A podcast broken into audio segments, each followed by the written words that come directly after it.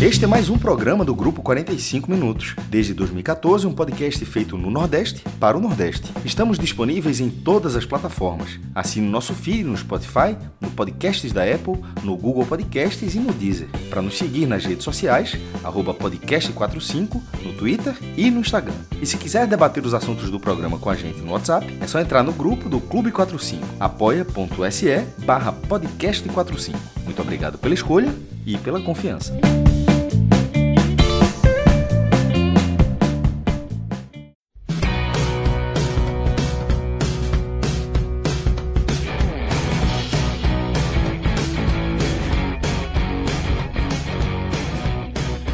Olá, muito boa noite. Começando mais um telecast, aliás, super telecast, super quarta-feira de muito futebol. Série B Sul-Americana, a gente teve aí muitos resultados hoje. Vamos aí começar com muito, muito futebol. Vamos falar de Sul-Americana, do jogo do Fortaleza, vitória já no finalzinho da partida, um jogo muito complicado. Vitória também da equipe do Ceará, né? Mais uma vitória fora de casa, a terceira seguida sob o comando do Barroca, 3 a 1 para cima do Londrina. O próprio Vitória, que voltou a vencer depois de duas derrotas seguidas, voltou a vencer, segue na ponta da tabela. E também vamos falar do jogo do esporte por enquanto. Intervalo de jogo, o esporte está perdendo de 1 a 0 para o Criciúma. E a gente vai ter muita gente aqui. Claro que a gente vai dar uma explanação mais rapidinha aqui com o Fortaleza, com o Ceará e com o Vitória. E depois Celso Shigami, pelo menos é o que está lá né, na, na grade. Da outra vez eu falei isso, o Celso não, apre, não apresentou, mas está previsto Celso Shigami apresentar, juntamente com Cássio Zirpoli, Cauê e também uh, Cássio, né, maestro também, vai fazer parte juntamente com o Fred Figueroa, fazendo o time aí para analisar o jogo do esporte. Lembrando que a gente convida você a fazer parte aqui, você pode comentar, o Remo Carvalho já está aqui dando um alô dele, já está dando aqui a opinião, daqui a pouco a gente vai falar sobre esse assunto. E, obviamente, para quem não é inscrito no canal, se inscreva, ajuda muito a chegar a mais gente. Já pedi aí, né, para os nossos colegas que estão aí na parte da edição, o Alan e também o Márcio, que está fazendo aniversário hoje, então parabéns para ele, muita felicidade e saúde, né? Ele que está aí no projeto aí também passando as informações. Luca, que está na sua belíssima moção com seu piano de cauda, o seu sofá de 30 lugares ali, né? que está usando aí o pano de fundo aí, questões, questões, questões, como é que eu posso dizer, Luca? É questões, né, da casa, né, que não dá para. É, cara, é porque, rapaz, a mulher é muito bonita. Sim, sim. E ela passando de baby aqui, eu sou ciumento. É, exato. Não, não, pode, tá não certo, rola. Tá e ela certo. tá falando ao vivo aqui no ar. não, tá, eu, eu não ouvi nada, não vazou nada, fica tranquilo, tem o microfone aí. Eu, Dessa vez ela não me, dessa vez ela não me xingou. Dessa vez. não, até porque talvez você não tenha dado ainda motivo, né? Mas a noite ainda não acabou. A noite não, ainda já, não acabou. Já levei aquele cotoquinho maroto, viu? Já levei aquele cotoquinho maroto. É, o Heitor Abreu já dizendo que esse, esse cenário do Luca é foda. Já me xingou, já, já me xingou, já me xingou. Olha aí, olha aí, tá vendo? Você tá buscando, você tá buscando, você tá buscando. Mas, ó, galera, deixa o like aí, compartilha o conteúdo, né? Já pedi para os meninos aí, quando tiverem o link né, no Twitter, já para a gente dar aquela retweetada e já convidar a galera. Então a gente vai fazer a primeira explanação aqui sobre o Fortaleza com o Luca. Eu e o Luca aqui, eu acompanhei o jogo. Depois a gente vai falar sobre a vitória do Ceará. Ciro Câmara vai estar participando. O Léo Fontinelli está no departamento médico. Teve, teve, um pequeno contratempo e não vai poder participar hoje. E depois a gente vai ter o Malaguti aqui para falar um pouquinho também sobre a equipe do Vitória, retornando aí os resultados positivos para depois fechar com a equipe do esporte. Então, vamos iniciar primeiramente com esse resultado. Meu amigo Luca, eu fiquei tenso o jogo muitas vezes, cara. Jogo difícil. São Lourenço é uma excelente equipe, né? Não à toa, antes dessa partida, 12 jogos e só uma derrota que foi para o próprio Fortaleza, naquela circunstância que foi, né? E o Fortaleza que vinha de cinco resultados sem vitória é, voltou a vencer 3 a 2 né? Abriu o placar, depois tomou um empate, fez o segundo gol, tomou empate de novo. Parecia que o jogo ia ficar naquele empate. E aí vou trazer um, um primeiro relato meu. Quando teve o escanteio para o São Lourenço ali já aos 47, tá, eu falei, o Renilson, que era o narrador, eu acho que tá bom já. Eu acho que o jogo já pode acabar. Tá bom 2 a 2 é melhor levar esse 2 a 2 olhando para a tabela e tudo mais. gerou contra-ataque, em que o Pikachu faz o cruzamento, toque na mão do Sanches, pênalti, o próprio Pikachu foi lá e fez o 3 a 2 que garante a classificação do Fortaleza já para a próxima fase. Claro, ainda falta saber, mas praticamente encaminha ali uma primeira colocação, obriga né, a equipe do, do, do Palestino a vencer seus três jogos, os dois fora de casa contra a Mérida e também a equipe do São Lourenço fora de casa, lá na Argentina, para depois ter o Fortaleza em casa. Só essa possibilidade em Fortaleza. Isso se o Fortaleza também né, não pontuar contra a equipe do, do Mérida.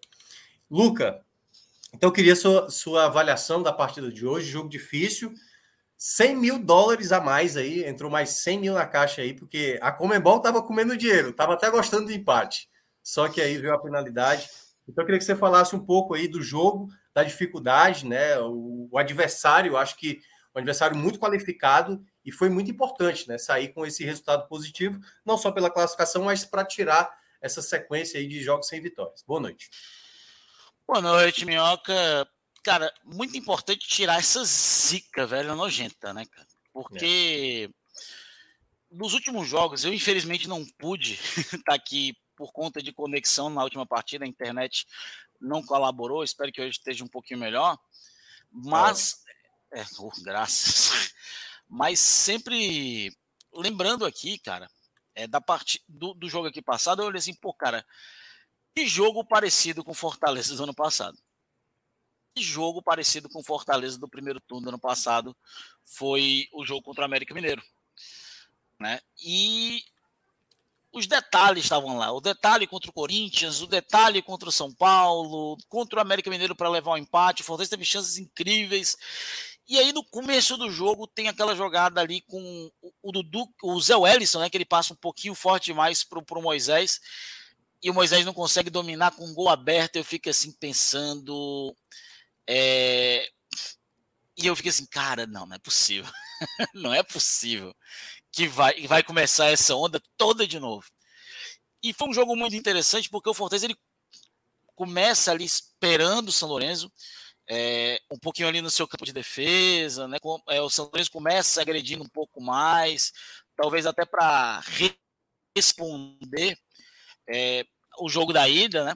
É o, é o vice do argentino, não deixa o River descolar, é um time muito enjoado, muito nojento.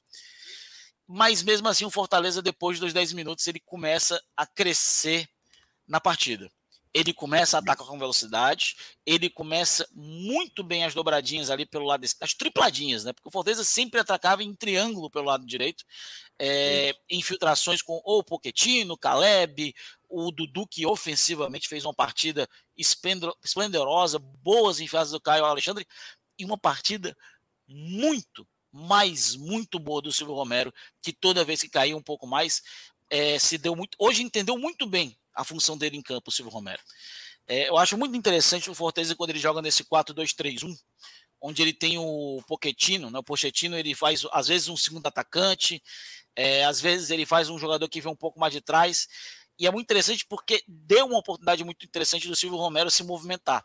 Muitas vezes como um homem que segura a bola, que soube entender o jogo, que soube levar a falta tática. Às vezes o Silvio Romero vinha para a esquerda para colaborar com com, com, Moisés e o, o Pochettino era o jogador que infiltrava pelo outro lado. Às vezes era o próprio Moisés que vinha pelo lado e o Pochettino vinha por dentro, ou, ou o Zé Wellison e o, Mois, e os, os, o Silvio entrava um pouco mais pela direita. O Fortaleza atacava às vezes num 4-4-2, num 4-2-4, vira para o 4-3-3, mudavam muito e a posicionamento do Silvio Romero foi muito importante dentro disso na partida. E foi justamente dentro dessas questões de posicionamento que o Fortaleza abre o placar numa jogada ali, num, consegue o escanteio, né? O Zé Wellison, numa jogada ensaiada, o Zé Wellison desvia e o Silvio Romero. Já, já, já, tinha tido, né, Luca? Rapidinho, duas jogadas pelo lado direito, né? Teve direito. uma que foi a, a, jogada com o Zé, teve uma outra que foi com o Dudu. Ou Exatamente. seja, o Fortaleza a jogada veio o... pela direita, né? Inclusive, Isso. a jogada do escanteio vem uma infiltração Isso. do Dudu, né? Que faz o facão, recebendo a bola do Caio Alexandre nas costas do Braz. Ele cruza, o Silvio Romero já vem chegando, mas o Carlos Sanches, não, o, uruguaio, o, o, colombiano de 37 é. anos, chegou cortando. E eu fiquei assim, pô, que pena, né? Essa enfiada do Carlos Alexandre merecia o, o, gol. Foi, o passe foi muito bonito. Foi muito bonito, coisa de videogame ali, né? O, aquela que a gente aperta no triângulo, né? Um triângulozinho ali por cima, muito bonito, cara. É... Então, um cruzamento bem feito do Pochettino, desvio ali do, do Zé Welles, uma jogada ensaiada onde o, o, time do São Lourenço se concentrou dentro da pequena área, se concentrou no primeiro pau, ele dá a bola voltando, o Zé Welles desvia, mete para dentro da área, bem posicionado o Silvio Romero, é, acaba confundindo o Lujan, que bota para dentro do gol, Fortaleza faz 1 a 0 E não durou muito tempo a vantagem do Fortaleza. Verdade. E eu acho muito curioso porque é um gol que eu fiquei assim, cara, quem que falhou nesse gol? que, que, sempre alguém tem que falhar, mas aquele gol que olha assim, beleza. Foi gol. O cara teve um espaço ali pelas costas do Tinga, que realmente teve uma dificuldade na marcação pelo lado esquerdo. Uhum. É, não vou colocar a culpa do Tinga, porque ele estava do lado esquerdo, uma posição que ele não está habituado a jogar. É, é um tipo de corrida diferente, é um tipo de marcação diferente, é uma volta corporal diferente. Então, um fechamento ele, de espaço diferente espaço do é que é diferente. fazer pela direita, né? Inclusive, muitos momentos o Fortaleza foi atacado justamente porque o Tinga não estava sabendo fechar essa, esse espaço. É. Mas não é culpa dele. É porque não está acostumado com isso. É normal, é, não é o, o costume dele. E no jogada que vem pelas costas dele, o cruzamento, cara, uma porrada é, do Gonzalo lá do, do, camisa 8. É, agora esqueci o nome do cara. É, Gonzalo Maroni é, fez os dois gols. É o Maroni, isso, Maroni. Grande nome Mar da partida. Gonzalo Maroni que não fez um gol até então e hoje fez dois. É cara do Fortaleza. O cara, é. um ano de São Lourenço, não tinha feito nenhum gol, meteu dois. É hoje. por isso que tem que ter cuidado para, tipo assim, pô, vamos, vamos atrás desse cara, vamos olhar outros jogos, né? Hoje ele jogou é. uma barbaridade, esse cara. Jogou uma barbaridade. Uma barbaridade. E ele tá aí só sendo emprestado, né? Ele é querido da base do Boca. É, assim como o Pochettino, mesma geração, inclusive, né? Mesma idade, mesma geração. É, e aí ele faz um golaço de voleio. O Dudu, que também não tá muito acostumado a fazer essa cobertura de segundo pau, uhum. né? Acabou passando um pouco do ponto, o Maroni se aproveitou e fez um golaço e o João Ricardo não, não chegou nela e o Fortaleza tomou um empate. E hoje eu gostei de uma coisa muito de uma coisa dessa partida hoje, nesse primeiro tempo. O Fortaleza ele continuou atacando. Ele não sentiu o gol. Ele continua atacando, ele continua em cima, tanto que logo o Fortaleza faz o segundo gol, numa outra bela jogada pela direita, dessa vez uhum. com o Tomás Pochettino, que entra na área e o Romero chega chapando 2 a 1 um, Fortaleza jogando muito bem no primeiro tempo. Chapando, peraí, peraí. Deu de lado, chapando. de pé. porque foi, eu acho que foi até canela. Eu fiquei com a impressão que foi canela. Porque o, o, o engraçado que o Romero, ele tem uma ele lembra o da, da Maravilha, né? Que usava aquela célebre frase: não existe gol feio. Existe gol né? feio, existe... não fazer gol. É, fé não fazer gol. Porque o Romero faz muito gol assim, tipo, meio mascado, a bola bate nele e entra e tal. E quando eu vi o gol, eu falei, eu acho que foi de canela. Tem um cara lá da Rádio que ele é do Fortaleza, que ele trabalha na técnica. Aí eu falei, ó, eu acho que foi de canela aí.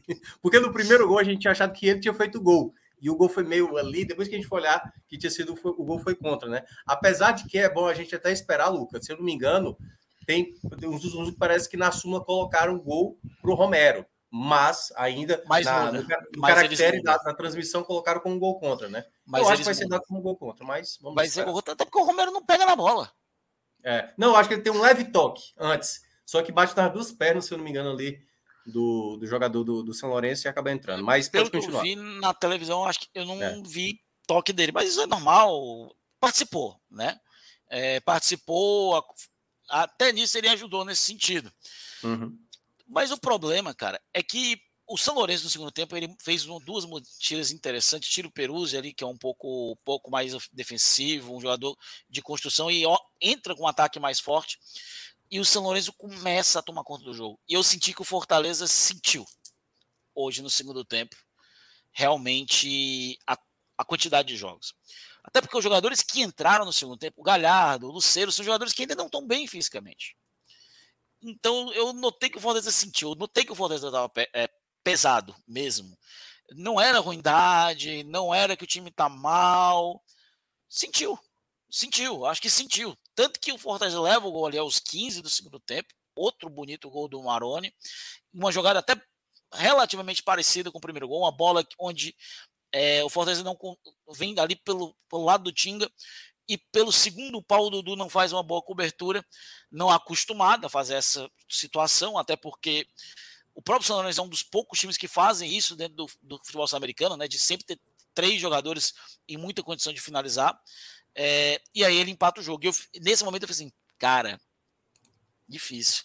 Em é. outros momentos onde o Fortaleza estava melhor no final da partida, a gente nota que nos últimos jogos, fisicamente o Fortaleza já não consegue estar tão bem no fim da partida. Né? Realmente, esses últimos três jogos, né? Essa sequência da semana passada, onde o Fortaleza viajou é, para jogar três partidas fora em cinco dias, foi, foi muito pesado. Pesou, pesou. É. Foi muito pesado. A gente sentiu fisicamente nos três jogos o Fortaleza sentir. A gente viu fisicamente. É, já vinha de uma sequência pesada de jogos. A gente já tinha visto assim.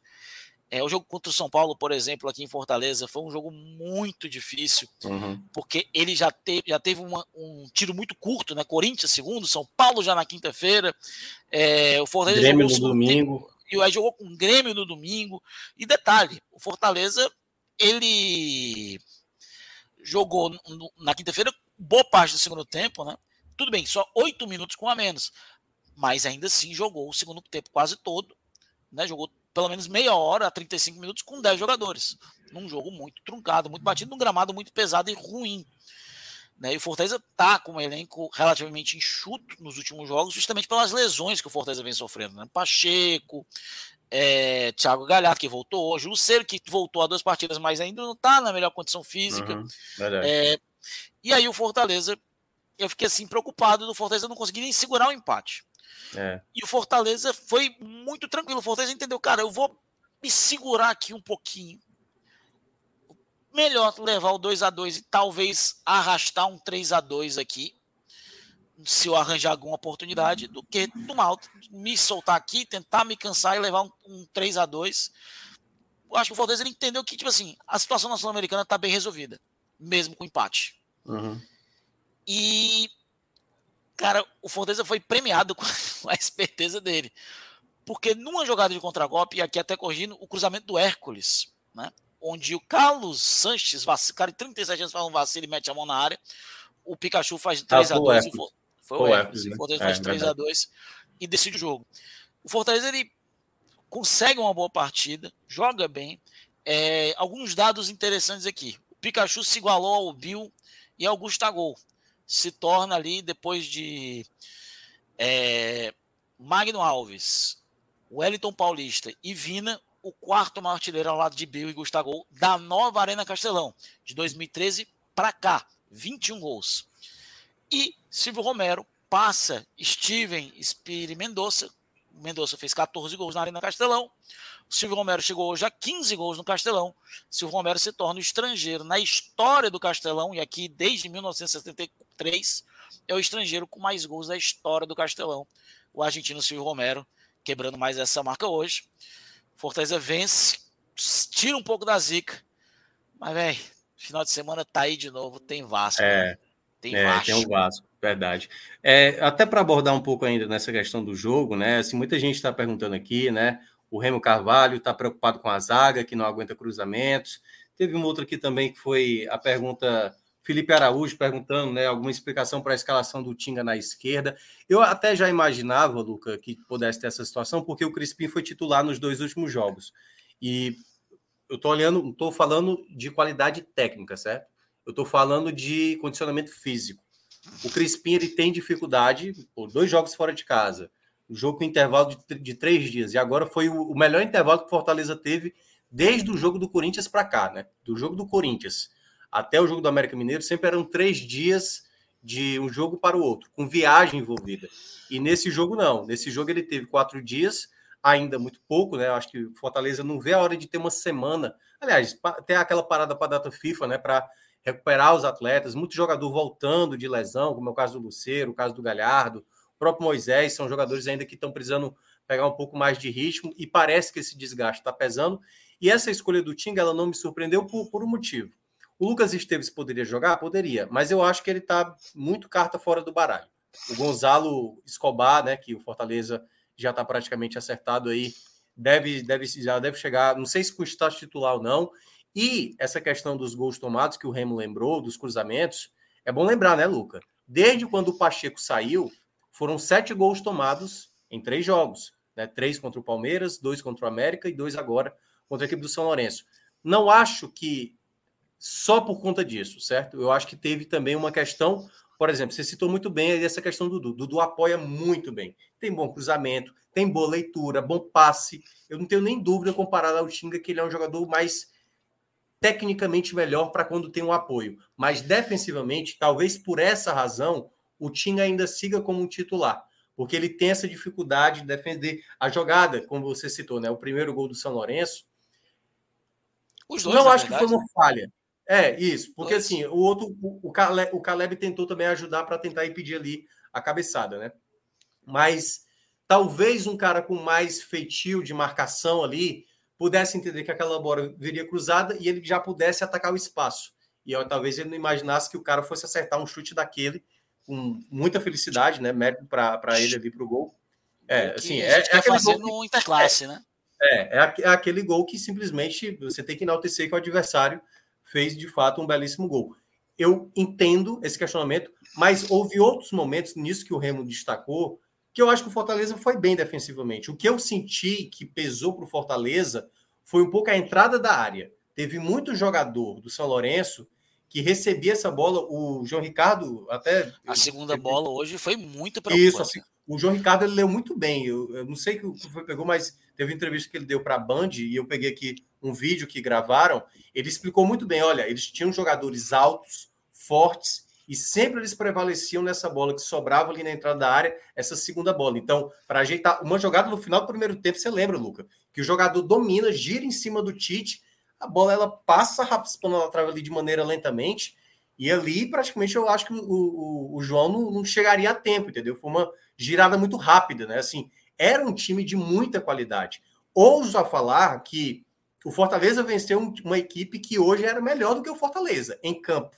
Estava melhor concentrada, não estava desgastada, não estava tão pressionada como o Fortaleza. Por isso que eu considero essa vitória uma vitória muito relevante. Não era um jogo tão simples. O adversário do outro lado, eu acho que veio melhor preparado, mas o Fortaleza, eu acho que teve aquelas situações, Luca, que a gente viu no jogo contra o Palmeiras e contra o América, é o Fortaleza saiu na frente do placar. No jogo contra o Palmeiras teve aquela penalidade absurda, aliás, o Seneme, né, veio a público para só piorar a situação. Inclusive. É, assim, então. E até agora até... nada do áudio, né? Exatamente. Ele falou, deu margem ali para interpretação, então a partir de agora, qualquer contato lateral, você pode chegar dando voadora, o contato é lateral, então está permitido, segundo o Seneme, na avaliação dele. Mas, é, tirando isso, é tipo assim, o fato de ter tomado gol no início contra o Palmeiras e contra o América, para um time desgastado, Lucas, sempre você tem que fazer algo a mais. Você tem que pensar mais no jogo. E deu para ver que o Fortaleza, mesmo tendo a vantagem do placar em dois momentos, a equipe do São Lourenço estava ali direto. As jogadas de ataque, a recomposição Fortaleza. Teve um momento, Luca, que eu citei assim na rádio. Eu acho bom Fortaleza tentar emular o que ele fez contra a equipe do São Lourenço. Fazer uma linha mais baixa, porque dava para ver que o Moisés voltava pelo lado esquerdo, até porque era o lado onde o Tinga né, estava muito exposto e com essa dificuldade que você bem lembrou. E não tinha um volante que pudesse fazer uma cobertura por ali. Aí você descia muito o Moisés. E aí, para você ter a, o contra-ataque com o Moisés, o Moisés tinha que partir do campo de defesa mesmo. Não era nem do meio de campo, que ele, ele fez muitas vezes contra a equipe do, do Fluminense. Então, acho que isso pesou também um pouco nessa ideia do contra-ataque do Fortaleza. E alguns jogadores, por exemplo, o Caleb, né? Errando muito pelo lado direito, apesar de ter participado da jogada do segundo gol, que ele coloca uma bela bola ali para o Poquetino é, dar o passe para o Romero. Eu senti que ele estava mal, assim, já não tinha ido bem contra o Palmeiras, contra o América Mineiro e tudo mais. E aí eu acho que faltou assim de um jogador a mais né, nessa, nessa qualidade. O Romero, que você destacou, acho que fez uma partida excepcional. E aí é um ponto também que eu gosto de sempre trazer, porque o Romero, até dizendo que eu, eu sou hater do Romero, eu, eu não sou hater do Romero. Na verdade, eu sempre cito que o Romero não é esse jogador que a galera pinta como um péssimo jogador. Ele pode ser até um jogador caro para aquilo que ele entrega. Isso aí eu concordo. Eu acho que pelo que ele é um jogador estabanado, às vezes, realmente é um valor muito alto para um jogador de, de não Mas, ter. Sincero, ele já Sim. se pagou. Também acho. Mas muito, mas muito, Lucas. Não é pouco, não. Ano passado ele decidiu olha... Copa do Brasil, ele decidiu Exato. vários jogos de Libertadores, vários. Os gols. Os e agora gols, gols de novo. Os gols do Romero, Luca, deram muito dinheiro ao Fortaleza. muito dinheiro. Copa do Nordeste, Isso. decidiu estadual. Classificação de fase, né? Que aí é dinheiro de Copa do Brasil. Gol é, é, em Libertadores, com classificação para que chegou nas oitavas, ele foi muito responsável para aquela classificação do ano passado. Todos os adversários do Fortaleza na Libertadores do ano passado. Exato, perfeito. Todos. Então, assim, ele é, assim, tecnicamente, eu concordo plenamente com as críticas que vêm para cima do Romero. E eu sempre citei isso. É, ele é um jogador que tem dificuldade para dominar, às vezes quer fazer uma jogada individual que não é a característica dele, mas hoje, hoje se mostrou o porquê que muitas vezes o pessoal pega no pé, assim também, Luca, como muitas vezes, que é natural que aconteça a crítica, certo? Mas é porque eu vejo muita gente exagerando, às vezes, naquela questão do. Não, tem que mandar embora o Romero, pô. Tem que mandar embora esse, esse Tinga. Pô, peraí, pô. São jogadores relevantes no elenco. Alguns. Pô, o Tite, o Tite, se fosse depender do ano passado, o Tite não estaria hoje no Fortaleza. O Tite teria mesmo. A gente várias vezes Isso, falou exatamente. estava mal. Mas hoje, hoje, eu digo, o Tite vive sua melhor fase. Sua melhor fase, fácil, fácil. Disparado. Assim, melhor do que 2021, que ele foi muito importante em 2021. E muito. Mas hoje ele está jogando muita bola. Então eu acho que às vezes, e eu entendo, o torcedor, o torcedor não tem obrigação, né, Luca? Da, é, o torcedor às vezes é sentimento. E ele não gosta, ele vai xingar. Por exemplo, o Lucero até então era incontestável, três jogos que ele não está bem, e eu, pelo menos eu não vi ninguém reclamando ainda com, com o Lucero. Mas é um tá. jogador que, se ficar muito tempo sem marcar, Mas, já começa a ter uma reclamação aqui. Semana passada, estavam chamando o, o Pochettino de Matheus Vargas que habla. Isso, é exagero. O cara que já pô. entregou quatro gols e cinco assistências na temporada. Exagero, exagero. E é, jogou é fato, bem no fim de semana, foi um dos poucos que jogou bem contra o América. E hoje foi muito bem. Exato. e é uma coisa que às vezes o pessoal não entende jogador vai ter fase ruim, pô. Vai ter momentos ruins. E eu acho que o Fortaleza, volta a falar, o elenco hoje do Fortaleza, hoje, para mim, a urgência é de fato a lateral esquerda. Não à toa o Tinga jogou de lateral esquerdo, porque o Lucas Esteves, o Lucas Esteves jogou mal contra o Águia no jogo da volta, um jogo que estava resolvido, cara. Assim, o Lucas Esteves, de fato, ele não tá bem. Ele não tá bem. Então, eu acho que realmente Fortaleza não deve continuar com ele. O Gonzalo Escobar deve chegar aí na próxima janela. Não, e é muito é importante. Óbvio. É, esse me parece bem claro. É óbvio. E as outras posições, cara, Zé, ele não exemplo, joga de forma alguma. Ele preferiu, é. em alguns jogos, improvisar o Ceballos, colocou o time improvisado, meteu o Crispim Sim. de lateral, Crispim, mas não usa o Lucas. E ele jogou mal quando é. teve a oportunidade. Quer ver um outro e eu, eu, lembro muito bem. É, eu lembro, desculpa até te interromper, mas no começo do ano, falar. Eu falava do Lucas Esteves aqui naquele comparativo que a gente fez Fortaleza e Bahia. Eu falava, cara, o Lucas é um cara que, pelo que eu acompanhei ele no Colorado, que eu gosto muito de assistir MLS, até porque eu morei lá é, até um bom tempo, eu morei lá, né? Dois anos e tal, é, e sempre acompanhei MLS. É, e pelo que ele prometia no Palmeiras, ele me parecia tecnicamente ser o, o eventual titular, até pela idade do Bruno Pacheco. Mas eu chamava muita atenção de uma coisa dele. A questão de intensidade, porque, cara, a Liga Americana tem uma intensidade muito abaixo. É um jogo de muita velocidade e pouca força física. Então, cara que passa muitos anos nos Estados Unidos é sempre um cara que eu vou olhar assim. É a mesma coisa o cara que passou 4, 5 anos no mundo árabe. Né? No mundo árabe, que a gente não veja mais nem de mundo árabe, mas cara que está 4, 5 anos no Catar, na Arábia Saudita, a gente sempre assim, bicho, como é que esse cara tá? cara pode estar tá comendo a bola lá, mas a nível de uma temporada e, de, e questão brasileira de física e de viagem, a gente tem que estar tá sempre observando. E é. o Lucas Esteves é um cara que realmente, cara, olha assim, eu fiquei. É, bicho, aquilo ali. É, tá, tinha, aquilo realmente estava certo. Podem me dizer, ah, o Caio Alexandre, mas o Caio quase não jogou nos Estados Unidos e no, no Canadá, porque ele passou boa parte do tempo lesionado. Uhum. E ele foi muito mal quando ele jogou. E ele não começou bem fisicamente no Fortaleza. O cara porque, tem, porque tem uma questão, às vezes, de adaptação, adaptação. O cara tá no outro local, o cara não tá feliz. Cara, eu tiro o exemplo quando... do Acevedo do Bahia. Você é. vê que aquele cara é tecnicamente diferenciado, mas é. fisicamente ele tá aqui há cinco meses e ele não se firmou fisicamente. Rende, é. A questão não rende. É, eu o Caio, isso o Caio, por exemplo, deu para ver claramente a alegria que ele teve ao voltar para o Brasil, né? E ele tá hoje ele tá assim, tá tudo praticamente encaminhado para o Fortaleza, né, comprar ele, né? Assim, o Marcelo Paz já praticamente já deixou isso bastante claro. É, mas eu, eu gosto de, de, ressaltar às vezes isso, que jogadores vão ter oscilações. Por exemplo, eu não tenho dúvida que o Caleb e o Hércules jogam muito bola, mas estão jogando mal os últimos jogos. Não estão jogando tão bem assim. Por exemplo, quer ver um jogador que eu não esperava tanto que estava jogando bem e que jogou bem hoje de novo? Zé Wellison, pô. Zé Wellison era um jogador que dava um certo, um certo apavoro. E ele estava amarelado. O Zé, nos 10 minutos finais do primeiro tempo, não estava bem. Não, ele tudo bem, eu concordo. Bem, mas, mas, mas, ele fez uma assim, boa partida. Teve muitas jogadas em que a, a imposição física dele, ele estava trombando. Jogar um tipo desse jogo, um jogo contra a equipe argentina, que é acostumada a jogar essa competição, já jogou Libertadores e tal. Um jogador como o Zé é muito importante. E teve um momento que ele estava amarelado, e a escolha do Voivoda não foi nem sacá-lo porque ele viu que o Zé estava dando conta do recado. Foi mais uma vez tirar o Caio, como ele fez no jogo contra o América Mineiro, para colocar o Hércules. Então, assim, eu, e, exatamente, deu muito certo.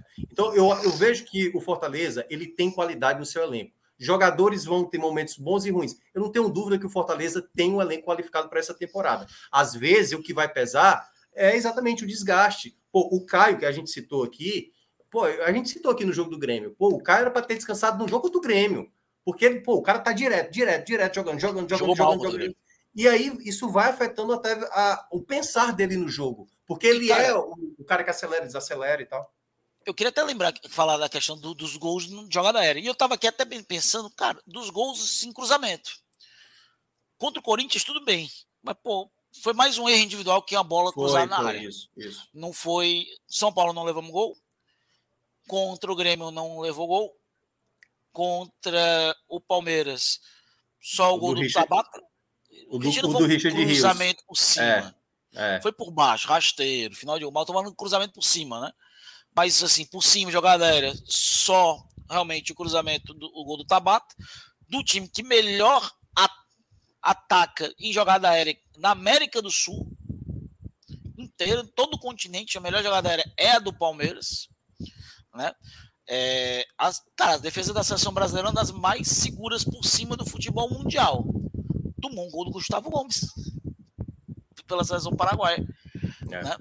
Então, a gente tem que levar isso em consideração. E o jogo contra o América Mineiro, o primeiro gol não foi cruzamento. Foi uma jogada ali por, nas costas que o Carlos Alexandre não acompanhou. Né? E o Ceballos estava fazendo aquela marcação mais alta que normalmente o Tite, por ter uma melhor noção, consegue fazer o corte. O Ceballos não, né? Não tem o mesmo senso de posicionamento. E o segundo gol, cara, é aquele gol que você tem que tomar, porque nunca mais o Felipe Azevedo vai fazer aquele gol na vida dele. É. Então, a gente sabe que o Fortaleza tem dificuldades, mas a gente, o Fortaleza pegou um time que é forte por cima. Que é perigoso na jogada aérea também ao mesmo tempo, né? É, e mais importante, o Fortaleza foi com um time baixo para o jogo hoje. O time do Fortaleza foi baixo. Sabe por que deu certo a saída do Carlos Alexandre entrar do Hércules? Porque ele também entrou com o Marcelo Benevenuto. Ele fechou uma linha de quatro, uma linha de quatro de boa em posição aérea. Ele fechou ali atrás para a tentativa de escapada pelo lado direito com o Hércules. E foi justamente por ali que o Fortaleza conseguiu fazer o gol. Né? Conseguiu o pênalti, porque o Hércules ele fez justamente isso.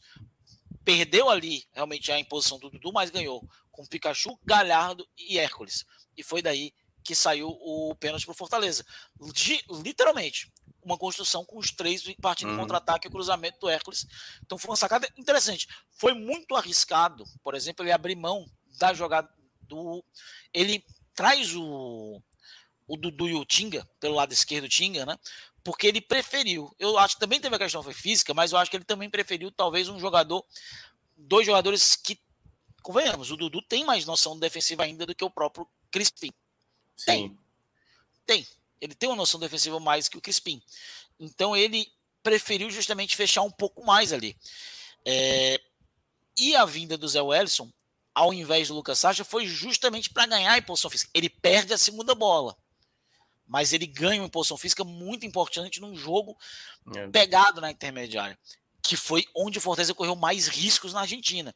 O, o Bareiro teve muita liberdade na Argentina e hoje o Bareiro é, em muitos momentos teve que abrir um pouco mais pela direita, pelo lado direito do, do São Lourenço, justamente porque ele não estava conseguindo ter espaço pela marcação do Zé Wellison pela intermediária. Apesar de ter perdido a segunda bola, e o João Ricardo soube ler muito bem isso, apesar que eu ainda estou achando ele um pouco sem ritmo, é, em algumas bolas ele fez umas defesas que o João Ricardo pré-lesão teria feito com mais tranquilidade. Essa, essa, fala, essa fala que, que eu mencionei, que ele né, descreveu bem como foi a, postura do São Lourenço, ele estava bem ofegante, assim, sabe? Depois do jogo, ele estava bem cansado. Eu acho que ele ainda está pegando um pouco do ritmo e tudo mais, mas dá para ver, assim, aquela última bola, aquela cabeçada depois do 3 a 2 né? Que teve aquele escanteio uh, do São Lourenço, ele ainda teve que fazer uma defesa difícil já no final da partida, que poderia ter que sido 3 a 3 Que o, aquela bola no cruzamento, né? Isso. Que eu acho que se ele tivesse boa condição física, ele tinha até agarrado aquela bola. Sim, sim, sim. Porque apesar dela ter vindo muito no lado, ela veio lenta. Isso. E eu tinha notado no primeiro tempo uma bola que realmente era uma bola difícil, no lado, no canto mesmo, ainda no primeiro tempo. Só que eu acho que ele tá ainda com, sem ritmo, que ele estava muito adiantado e a bola acabou sobrando facilmente. É, tanto que o, o, gol do Cris é muito parecido, por exemplo, o gol do Eric contra o Criciúma, né, do Ceará. O goleiro não estava muito bem posicionado, a bola sobrou. Se tivesse um jogador ali do São Lourenço pelo lado Sim. da área, era, era caixão. Ele estava muito adiantado, é. ele deixou uma bola que era uma, uma bola que daria em condições é, para ele agarrar com tranquilidade. Ele acabou soltando. Claro que o do Cristiano o chute foi bem mais forte, uhum. mas ainda assim ele botou para dentro da área. É, poderia ter tido um momento é, de perigo, porque por mais que ele tenha espalmado, afastado do perigo, você nunca pode espalmar para dentro da área em condição é. alguma. Né? Mas ele foi bem, ele, apesar de não estar tá bem, eu acho que ele ainda precisa de mais ritmo, acho que ele ainda está soltando umas bolas ou não chegando a tempo nas bolas que ele em outros momentos chegaria eu comentei isso na semana passada aqui no jogo contra o Palmeiras. Eu acho que é questão de tempo de jogo. A lesão dele foi um pouquinho séria, uma, uma lesão que leva tempo. É, ele já tem uma idadezinha também, é, que não é pouca coisa. E eu acho que também tem muito a ver com a própria experiência dele para determinadas jogadas que você citou. Uhum. É, e a experiência dele goleiro, muito. Porque, assim, você imagina, por exemplo, ele tentar encaixar uma bola e deixa escapar essa bola. Então, acho que muitas vezes ele tenta usar esse recurso como uma ideia, por exemplo, essa cabeçada que você falou, que já foi no final, já estava 3 a 2 talvez ele encaixasse em qualquer outro momento, né? Teve uma que ele fez uma leitura de sair da área, que ali foi um lance muito perigoso, né? Que o jogador do São Lourenço, que ficou um pouco ele podia ter sido expulso. Podia ter sido expulso, né? A bola bateu no ombro dele, né? No, no, ele não tocou fora da área. Mas seria surreal se ele fosse expulso. E, aliás, só para destacar, a gente, surreal, que, a gente falou do Wagner Magalhães, que arbitragem bem cara, assim, perfeita, cara. Porque esse lance aí tem hábito que acaba pitando coisa que não tá vendo. O pênalti também não é um lance simples, né? O Sanches, ele primeiro tá protegendo e ele faz o leve movimento ali que impede a bola chegar no certo. Ele viu sem então, o VAR. Foi, exatamente. Então, assim, uma arbitragem impecável hoje na Arena Castelão. Que não em acho que... dois momentos o VAR podia é. ter complicado para o árbitro, que foi Sim. o lance do João Ricardo, onde o árbitro teve a, manteve a decisão de campo e o VAR indicou para expulsão, né? E não era jogada para expulsão, porque seria é, uma dupla punição, né? Ali no, no sentido da regra, ele não é, faz parte. Até porque a bola foi chutada nele, ele não usou, não teria usado o braço para ganhar espaço. É, e o lance do, do, do Sanches, eu achei muito curioso porque eles estavam tentando ver uma volta do Zé Wellison no começo da jogada. Isso. Justamente uma volta que não foi. Foi uma bela disputa, mas foi uma jogada que teve diversas vezes durante o jogo e ele não marcou. Sim, sim. É, eu até fiquei com ele, cara. Se fosse o Wagner Magalhães. É, não, é. é não, mas deu para ver que ele teve muito critério. Ele teve, ele fez uma arbitragem assim. Então acho que ele foi muito, muito coerente, assim, não chamou a atenção, né, durante a partida. Uma mas boa arbitragem. Uma boa é... Um, um, um, ponto, e aí, antes da gente falar dos destaques individuais, Luca, uma coisa que eu acho que era uma possibilidade que estava muito na cara, né? Assim, que pudesse acontecer em algum momento e que também pode ser utilizado devido a essa carência na lateral esquerda, enquanto o Pacheco está lesionado, e até mesmo pensando ali uma rodagem, segurar, é usar o Brits como lateral, né? Porque ele faz ali as quatro funções da defesa. E deu para ver quando ele colocou o Benevenuto, o Brits foi para a lateral esquerdo, apoiou, teve duas subidas muito interessantes do Brits, por exemplo, Acho que ele tem essa qualidade para exercer isso. E eu acho que o Voivoda, ele, ele, ele tem que aproveitar isso. Tem essa questão do Bernardo Chapo, que não joga e não sei o que e tudo mais. E até Mas o próprio o, empresário. O, o empresário dele falou por quê, né? É, que ele está sentindo a carga de treinos, que o, o Voivoda cobra muita intensidade. Quando ele jogava no Ituano, obviamente, talvez não tivesse né? Uma intensidade, até porque para quem joga do lado ali do, do Tite, tem que, além de marcar muito bem, tem que ter a qualidade de saída de jogo, sempre tem que trabalhar a bola. Os zagueiros trabalham muito com a bola no, no Fortaleza. E eu entendo, eu, eu quero muito ver o Chapo. Eu quero muito ver o Chapo e até mesmo o Alex Vinícius ganhar a oportunidade. Mas aí é que tá, né? A gente não está trabalhando internamente lá para saber se o cara está pronto ou não. Então eu até entendo a reclamação da turma, até porque Benevenuto e Sebadios dão margem para críticas, né? Mas eu acho que vai ter oportunidade ali para utilizar, até mesmo quando tiver essa questão aí das laterais com dificuldade. Eu acho que o Brits pode ser utilizado para essa situação. É, mais alguma coisa do jogo você, você quer falar? Antes de entrar é, cara, eu gosto muito do. Cara, é, eu gostei de ver o retorno do Benevenuto. Acho que é importante ele retornar é, e ter ali uma confiança, né? É, eu gostei de ver o, o Brits na esquerda. Eu acho que ele podia ter, pode ser mais. Acho que até no domingo seria interessante Também essa acho. linha de quatro. Talvez até poupar o Tinga, que está precisando ser poupado. É. Entrar é. novamente com o Dudu se estiver em boas condições físicas é. e usar o Brits pela esquerda ao invés do Tinga. E aí com Benê e Tite. É, a, a, gente inverteria provavelmente um pouco do lado de ataque, mas é, ainda se manteria mais ou menos o que está hoje, né? Mas é muito interessante, cara. Eu gosto muito. Uma coisa que eu queria destacar: como o Fortaleza, ele. O Benê ele sai muito bem para o jogo, mas o Brits está em outro outro nível de saída. Ah, outro nível, é impressionante. É, é, é, é, surreal, cara. A é. saída do se, Fortaleza. Ela... Se ele fosse 5 centímetros, eu não sei se é 5 centímetros, mas alguns centímetros mais alto, seria talvez o zagueiro perfeito. Cara, Porque se ele, fosse ele não tem uma estatura tão alta, mas ele. Ele tava no Manchester City. Porque ele, ele, ele tem muita qualidade, antecipação, saída de jogo, é, leitura de, de, fechamento de espaço, muitas vezes. O próprio gol do, Ei, passou agora o aí. O próprio gol contra o América Mineiro, que o, o, o, Felipe Azevedo faz, é porque teve um pouco de sorte ali, né? Ele dá o carrinho para impedir a jogada, a bola bate e dá a sequência, né? O cara tinha aí, não, acertar e pela, lá é, da baixa da égua acertou. É, eu não digo pela finalização, eu digo pela a continuidade da jogada, né? Porque ele ganha, o Brits vai lá para tentar impedir, dá na bola e se pegasse um jogador também, mas aí ele acaba conseguindo ter essa coisa da jogada, e o Sebados, que já estava amarelado ali, ficou no contrão, ficou muito complicado. Mas um outro detalhe também com a classificação, né? Chega a 12 pontos, quatro vitórias. Isso é bom para o ranking também. Saiu o gol de alguém, hein? Não, tô com uma classificação. Porque, cara, saiu, do... é... saiu gol. Gol do saiu Flamengo tomou um gol. Do Nublense. Eu achei, pô, tá torcendo contra o Flamengo. Não, mas eu, eu vi que tinha feito gol, mas. É, a vibração, agora, a, a, a, vibração foi conta da classificação, assim. né? Mas, assim, quatro vitórias, Luca, uhum. isso é, é, é, bom até também para a questão do ranking do Fortaleza na própria, no ranking da Comembol, porque essas vitórias vai dando mais pontuação também para o ranking da Comembol.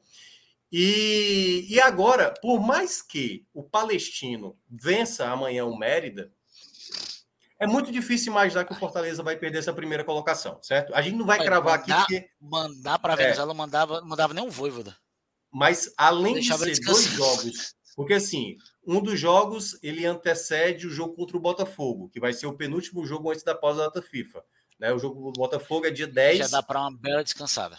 E é líder, do, líder do campeonato. O Botafogo eu acho que está muito com a cabeça na Série A. Esse é o jogo contra o Mérida, aquilo que a gente falou, né? Viagem difícil para lá, não é perto de Caracas, mais de 600 quilômetros de distância, vai pesar essa questão do desgaste. Então, acho que é segurar os atletas para esse jogo. Até mesmo o jogo, o jogo contra o Palmeiras, que eu vejo que agora, Lucas, esses dois jogos em casa da Série A contra Vasco e Bahia, você tem que buscar os seis pontos, né? Claro, Fortaleza vai buscar, né? Obviamente que vai buscar.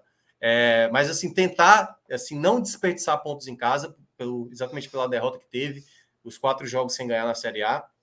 Então, acho que esse é um momento onde o Fortaleza vai precisar né, é, escolher jogos. É, porque... o Fortaleza saiu em algumas rodadas de segundo para décimo primeiro. Né? Isso. É, tem que. É, aquela questão. O Fortaleza a gente sabe, né? É, que daqui a pouco, daqui a algumas semanas, algum um mês ou dois, vai estar tá mais tranquilo a questão de viagem, de calendário. Mas ainda assim, o quanto o Fortaleza puder acumular de gordura até lá, para ter um campeonato mais tranquilo, para poder Sim. brigar por mais coisa, Cara, é bom demais. É, é. Seria bom demais. Então, duas vitórias com nos próximos jogos seria sensacional para o Fortaleza. Sim, e, e, além do fato que, obviamente, terminando em primeiro, duas datas que o Fortaleza teria para jogar os tais playoffs ficariam livres. Embora, é bom só aqui um parêntese, a, a CBF ainda não modificou o seu calendário.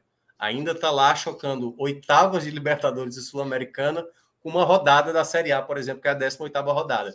Não sei se a CBF ainda não se atentou, eu até chutaria essa possibilidade, ou de fato, tanto é que as datas da Copa do Brasil, das quartas de final, não estão agendadas. Antes tinha o agendamento lá.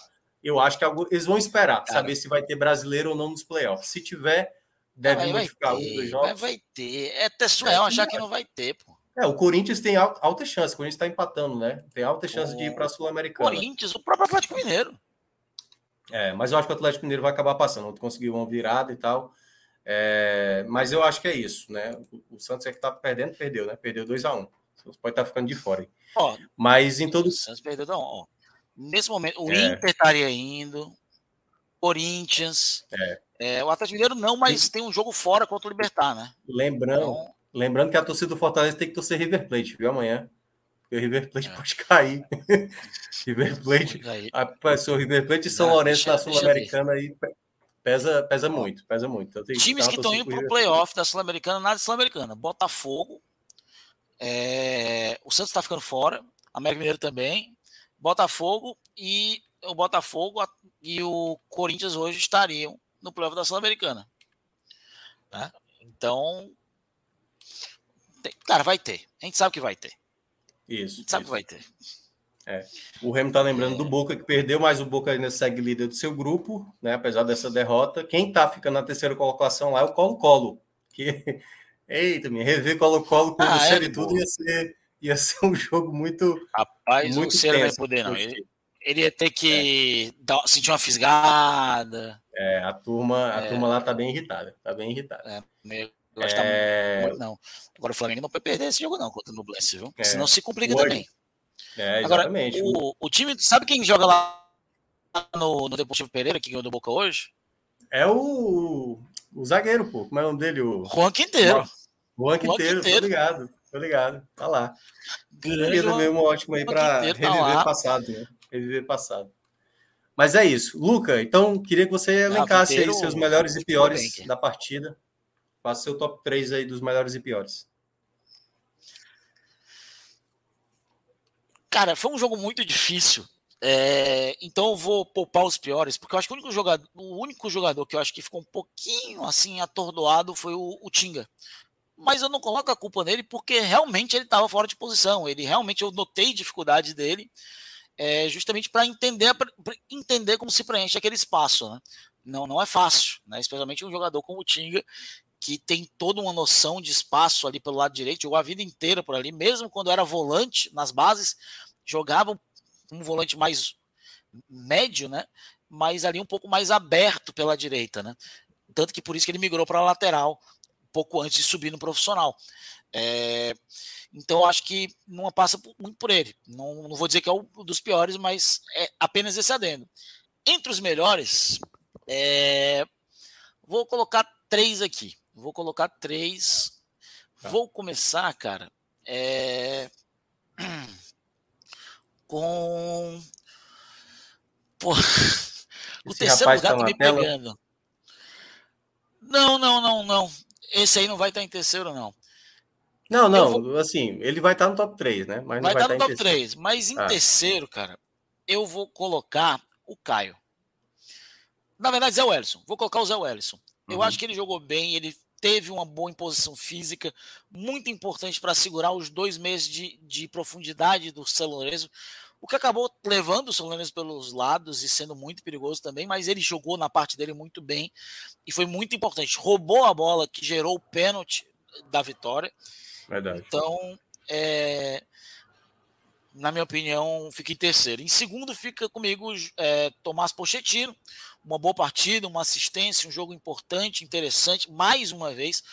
É, já chegou a 30 partidas pelo Fortaleza, ou seja, a gente tá em, nem terminou maio, o Pochettino já tem 30 jogos pelo Fortaleza, mais do que ele jogou no River ano passado inteiro. Né?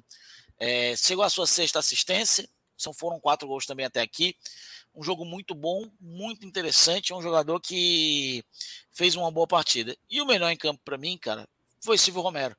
Não só pelo gol, mas pela forma que ele participou. Silvio foi importante ofensivamente, foi importante defensivamente. Teve uma jogada ainda no primeiro tempo onde o São Lourenço pressionava é, na jogada aérea, o Fortaleza não estava conseguindo sair dali e só conseguiu sair com o Silvio Romero, onde foi. ele pega uma bola de costas e ele, na experiência mesmo, só ele espera o cara vir e puxa. No que ele puxa, ele só espera a falta e segura o São Lourenço naquele momento de pressão. Uhum. Então, foi daqueles jogos assim do, do Silvio Romero, que é um jogador que eu já critiquei muito aqui, onde ele realmente, hoje, ele fez uma partida, não vou dizer que tecnicamente perfeita, mas taticamente ele foi muito decisivo e crucial por dois gols do Fortaleza e várias boas oportunidades do time também, Thiago. É, eu também achei. Eu vou até acrescentar nesse ponto aí para você, porque eu acho que o, o, Romero ele entendeu, né? É quase como se ele já ele é bem experiente, né? Ele sabe esse tipo de jogo, né? Contra a equipe já conhece, já deve ter enfrentado várias vezes o São Lourenço, sabe qual é a maneira, né? O é, estilo. Se meter ele, uma ele zaga argentina para jogar contra ele aqui no Brasil é gol. Aquela segurada, cavar uma falta, se posicionar, a movimentação dele foi muito boa. Então, acho que o Romero, de maneira merecida, vai nessa primeira colocação. E aí, claro, até lembrar aqui o Brits, né, que a gente até citou também, foi muito bem, também poderia ter entrado nesse pódio, sem sombra de dúvida. É, o único nome que eu colocaria também como um jogador mais abaixo, além do Tinga, é o Caleb. Eu acho que o Caleb, para mim, tem muita qualidade. Ele Tanto é que é o passe que ele dá para o Poquetino só rolar a bola ali no meio é de um cara que tem muita visão. Mas ele tá. Eu estou sentindo que ele está tentando fazer muita jogada individual e no momento ele não está com muito, aquela coisa, o pensar dele não está muito bom. Perna, né? jogada, a objetividade, muitas vezes. Teve uma na esquerda que acho que É diferente quando você joga a sua vida inteira em São Paulo e Minas e agora você vem jogar no é. Ceará e é, tem, tem, mas, é outro mas é porque, buraco, né? Mas é porque às vezes é até aquela coisa, qual o momento certo de você tentar arriscar uma finalização, de você às vezes dar um passe, de você prender uma jogada para cavar uma falta. E aí eu acho que ele perdeu isso nos últimos jogos. Tanto que teve um no primeiro tempo, eu até cheguei a estar na rádio, eu falei, essa é a jogada em que, na final do Campeonato Cearense, ele pegou e bateu e foi o gol do pentacampeonato, né? Aí hoje ele ficou na insegurança. Ele limpou a jogada e aí ele demorou para fazer a jogada, não fez e aí perdeu a bola e aí a equipe do São Lourenço recuperou. Então, é, são essas menções, né? Aproveitando aqui já agradecer a Luca, se Ciro Câmara já tiver aí. Coisinha aqui rápida, né, Thiago? Já é, pode colocar o Ciro, sabe, quiser. Sabe qual foi a última vez que o São Lourenço levou três gols num jogo? Eu acho que faz muito tempo, viu? Eu acho que foi outubro Já do ano passado. 30... Ano passado. Ano passado, outubro do ano passado. Outubro mesmo? Uma derrota, né? De também. Foi outubro verdade, do ano passado? Se outubro, deixa eu ver aqui. Peraí, porque se foi, foi... outubro, eu acertei, não, não, não. Foi. 12, não, 12 de agosto, pô, derrota eu, fora de cara, casa. Eu mereci um prêmio grande, pô. Porque foi um chute Alá. Não, foi em 12 de agosto. para o patronato, 3 a 2 Foram Caraca. incríveis 36 jogos sem levar gol, viu? 36 jogos sem levar mais de dois é, gols. É um time e outra coisa, difícil, foram 22 jogos na temporada, quatro derrotas, duas para o Fortaleza. O São Isso. Lourenço levou 11 gols na temporada, em 22 jogos, 5 do Fortaleza. Sim. E não é. e é bom lembrar, não jogou mal esses dois jogos contra Nenhum o Fortaleza. Dos jogos. Acho até que em determinados momentos jogou bem melhor do que o Fortaleza. Mas é e isso. Podia ter levado mais dos dois. Exatamente, porque o Fortaleza 2 a 0 podia também. ter mais. E hoje também. Mas no primeiro brigadão, tempo, Lucas. Brigadão mesmo. A gente se encontra aí no final de semana para a gente afundar essa caravela lá, o Vasco. Se tudo der certo, eu vou, tá vou comer meu burgão que eu pedi, já é. deve ter frio. Mas vai dar certo. Cadê Ciro? É isso. Alan, se quiser, já pode colocar Ciro Câmara na tela aí para a gente já fazer a transição. Olha Pronto. aí, Ciro já Até mais, está pessoal. aí. Um abraço. É. Valeu, Lu. Luca. Calma. Oi. Luca, primeiramente, meu irmão, forte abraço. Parabéns aí pela vitória do Lion. Olha, velho, eu tô aqui impressionado com esse fundo de, de esse ambiente é. aí do Luca, velho. Eu tinha que coincidir com esse cara aqui nessa live para falar disso. A minha visão é péssima mas tá me parecendo um piano de cauda ali à, à, à, extrema esquerda da tela, ao lado de uma chaminé.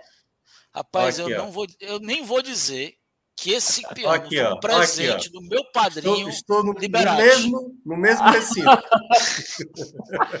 Oi, estamos, meu padrinho Liberati que me deu esse, esse piano. Fantástico, velho. Porra, gostei demais. É isso. Valeu, boa noite, valeu, boa noite, boa noite, boa noite. Valeu, meu irmão, tudo bom. Grande é isso, like. galera. Pediu like, a gente vai fazer... Oi? Já pediu like? É isso que eu ia pedir, né? Olha é exatamente aí para fazer a transição aqui. Ainda estamos no 85, saindo agora do Lion para o Vozen, como a, a galera também gosta de falar. E vamos falar agora sobre esse resultado, mais uma vitória da equipe do Ceará, terceira seguida no campeonato, segunda vitória dentro de casa, ou, desculpa, fora de casa.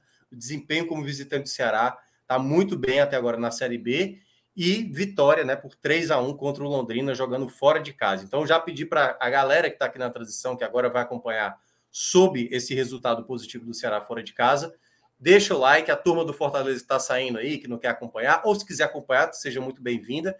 Que não deu like, deixa o like também, que aí chega para mais pessoas. Daqui a pouco a gente vai falar também sobre o resultado positivo do Vitória e que, por enquanto, o esporte segue perdendo lá em Criciúma, já estamos nos minutos finais e, obviamente, na última parte, Celso Shigami com Fred Figueiredo, Cássio e também Cauê Diniz estarão falando sobre esse jogo do esporte que, por enquanto, segue perdendo por 1 a 0. Ciro Câmara, muito boa noite.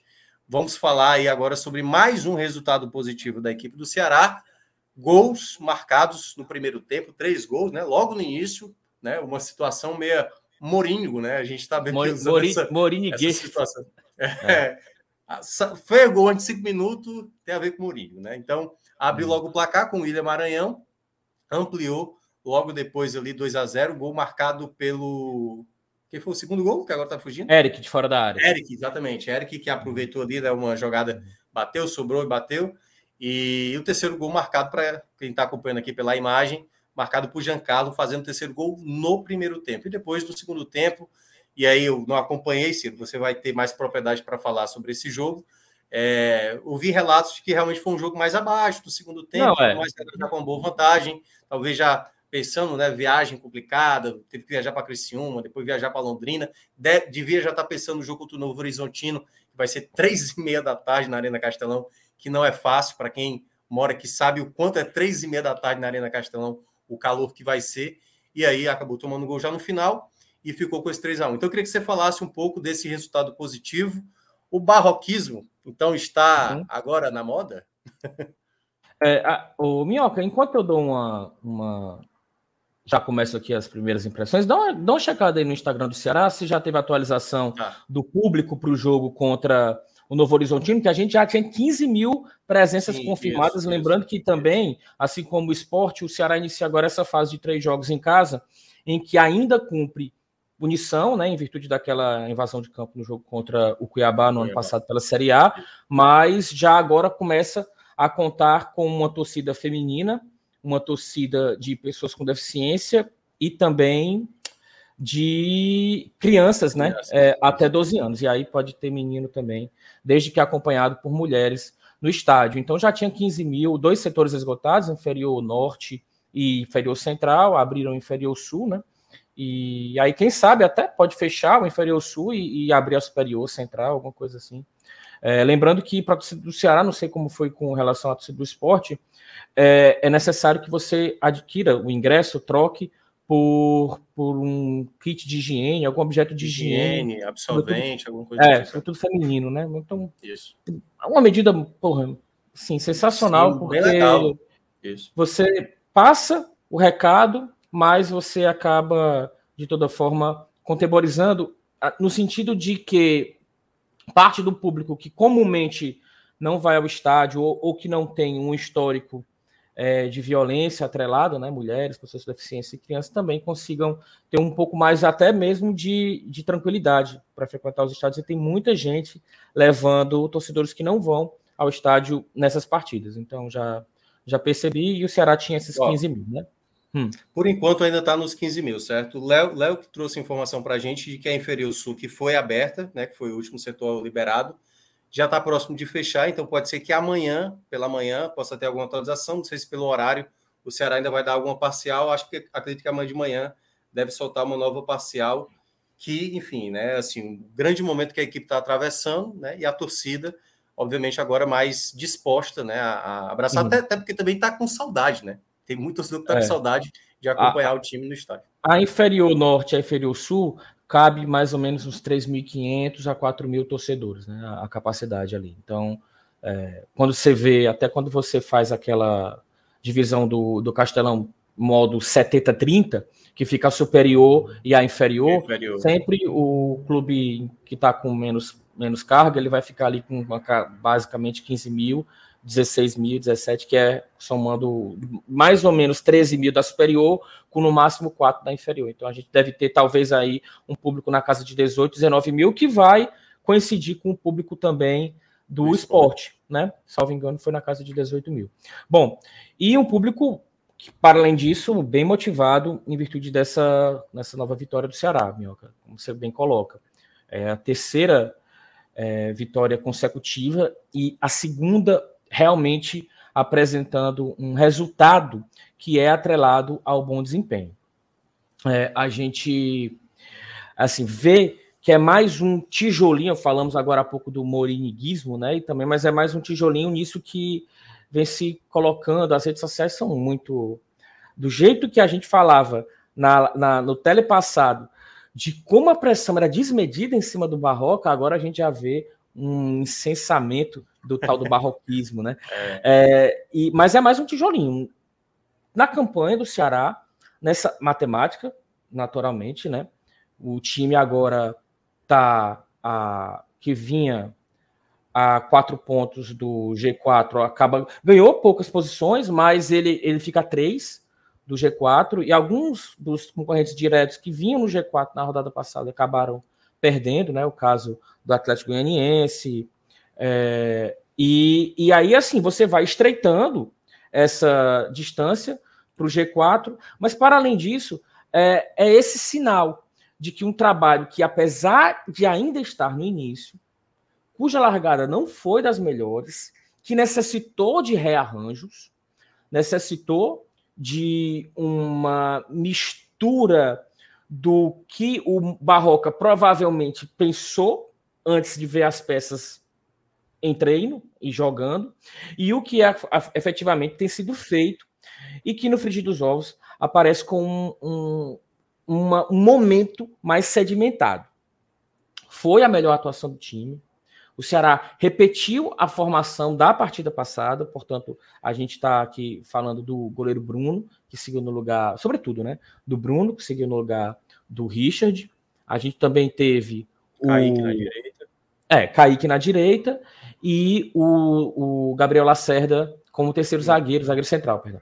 Então, é, repete essa formação, e mais do que repetir uma formação, é uma formação que ganha força, sobretudo com jogadores que também ganham espaço com a chegada do Barroca.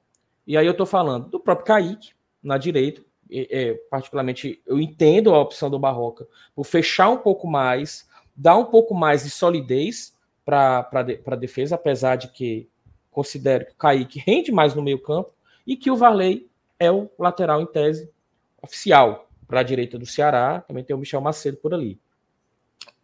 Temos um, um meio campo com o Jean Carlos e o Chay nessa ligação, e o William Maranhão, que é o jogador que hoje faz o gol que, dá, que abre o placar para o Ceará, e que é, digamos assim, um velho conhecido do Barroca, um jogador que, que o Barroca já, com quem o Barroca já trabalhou na Atlético Paranaense.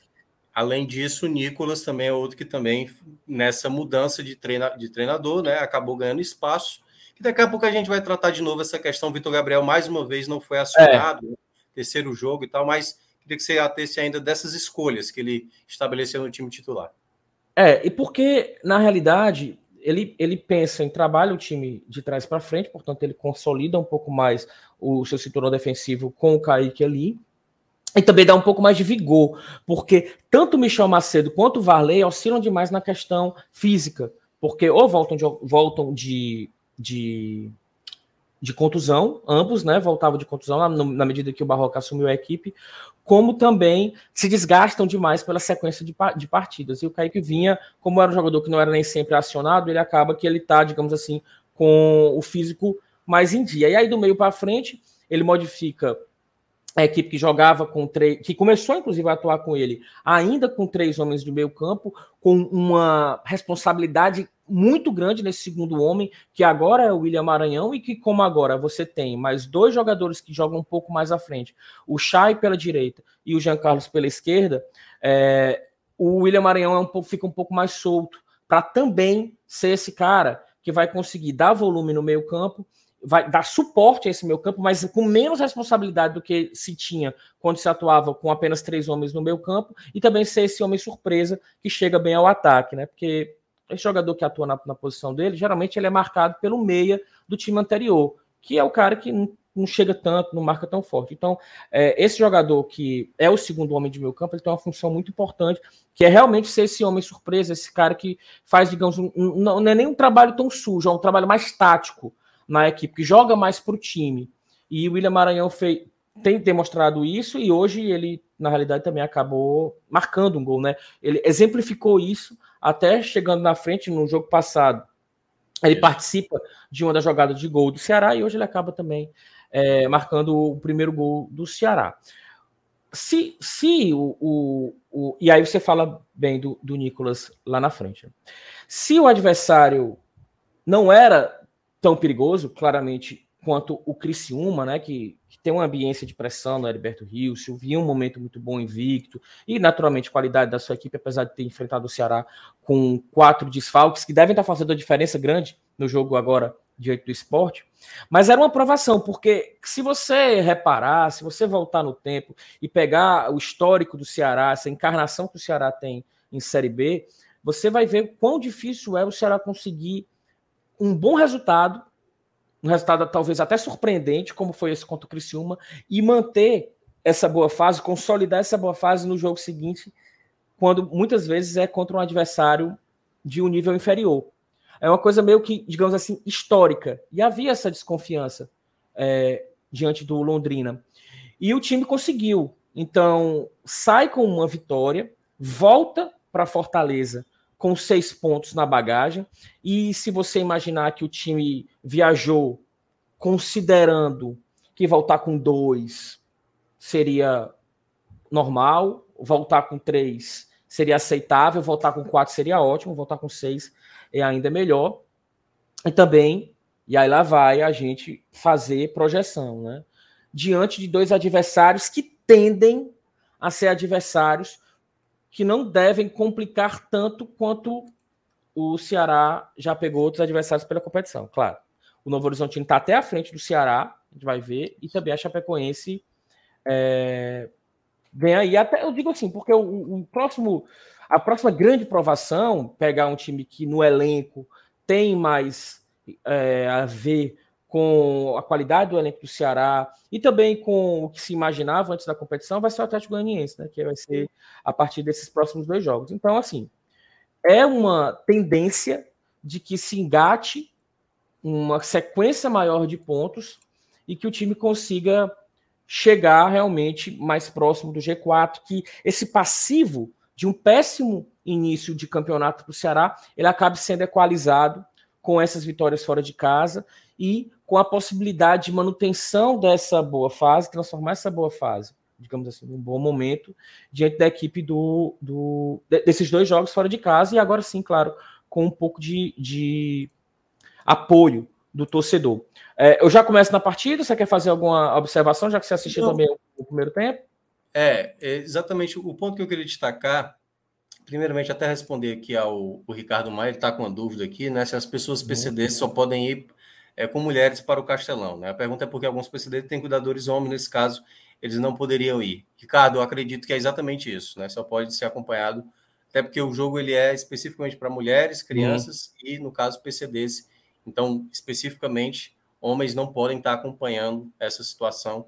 E, e acho que qualquer coisa o clube vai até esclarecer, né? A Jana, que agora entrou, né? Uhum. Tá, tá responsável por fazer a situação. Não sei se os meninos do Vozão Cast fizeram uma, uma entrevista com ela recentemente, mas eu acredito que não possa. Homens não podem entrar, é, mesmo que tenha acompanhando ali uma criança, até porque senão, né? A criança. É, eu sei que a criança é o, a, acompanhar a criança não pode, o homem. Isso está claro. Até nas postagens do clube. Uhum. Mas é isso. É, outra coisa que eu percebi também, né, assim, de muito elogio, foi que o Ceará teve um bom jogo, assim, dominante contra o adversário. Você até chegou a citar, Londrina tem limitação e tudo mais. E tinha falado mesmo que o Londrina teria problemas, apesar de que vinha numa boa sequência, né? Duas vitórias seguidas, não tinha perdido jogando em casa, né? Dois, uhum. Duas vitórias e um empate. É, mas foi um jogo que deu para, assim, pelo menos os relatos que eu recebi, de que o Ceará soube se impor, né?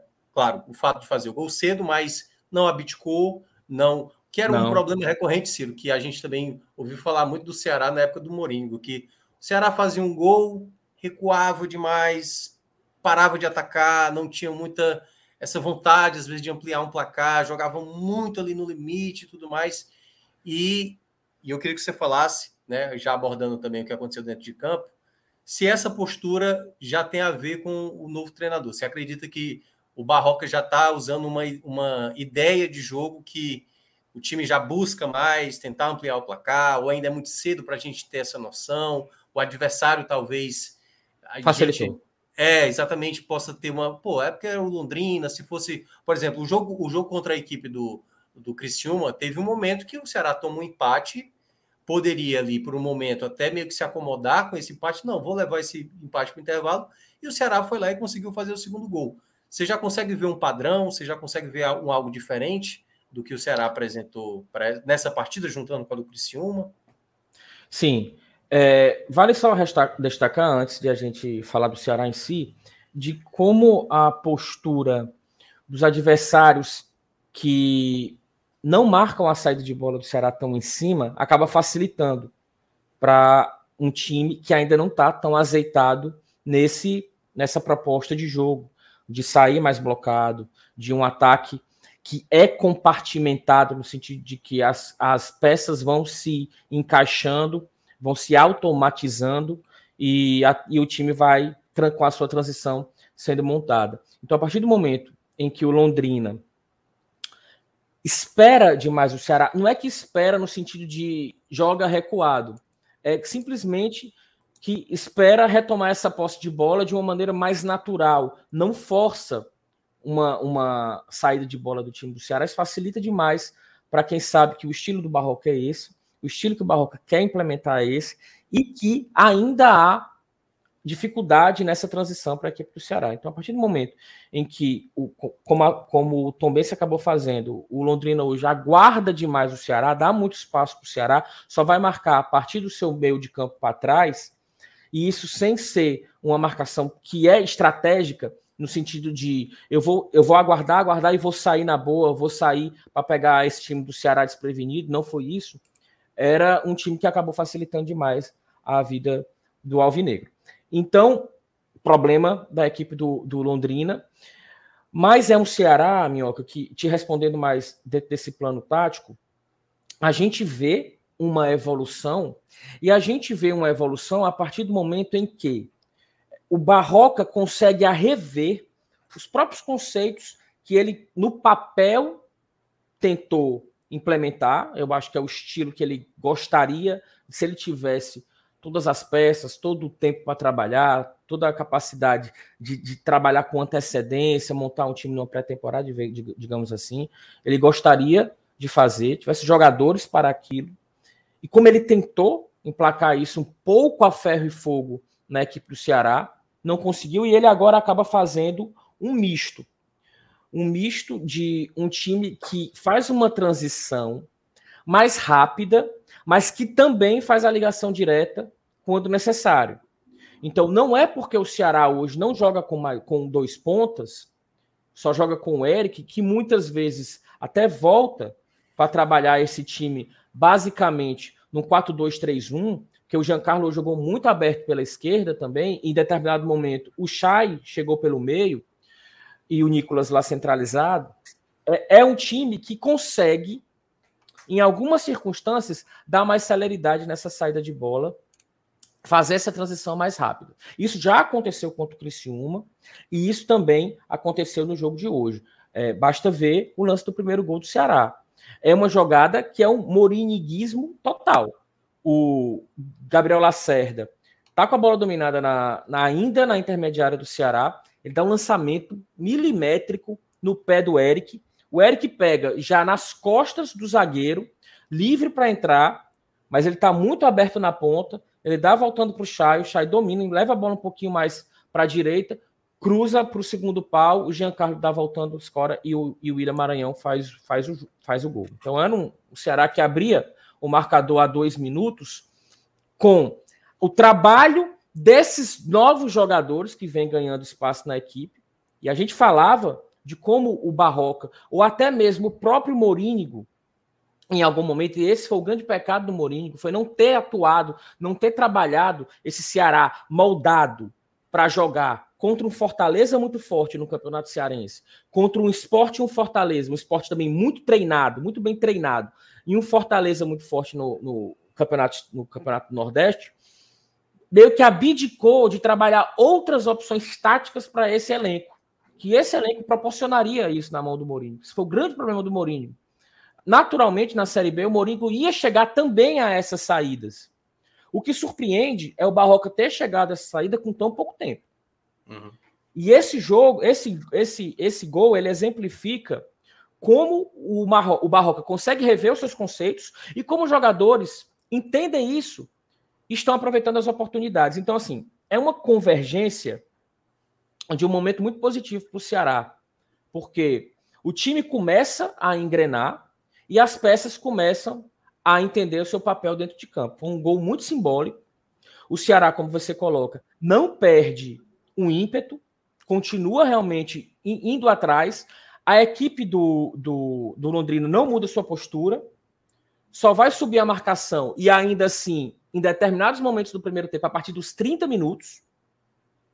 E o Ceará chega com muita tranquilidade a um segundo gol, que é numa escapada rápida com o Eric, o Eric trazendo mais pelo meio, ele tenta um chute, a bola rebate na defesa, ao invés, novamente, a gente falava no jogo contra o Criciúma, ele teve uma oportunidade naquela jogada que Sim. ele dá uma chapada, colherinha, né? Ele dá a colherinha no, no ângulo e o goleiro acaba pegando o Gustavo. Agora, ele também tinha a possibilidade de passar, dar a bola para o Chay, que vinha passando livre na direita. A, a, jogada do segundo gol também começa com o Chay, o Chay participa dos três gols, e e ele não devolve para o Chay, ele tenta arriscar de fora da área e acaba fazendo o segundo gol do Ceará. Então é o Eric que já vai chegando. Aliás, é o terceiro jogo seguido que ele marca. Eu acho que é, né, eu até fiquei sabendo com o Horácio, que é o setorista lá do povo, é, ele nunca tinha conseguido uma sequência. Até mesmo naquele momento ele participava de muitos gols. Às vezes Sim. ele não fazia gol, mas é a terceira partida seguida, que é também algo que a gente já vinha destacando também, né? Que é aquele Eric que já tinha dado uma apagada ali por um momento mas agora uhum. tá, tá é, retomou. Retomou bem. É, e, e, também retomou o, o, protagonismo. E você veja, é, em determinadas circunstâncias, quando o jogador ele ele está arriscando, ele faz um gol desse daí, que ele tinha uma jogada aqui, é porque também o cara tá com personalidade, entendeu? Ele tá cheirando Isso. a gol. E, e, e, é importante que, que o Eric tenha esse papel e isso seja fomentado nele. Porque ele é um jogador que não teve essa faceta goleadora nas outras passagens da carreira dele, mesmo no Náutico. É. Ele era um jogador que fazia uma diferença, mas que abria muito espaço. Ele nunca foi um grande finalizador. E agora a gente está vendo o Eric também trabalhando é, esse, esse seu potencial e sendo diferenciado nisso. Né? Ele acaba marcando esse segundo gol. O Ceará segue na mesma toada. O Londrina sai um pouco mais para o ataque a partir desse segundo gol do Ceará. E aí você tem uma, um, os chutes que vão, na maioria das vezes, não levam tanto perigo para o goleiro Bruno. O Bruno faz uma boa defesa, uma só boa defesa nesse primeiro tempo, é quando ele é chamado realmente a, a, a, defender, mostrando muita segurança. Na realidade, ele mostra muita segurança ao longo de todo o jogo. No segundo tempo também é pouco exigido, mas um pouco mais. E o Ceará chega ao terceiro gol também numa jogada que é muito simbólica, que lembra um pouco mais o o, o gol, o segundo gol contra o Criciúma, que foi aquele gol que a jogada sai toda trabalhada, passa pela defesa e tal. E É, e aí a jogada, ela passa pela esquerda, ela passa no pé de Giancarlo, Giancarlo inverte a jogada para o lado direito, vai novamente é, no pé do Eric, o Eric dá voltando para o Chay, e. Não, foi no primeiro, no primeiro gol que o Eric deu voltando pro Chay. A bola já vai direto no Chay e o Chay cruza essa bola e aí já pega é o próprio Giancarlo, que iniciou a jogada, mostrando, mostrando dinamismo para completar para o gol.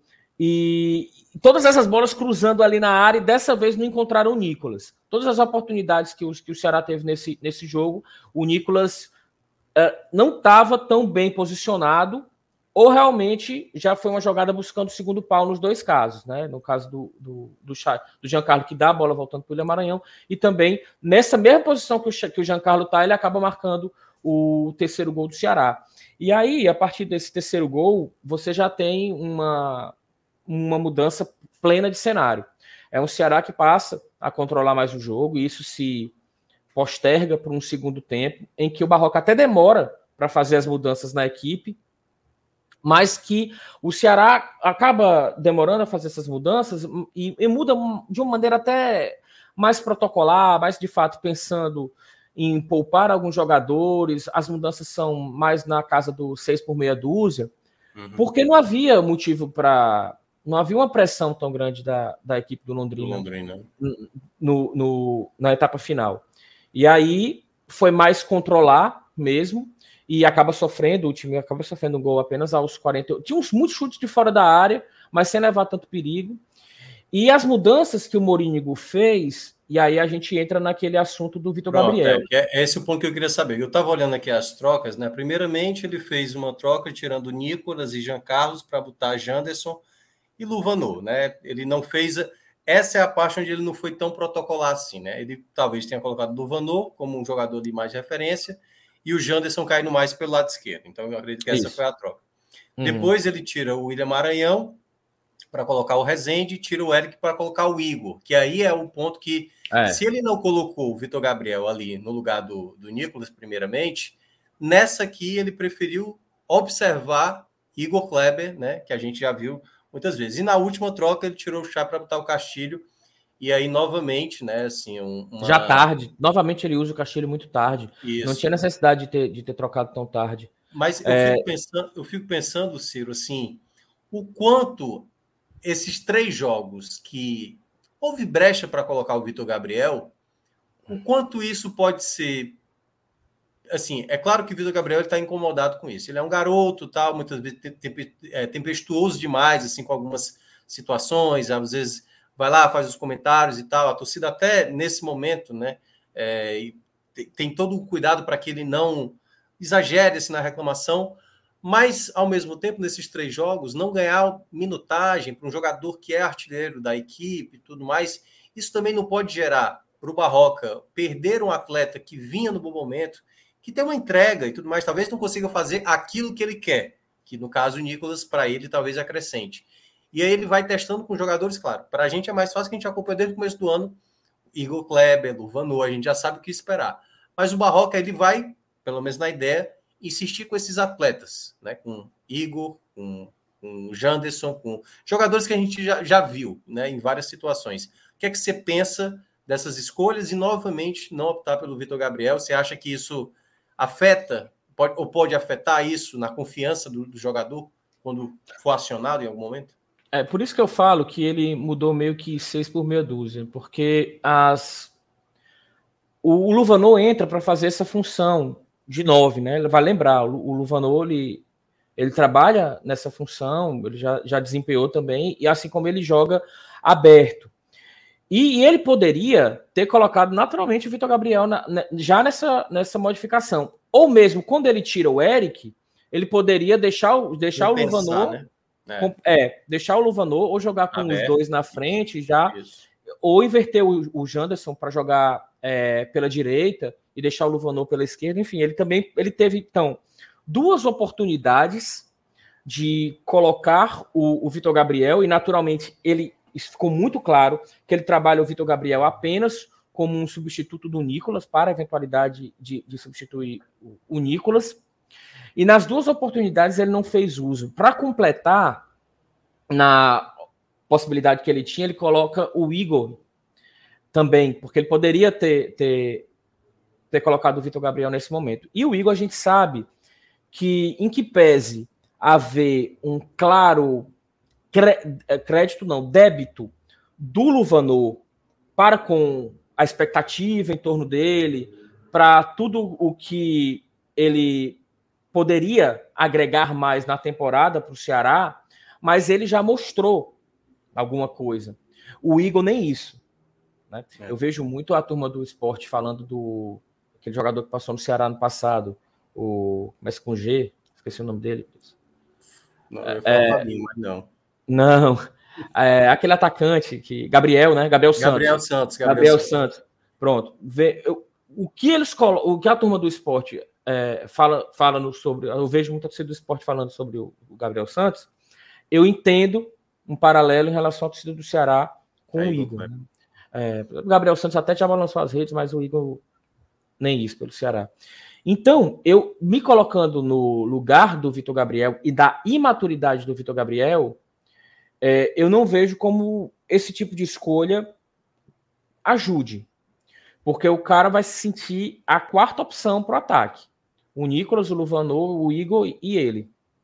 É... Porém, o Barroca, ele, tá, ele tem trabalhado o time nesse momento muito dentro do, do seu quadradinho. Então, ele está tentando trabalhar essa formação com esses quatro jogadores. Algumas vezes fazendo essa modificação, recuando um pouquinho o Eric para trabalhar um 4, esse 4-4-2 virar um 4-2-3-1. Mas basicamente esse 4-4-2. E, e eu vejo ele sem tanta abertura nesse momento para variar tanto o tanto o esquema como o próprio sistema do jogo.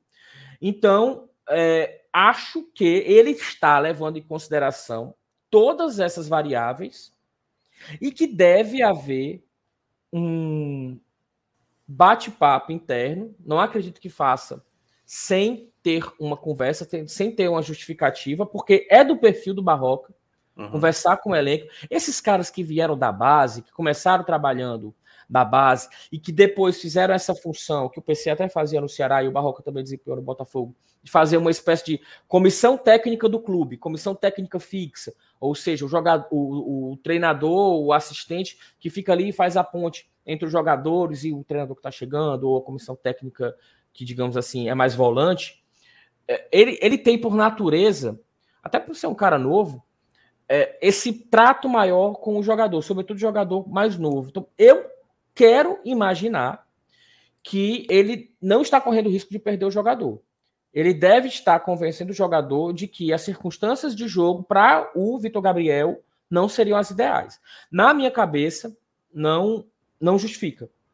Porque o jogo estava ganho, poderia dar minutagem para ele, poderia também entender o Vitor Gabriel nesse, nesse nessa formatação em que ele não tem dois pontos cruzando e jogando para ele, abrindo jogada, dando para trás e, e, e para ele chegar, complementando. E lá ele, né? Dando para trás, lá ele. É, senão a galera vai ficar aí. É, é o, de, e... é o jogador lá, né? O de culpa atrás. É. Então, até ele próprio precisa também é, ser testado nesse, nesse estilo de jogo em que a bola chega um pouco mais trabalhada e chega um pouco mais de trás para frente, não tanto de lado como o Ceará tinha quando jogava com esses pontos muito afunilados e tal. Então, assim, é um novo estilo de jogo do Ceará e que o Vitor Gabriel realmente vai perdendo espaço. E eu repito, não quero crer que o Barroca leve em consideração tudo isso, pondera hum. tudo isso quando faz essas escolhas. Porque o sinal que ele dá é o de que o Vitor Gabriel hoje é não não nem sequer a segunda opção, mas é a terceira ou quarta opção para o elenco. O que transparece ser uma injustiça em virtude do que ele já demonstrou e, sobretudo, do que o Luvanor e principalmente o Igor não, não demonstraram ao longo dessa temporada pela equipe Avinegra. Então, assim, é, para arrematar, independente da não entrada dele, esses jogadores que entraram em campo basicamente não, assim, não, não contribuíram tanto. Foi um jogo que o Ceará realmente no segundo tempo conseguiu conduzir sem, sem sofrer tanto perigo, sem passar por tanto perrengue, e que acaba consolidando, assim, dando uma, uma minutagem para alguns nomes, trabalhando esses nomes que ele acaba colocando nesse estilo de jogo que ele tenta, tenta implementar, e que agora vamos ver o que, é que o Ceará traz de novidade esse Ceará que se propõe a não variar tanto seu estilo de jogo fora de casa ou dentro de casa, não variar tanto seu estilo de jogo dentro do próprio jogo, como é que esse Ceará vai trabalhar tendo o Novo Horizontino em casa, tendo esses jogos em casa em que os uhum. adversários uhum. tendem a ou ficar muito lá atrás ou marcar a saída de bola. O que o Londrina fez hoje foi fazer um meio termo. E esse meio termo foi ótimo para o Ceará. Verdade. É, Ciro, então assim, já para emendar, né, já que a gente já vai ter aqui mais duas análises, né, rapidinho, só para é, vamos correr, né? É, passar para a galera aí, eu tô com duas pizzas aqui me esperando. Daqui a pouco elas vão vão sentir a pressão. Mas a turma do esporte aí fica tranquila, a gente já vai fechar aqui o Ceará, depois vamos rapidamente passar pelo Vitória e aí depois a condução aqui vai ficar só sobre esporte. Ciro, perdeu por favor, mesmo? agora queria... O esporte Oi? perdeu? O esporte perdeu? Perdeu, perdeu 1x0, 1x0. Uhum.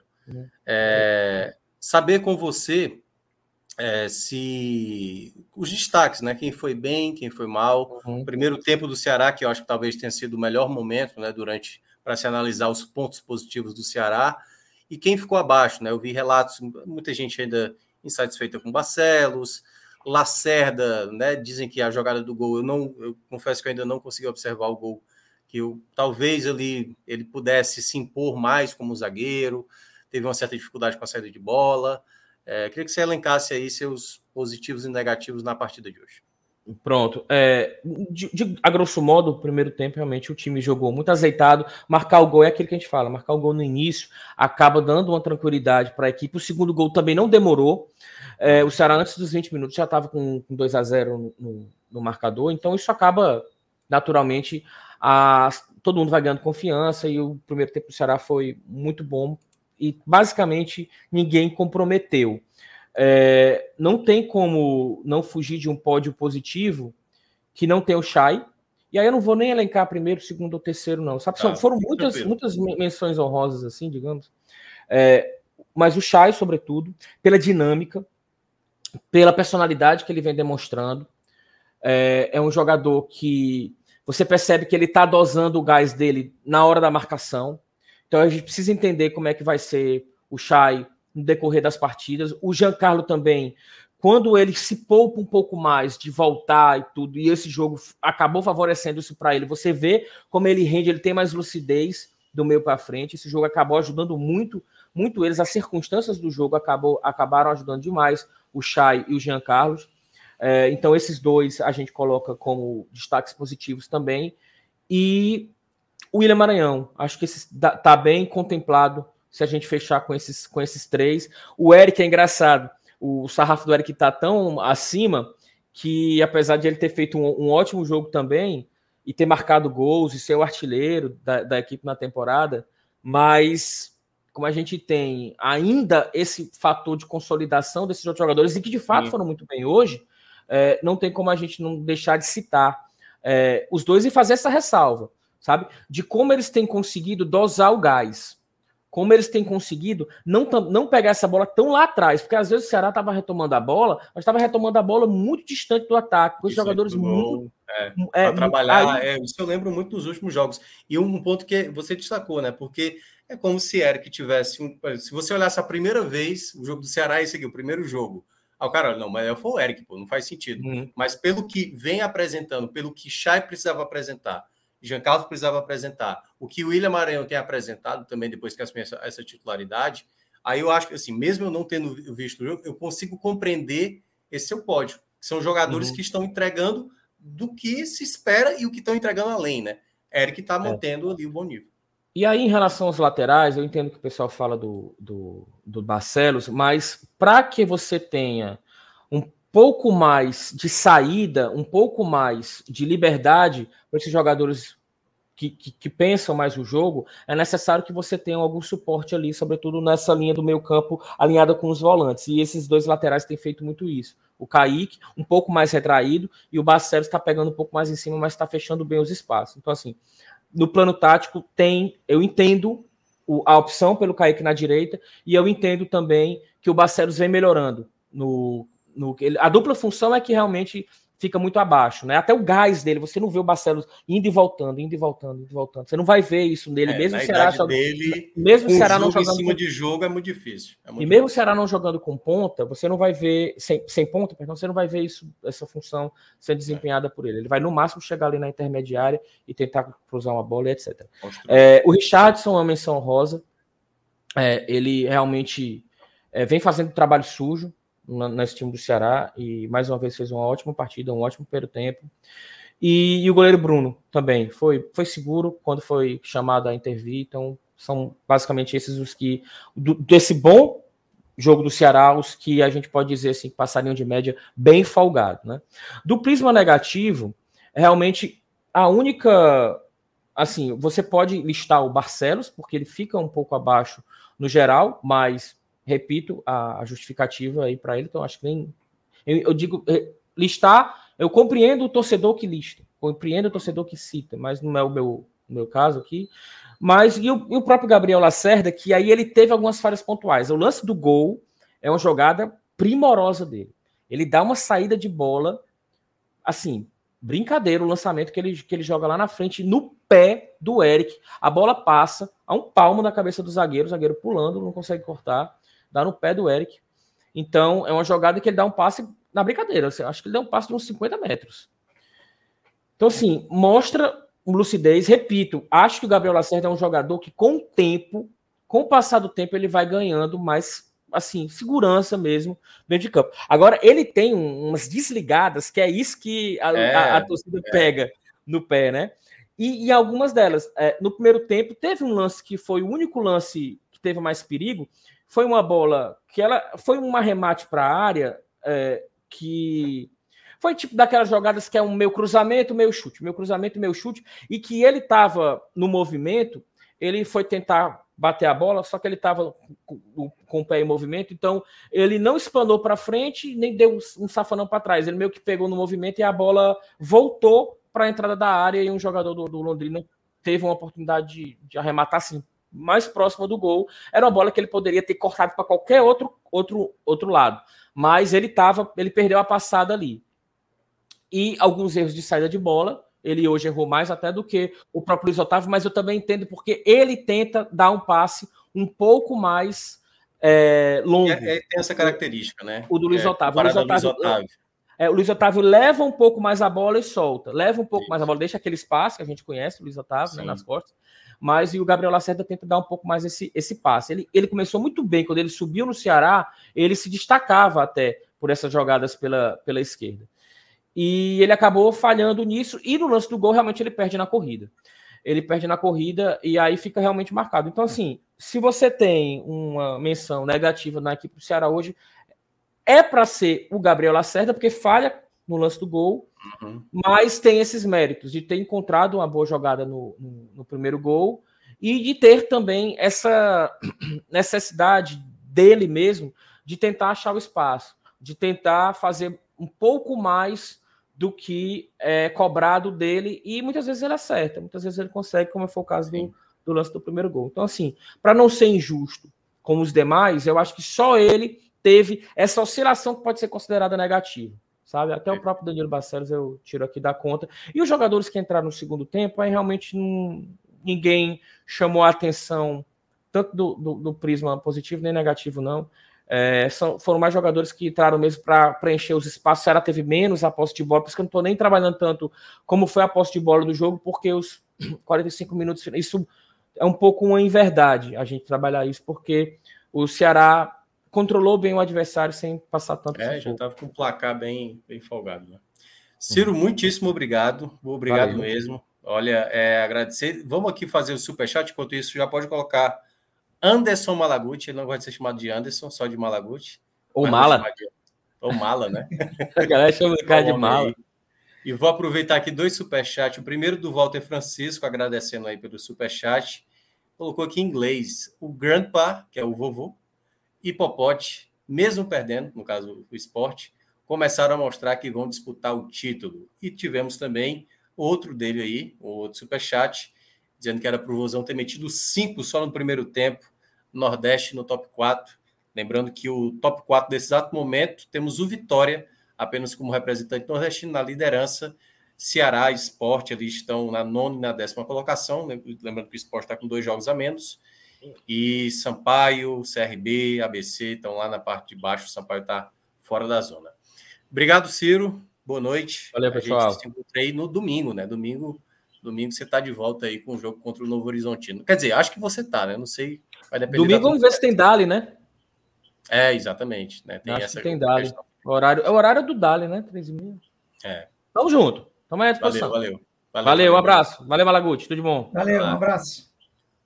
Malaguti, agora vamos nós aqui falar rapidamente aqui sobre o resultado, né? A retomada do Vitória com Vitória, sem a presença da nossa amiga Vitória. Que inclusive é... ela fez o jogo. Ela fez o jogo? Olha aí, não, então pronto. Acho que não. não, quem fez o jogo foi, foi Pedro. Dessa vez foi não Pedro? foi Vitória. Então pronto, então já não, já não temos a participação da Vitória. Mais um gol já no apagar das luzes, né? Já no finalzinho da partida, um jogo complicado. O CRB vem numa situação bem delicada no campeonato, né? Não sei nem se vai ter troca de comando, não sei se saiu alguma novidade aí no CRB. Decidiram manter Louze lá por, mais um período.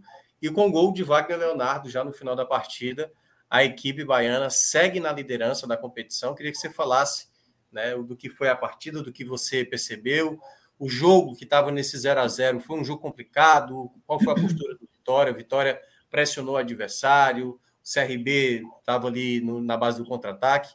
Queria que você explicasse que, como foi a partida de hoje. Boa Perfeito, Minhoca. Primeira, primeiramente, boa noite, boa noite a todo mundo que está acompanhando a gente. Hoje uma, uma noite bem agitada, né? A rodada com bastante jogos. E sobre o Vitória, vamos lá. Eu acho que era, uma, era um jogo fundamental para a torcida principalmente para o Vitória não perder o apoio da torcida nesse começo de, de Série B. Por que, que eu digo isso? Ah, veio de cinco vitórias, é, torcida empolgada, enchendo a casa, perde o jogo do Atlético Goianiense, depois perde de novo para o Mirassol e vem para um jogo que, claro, o jogo hoje, quarta-feira, sete horas, não era um horário muito bom, né? Para a torcida aí, mas só, vamos botar assim, só 14 mil pessoas, quase 15 mil, né? No Barradão. Era um jogo que era de fundamental importância para não perder esse gás, essa empolgação no começo do campeonato. E o Léo Condé foi para um jogo que eu digo, até estava pensando aqui, acho que hoje ele foi Léo com fé, porque era um jogo que ele precisava ganhar, era um adversário acessível, né? Como você bem falou, Humberto, Humberto Louser tá, é, não está tão bem lá no, no CRB, né? O, inclusive o, próprio presidente bancou ele, mas assim, disse que futebol é resultado, se daqui a pouco é, não permanecesse ganhando, poderia, poderia até haver mudanças. Então, mas o Vitória fez um jogo, fez um primeiro tempo que eu diria nota 7, porque é, a, a, escalação do Marco Antônio, como um, um é, Marco Antônio, para quem não é, para quem não está ciente, ele é um, um, zagueiro de origem, mas que foi escalado como um primeiro volante. Então, assim, ele ficou muito atrás hoje na defesa. Então, o CRB conseguiu é, fazer as suas jogadas, né, é, a, a, conseguindo esse espaço que o, que o Marco Antônio acabou deixando, né, pro, tanto ele quanto o Rodrigo Andrade. O Rodrigo Andrade estava voltando hoje de suspensão. Então, foi um jogo em que o Vitória começou até melhorzinho, é, com uma grande jogada de, de Oswaldo, mas aí vem o, o, grande problema que eu vi principalmente no primeiro, primeiro tempo, que foi um buraco deixado também na, do lado esquerdo da defesa do Vitória, onde o Renato do, do, do, do CRB fez um grande jogo, deitou e rolou para cima do, do Marcelo, foi onde que saíram as principais jogadas do, do CRB no primeiro tempo. É, o Vitória teve uma grande, uma grande chance com, com a cobrança de falta do Zeca no travessão, lá para os 28 minutos. É, nesse momento, o Vitória é, conseguia ali emparelhar um pouco o jogo, mas o, o CRB, assim, estava bem melhor em campo, né? Estava bem melhor em campo. É, tanto que assustou mais vezes com o próprio, como eu falei, o Renato teve duas boas chances de marcar, é, uma aos 16 e outra aos 31, né? É, Lucas Arcanjo foi um, teve uma grande atuação hoje, É, já vou adiantar até meu voto nele. Aliás, ele vem jogando muito bem essa Série B. É um dos melhores goleiros, goleiros que eu estou olhando nessa Série B. Boas atuações. Tem momentos que ele está segurando a bronca mesmo, assim, para o Vitória. Inclusive, a segunda jogada do, do, do, Renato, ele faz uma defesa praticamente de futsal, que é meio que dobrando é. o joelho, que fechou bem o ângulo, né? Foi uma jogada bem interessante. Mas o Vitória termina o primeiro tempo com uma mistura de vaias e tal. É, e naquele momento é, como eu falei, era um jogo tão importante porque o Vitória começa o jogo. Claro que teve jogos ontem e tudo, mas o, e, e outros jogos rolando também. O Vitória praticamente começa o jogo com apenas um ponto fora do, é, pro, é, do, do, quarto, do quinto colocado, aliás. Quinto colocado. E, o, e o Vila Nova já começa o jogo ganhando, então o Vitória, o Vitória já estaria aí perdendo né, a, a liderança, né, depois de, de oito jogos. É, tinha o, também o Criciúma, né? Que, claro, a gente, o, Vitória não saberia o resultado do Criciúma, mas poderia sair do primeiro para o terceiro lugar, depois desse começo de campeonato incrível, né? Sensacional. Mas volta para o segundo tempo, e aí sim, aí eu digo, na minha análise, que eu penso o seguinte: o, o Vitória fez um primeiro tempo de um time que foi reflexo dos últimos dois jogos, com duas derrotas, muito abaixo do que produziu, muito abaixo mesmo. E aí no segundo tempo, sim, aí no segundo tempo foi o Vitória é, claro, não naquele nível tão bom é, dos primeiros jogos, mas aí sim, um Vitória que foi para cima, buscou o resultado a todo tempo. É, o Léo Condé voltou para o segundo tempo com duas substituições que a primeira, pelo que eu entendi, o Candail não estava se sentindo bem, ele foi um dos destaques negativos do primeiro tempo, e também ele tirou o Marcelo para colocar o Felipe Vieira, que aí sim foi uma mudança é, que ajeitou o lado esquerdo, tanto o Marcelo quanto o Camutanga ajustar, é, o João Vitor ajustaram o lado esquerdo, e aí sim, aí o Vitória começa a pressionar, começa a ir para cima. O Oswaldo tem uma chance também de falta muito boa. É, e aí, que para mim também que foi o principal ponto da virada do Vitória no segundo tempo foi a entrada do Wellington Ney, que entrou muito bem, ele entrou aos 17 e aí foi para cima, conseguiu boas, boas jogadas individuais, que inclusive é, resultaram em dois cartões amarelos para o CRB, se não me engano, o CRB foi, até foi um jogo bem, bem curioso, porque foram cinco ou seis cartões amarelos para o CRB nessa partida. Ou seja, basicamente quase todo o segundo tempo. Por quê? Porque o Vitória foi de fato para cima. Uhum. Né? Então, é... aí, entra... aí no, no, é, entrou é... o Trellis na, no lugar do, do Léo Gamalho. Léo Gamalho também estava voltando de. Estava voltando depois de um tempo, né? Voltando de, de, lesão, acho que eram quatro jogos sem sem sem estar atuando. não né? fez um bom jogo. O Léo Gamar também não fez um bom jogo. Botaria ele como um dos destaques negativos da partida. Mas o Trellis entra, já tem uma boa, uma, uma excelente chance de, cabe, de cabecear na pequena área que o goleiro defende. E aí a partida se encaminha para um resultado ruim para o Vitória, porque em casa, diante de um, de um time que estava acessível acessível para vencer, porque não vem numa boa fase. Mas aí entra a ação Oswaldo, que é o principal garçom dessa Série B, com, chegou à sua sexta assistência, e acha Wagner Leonardo para fazer o gol, já aos 50 do segundo tempo. Então, sai de um final do jogo onde que o Vitória estava tá, deixando a liderança, já estava ouvindo algumas vaias da torcida para vencer, voltar a vencer, permanecer na liderança e a torcida vir junto, né? Então, foi uma vitória, como eu falei, fundamental para essa retomada do Vitória. Claro, vamos lá, oito jogos, oitavo jogo, venceu, é, venceu cinco, perdeu duas. É normal seleção. Venceu seis, deu... venceu seis, no caso. É, foi, então, essa foi a sexta vitória, né? Isso. Então, é, é normal essa oscilação dentro da Série B. Nenhum time vai é, tão bem até o final. Mas e, o Vitória, e o Vitória não era visto uma equipe que ia estar tá com apenas esse tipo de largada, né? E eu acho que Perfeito. tem que aproveitar bem esse começo. Perfeito, perfeito. Eu acho que quase todo mundo colocou o Vitória da tabela para baixo no começo Sim, do, do campeonato.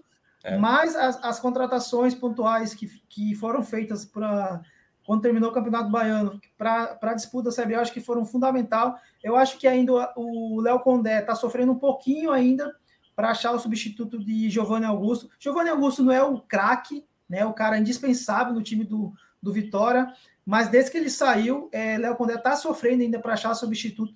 Está tentando o Thiago Lopes, aquele Thiago Lopes que, que, é, é, que, que já passou Ninguém, pelo próprio né? Vitória e que também não é, agradou na, na época. é, é, não teve Zé Hugo hoje lesionado também. Machucado também. É, machucado, mas foi com o Mateuzinho, foi com o Rafinha. Rafinha, um pouco abaixo, eu gostei mais do que gostei mais do Mateuzinho hoje, foi mais ativo, né? Então, assim, um resultado que, como falei, fundamental. É, vai agora, o, o Vitória vai para um jogo fora contra o Havaí, que é um, um time que está também oscilando bastante. A gente, pelo menos, é claro, o Havaí também não fez um primeiro semestre muito bom, mas é um time né, tradicional que frequentemente está disputando a Série A, mas é um jogo também que, se não pontuasse hoje, iria para lá com uma pressão muito maior, mas agora vai muito mais tranquilo para a próxima rodada. E depois recebe Ituano, que é outro time factível de vencer Sim. em casa. Então, assim, é, vai mais tranquilo. Foi um jogo que traz o torcedor de volta, né? Tira esse receio dessas duas derrotas, porque muita gente já chamando vitória de cavalo paraguaio, assim, né? Assusta um pouco, porque faz muito lembrar o Náutico daquela temporada que venceu tudo e depois acabou não, não subindo, mas eu acho que o campeonato está é. no começo. É... Então, eu acho que é mais ou menos por aí a, a minha análise rápida do jogo. Eu, o que eu acho até um pouco injusto fazer a comparação com o Náutico. O Náutico, na época, ele tinha um campeonato estadual, estava bem no campeonato estadual, foi campeão naquele ano, né? Foi. É, e, e, largou muito bem naquele momento, né? E, e, claro, teve as perdas que acabou tendo. O próprio Wagner Leonardo, que fez o gol, fazia parte daquele elenco, acabou saindo. Mas eu, eu, vejo que esse, esse Vitória não. Esse Vitória, na verdade, eu acho que a perspectiva dele era até bem mais baixa. A gente, a gente mas não só a gente, várias pessoas que abordaram sobre Série B colocaram Vitória sem muita perspectiva no campeonato, era mais pela permanência. E é aquela coisa, às vezes paga pelo bom começo, né? É Exato. É aquela coisa, ninguém esperava, aí faz cinco vitórias e se cobra desse dessa equipe um algo a mais. Assim, tipo, quando na verdade você vê ali uma certa limitação. Acho que, como você falou, o trabalho do Condé é um trabalho muito bom, tem a dificuldade de, às vezes, repor peças, né? Você perde Zé Hugo, você perde uh, Giovanni Augusto, aí já, já vem a dificuldade da profundidade de elenco, que é onde falta essas questões. Perfeito, Fala. eu acho que, eu acho que só para concluir, não sei se a gente vai concluir, mas assim, eu acho que as, as, as derrotas fizeram o Léo Condé olhar para o seu elenco. Né? Ele próprio hoje acabou colocando o Marco Antônio, que tinha jogado só o primeiro jogo, se lesionou. É, no último jogo ele voltou a ser relacionado, mas não, não jogou. Nesse jogo já foi titular. É, o, próprio, o próprio João Vitor já ganhou alguma chance também, o próprio Wellington Ney. Então você vê, são jogadores que ganharam que tinham poucas é, oportunidades nesses primeiros jogos, porque eu acho que acredito que quando tá ganhando, quanto menos você mexer, é, né, vai jogando com o que tá dando certo. Uhum. Mas as, as, as, duas derrotas vieram, então fez o Léo Condé olhar para o elenco, é, buscar alternativas, principalmente, como eu falei, eu acho que para a posição do Giovanni Augusto, que é uma posição que está bem ainda em aberta no clube, né? E eu acho que até a própria entrada do, do Felipe Vieira hoje pode, pode ser uma, uma alternativa a mais também para o Marcelo, que na minha visão hoje foi um dos piores em campo. Então, o Léo Condé mexeu no. Foi o Léo com fé, vai com fé, que acho que hoje vai. E acho que essas mudanças é, surtiram algum efeito. Foi um pouco mais sofrido, obviamente, por essas duas derrotas, essa perca de confiança, mas é, a torcida é, também fez seu papel hoje, apoiou. vai, eu acho que eu não consegui entender se foi muito mais a saída do Léo Gamalho e a entrada do Trellis. Eu acredito que tenha, tenha sido a entrada do Trellis, porque o Léo Gamalho, vindo de muito, é, quatro jogos sem, sem entrar em campo, claro, não fez um bom jogo, mas foi o momento mais tenso da partida aí. Mas eu acho que essa briga pela posição lá de nove vai ficar tá em aberta ainda. É uma outra posição que o Léo Condé tá brigando para achar, para ajustar. Então, mais uma vitória que vai é. que vai agora que vai provar aí agora um pouco mais tranquilo. É, e lembrando que esses cinco resultados positivos do Vitória, todos os jogos a equipe não tomou gols, né? Assim, todos Perfeito. os jogos que o Vitória não foi vazado, saiu com resultado positivo, e as duas derrotas foi quando ele acabou tomando gol, né? A derrota por 3 a 2 em casa e a derrota para o Mirassol.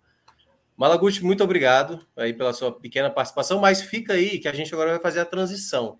Vamos eu só queria agora... fazer um último comentáriozinho rapidinho, porque eu acho à curioso. Vontade, fica à vontade. Até é, você vê, a gente estava falando das, das, das, vitórias do Vitória, de marcar gols, foram 15 jogos, se não me engano, 15 gols e nenhum sofrido. É, e você sabe quem é o artilheiro hoje do, do Vitória é o Wagner Leonardo, com três gols. Então. Isso, o zagueiro. Né, tá, tá, bem, tá bem disperso, tá bem é, distribuído os gols. Então, apesar de você ver uma, uma clara participação direta de Oswaldo, como você destacou, né? Sim, né? Com assistências perfeito, e gols, perfeito. é talvez hoje eu vejo hoje o jogador talvez mais importante para um time hoje da Série B é o Oswaldo, assim, é o cara são seis, mais são, são seis assistências, tá entendendo? Ninguém ninguém ninguém passou. E é, ele fez um gol, foi dois. Eu lembro de um gol dele. Ele fez um gol ou dois já até agora no campeonato. Me pegou, não tenho certeza, é, Mas eu lembro de um gol dele que foi até mesmo um gol de fora da área. Um, um, com certeza, que foi no primeiro jogo, que foi um golaço, aliás. É. Mas, em todo caso, é... deixa eu até dar uma olhada aqui rapidinho. Vitória. É... Oswaldo, dois gols. Então, dois são é, oito participações. Metade dos gols do, da equipe do, do Vitória tem a ver com Oswaldo. Então, assim, é muito relevante a importância dele dentro do grupo. É isso. É isso. Agora a gente vai fazer sim a transição. Celso Shigami já está na área aí, já sei que ele está na área. Cauê também está na área, já pode colocar na tela aí. A turma que já está na expectativa. E aí, agora eu vou tocar a bola para Celso Shigami. Temos dois pratos de pizza ali, Celso, me esperando desde 10 horas da, da noite. Eu nem sei Bota o que tá no micro-ondas que está tudo certo.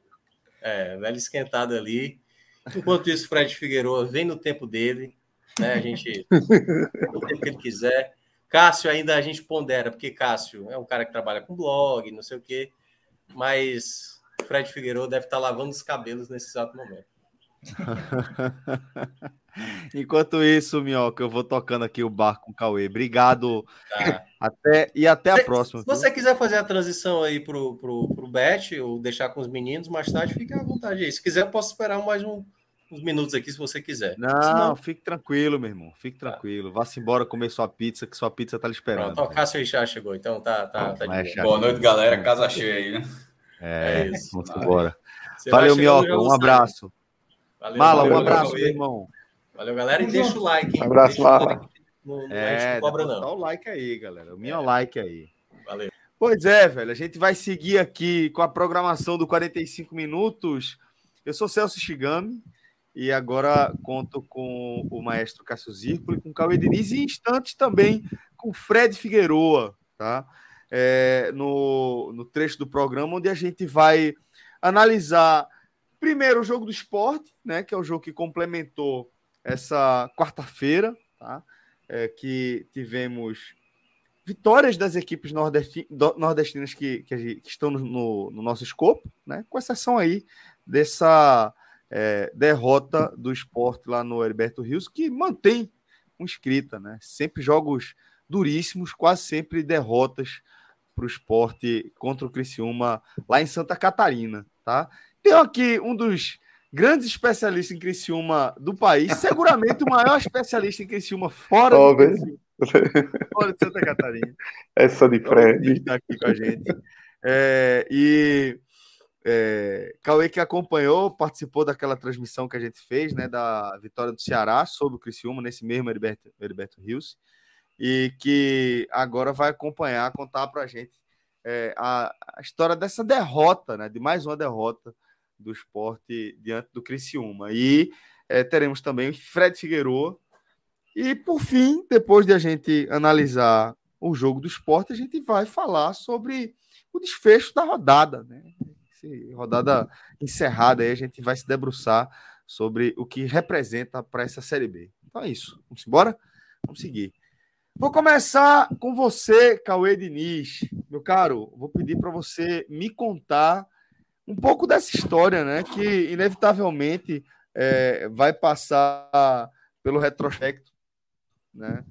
É, de Criciúma, Sport, no Heriberto Rios, mais uma derrota do esporte no Heriberto Rios. Dessa vez, primeira derrota do esporte nessa Série B, tá? Com o esporte, um time bastante mexido, mas que no fim das contas foi isso que restou ao Leão da Ilha do Retiro. Mais uma derrota nesse retrospecto. Pois é, Celcinho. nas lembranças eu me lembro até uma escocada de tomar de 5. Acho que teve um 5x2 aí nesse, nesse histórico aí. 5x0 em 94 e 5x1 em 94. Em 2002. Pronto, pronto. Cássio aí que, que não deixa mentir. Lá o negócio geralmente é ruim. Quando você perde 1x0, até que o cara não vem com. não vem troncho, não.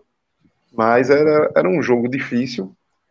É, até pelo contexto da partida, pelo que aconteceu no, no domingo, né, do Criciúma ter perdido para o Ceará, então o Criciúma tem uma sequência bastante complicada de pegar agora Mirassol, acho que a Atlético Goianiense também, até a gente falou disso no, no domingo passado, e a derrota para o Ceará, eles tinham tido o que o esporte teve hoje de desfalques, eles, eles tiveram contra o, contra o Ceará, eles tiveram quatro desfalques muito preciosos, vamos dizer assim, o Rodrigo, o zagueiro capitão, Rômulo volante, foi o cara que fez o gol, é, Cristóvão, lateral direito, e Éder, o atacante. Então, esses quatro jogadores fizeram muita falta no domingo, hoje estiveram presentes e, e ajudaram muito na, na, na, condução do jogo do Criciúma na partida de hoje.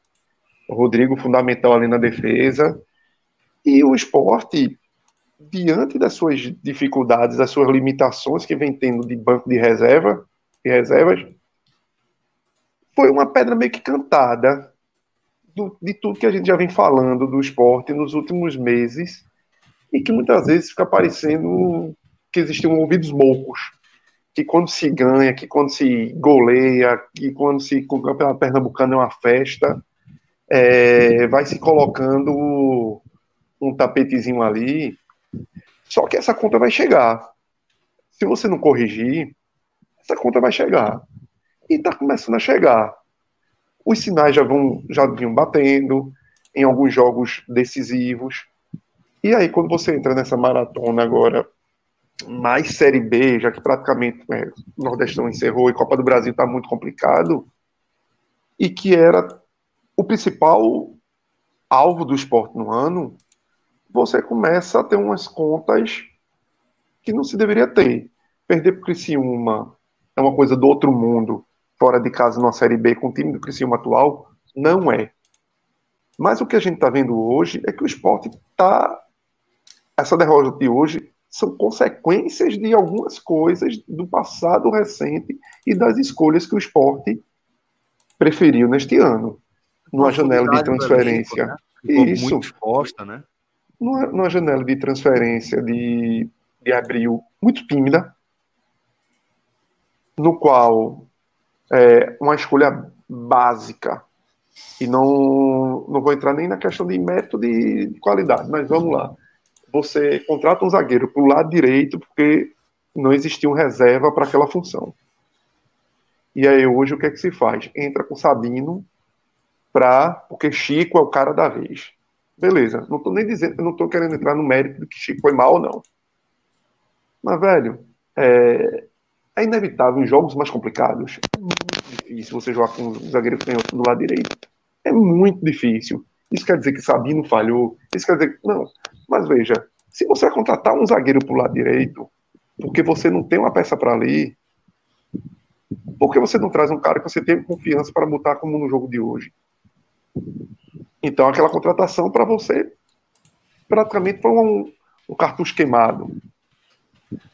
Então, já se tinha um, um elenco enxuto de janeiro. O esporte, ao contrário do ano passado, que teve que contratar muito e contratou muito errado. Esse ano contratou menos, talvez tenha contratado até mais exato, mas está faltando um pouquinho de quantidade. Um pouquinho, um pouquinho de quantidade e de qualidade de algumas peças que terminaram virando significado de, de solução. E Gabriel Santos, a gente já viu que não. Hoje, na última bola do jogo, a bola veio rasteira, estava Gabriel Santos ali dando peixinho, mergulhando a bola no chão. Pô. Fabrício Daniel ainda precisa, é um cara que eu acredito que tenha sido um bom reforço, mas precisa entrar no modo operando. 35, né, do segundo tempo, no finzinho já. Isso. E Fabrício Daniel, quem? Fabrício Daniel entrou no, no início, que é Gabriel, né? Gabriel ah, entrou aos 42. Sim, sim, Fabrício Daniel começou de frente, mas ainda tá faltando. Quando o Jorginho entrou, melhorou muito o futebol do Fabrício Daniel. Porque ele estava praticamente jogando também só ali. Mas são, são, são questões, Celso, que eu acho que hoje é muito do que a gente vem batendo. É um elenco chuto, um elenco que rodou pouco, um elenco que testou poucas peças das suas opções de banco, sempre ficavam, ficavam presos aqueles mesmos nomes e que muitas vezes não correspondiam, como Vargas, uhum.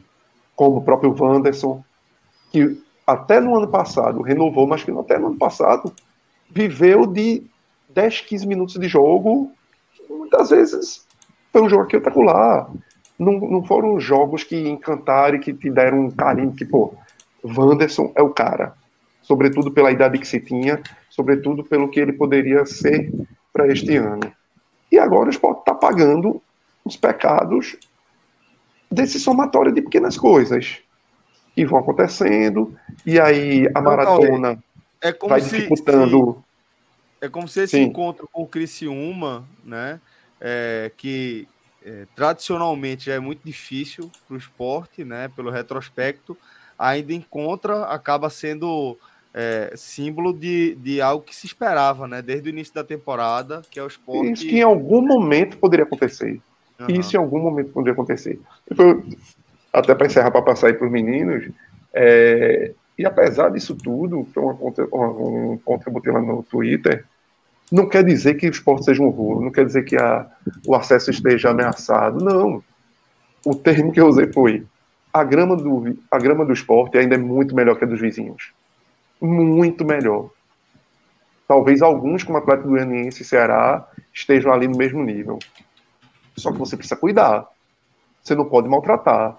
Tu tem que regar no tempo certo, na quantidade certa. Senão algo que era muito certo de acontecer, que esse acesso, sem aperreios, você começa a colocar dificuldades e desnecessárias.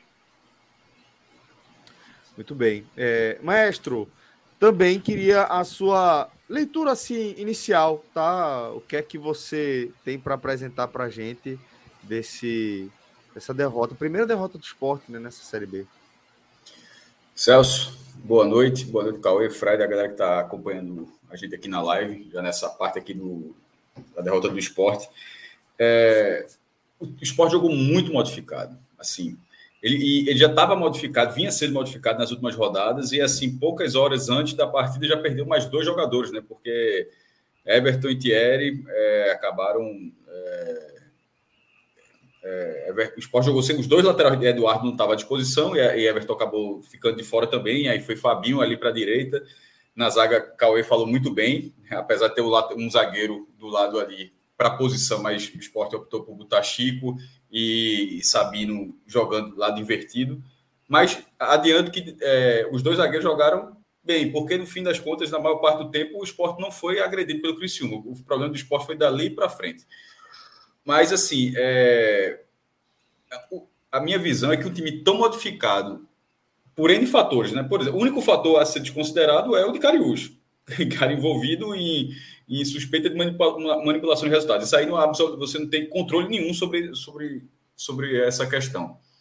É, a, a, só a discussão de quanto usou o jogador, mas assim, mas não de, de, lesão, de muscular, de secar alto, de tal, e de perdendo jogadores. O esporte jogou hoje com um time que não dá para jogar na segunda divisão. Assim, porque mesmo que você seja um, um candidato real ao acesso, o esporte é, é um dos candidatos reais ao acesso, mas não é difícil suportar uma quantidade de desfalques que o esporte teve hoje numa partida como essa, sem ser por cartão. Tipo, não é que fulano, porque o do Criciúma tinha jogadores suspensos, assim, tinha, é, os desfalques do esporte eram, eram desfalques de departamento médico, tirando de Cariús, todos os outros eram de departamento médico, só um que foi a opção de, de Ederson, que foi Jorginho. O único que começou no banco por opção do treinador para ter três volantes para tentar conter o jogo, mas com três minutos já estava 1 a 0 para o Criciúma. Então, assim, qualquer estratégia ali de ter Jorginho no banco, caso tenha sido por isso, né, e não porque o jogador tinha mal da última partida, foi desmontada muito, muito rapidamente. Mas mesmo com esse cenário, e talvez pela, pelo tom de verde que Cauê trouxe em relação à grama, né, é, a grama do esporte nessa analogia, o esporte não fez uma partida ruim, Criciúma conseguiu reagir para tentar buscar o um empate no, no, no, primeiro tempo e no segundo tempo, quando teve 65% de posse de bola, com a bola basicamente o tempo inteiro do meio do campo para frente, mas é, para buscar algo mais, ele precisava ter um time mais qualificado. E eu acho que faltou. Assim, primeiro, caso Love ou Juba não decidisse, Love ainda teve a oportunidade de decidir, acertou a trave ali numa cabeçada. Ele até responde rápido, ele está sozinho, mas ao mesmo tempo ele responde rápido, porque o lance começa de um. Não é de uma jogada ensada, não. É um, é um, foi um cabeceio ruim de, de Sabino que um jogador conseguiu se antecipar aquele erro para tentar cabecear, mas que foi Love, no caso, acertou o travessão. No momento que seus dois principais jogadores não decidiram, esperar das outras peças ia ficar muito mais difícil. E aí você. E uma dessas peças quase decidiu ainda, tá? Felipe ainda teve três oportunidades, duas no primeiro tempo no mesmo lance, as duas defesas do goleiro Gustavo Forassis, as duas defesas foram espetaculares. A primeira no contrapé, que ele pega aqui caindo, e a segunda no rebote com o pé. Eu lembrei a defesa de Vitor no pênalti do Atlético Mineiro contra o. Acho que é Toluca, aquele jogo da Libertadores 2013, que um, um cara ele defende de pé com, com o pé. E o goleiro do Criciúma conseguiu fazer isso. E na reta final, um outro chute de Filipinho ali, é, que pelo replay, acho que a bola ia até na barra e o goleiro defendeu também. Mas tirando isso, o esporte não criou, criou muito pouco. Fabrício, uma negação. É, eu acho que Fabinho demorou muito para se encontrar ali como lateral direito. Eu acho que ele, Fabinho ficou perdido nessa partida. Na, é, Filipinho, a, Filipinho melhorou no momento que ele deu essas duas finalizações. Eu acho que ele também estava. Acho que os dois laterais do esporte estavam jogando, estavam jogando mal, mas Filipinho, dali, eu acho que ele cresce bastante para mim. Acabou sendo um dos melhores jogadores do esporte nessa partida. Mas, tecnicamente, o poder de decisão do esporte passou muito longe. Aí você vai pegar a estatística do jogo. É, o esporte acertou quatro vezes a barra. Na, veja só, um time que teve o tanto de tempo com a bola nos pés que o esporte teve e, e só ter acertado, ter acertado a barra quatro vezes, sobretudo por, pelo tanto que insistiu também na bola aérea, o, o narrador quase perdeu a paciência. O narrador até, até achei até engraçado. É, perdeu a paciência no bom sentido, que ele falou assim: eu estou avisando muito para o esporte, ele disse algo do tipo. Eu estou avisando muito, mas o esporte só está tentando bola, está consagrando a defesa do Criciúma e Garcia. O esporte simplesmente não, não buscou outra forma. Não tentou bola por dentro. E outra, e, essa, e esse é o tipo de jogada que o esporte costuma fazer. Mas aí aí eu consigo lembrar de o esporte não tem os pontos que vinham rendendo. Porque é, não teve lá bandeira, Edinho também não teve a disposição, já não vinha bem, mas não teve Edinho. Aí vai para Fabrício Daniel, que ainda está chegando agora, não jogou bem. Entra a Wanderson, que joga muito mal. E assim, eu acho que nesse caso faltou elenco para o esporte para isso, para ter um resultado melhor. O esporte não fez uma partida ruim, não, tá?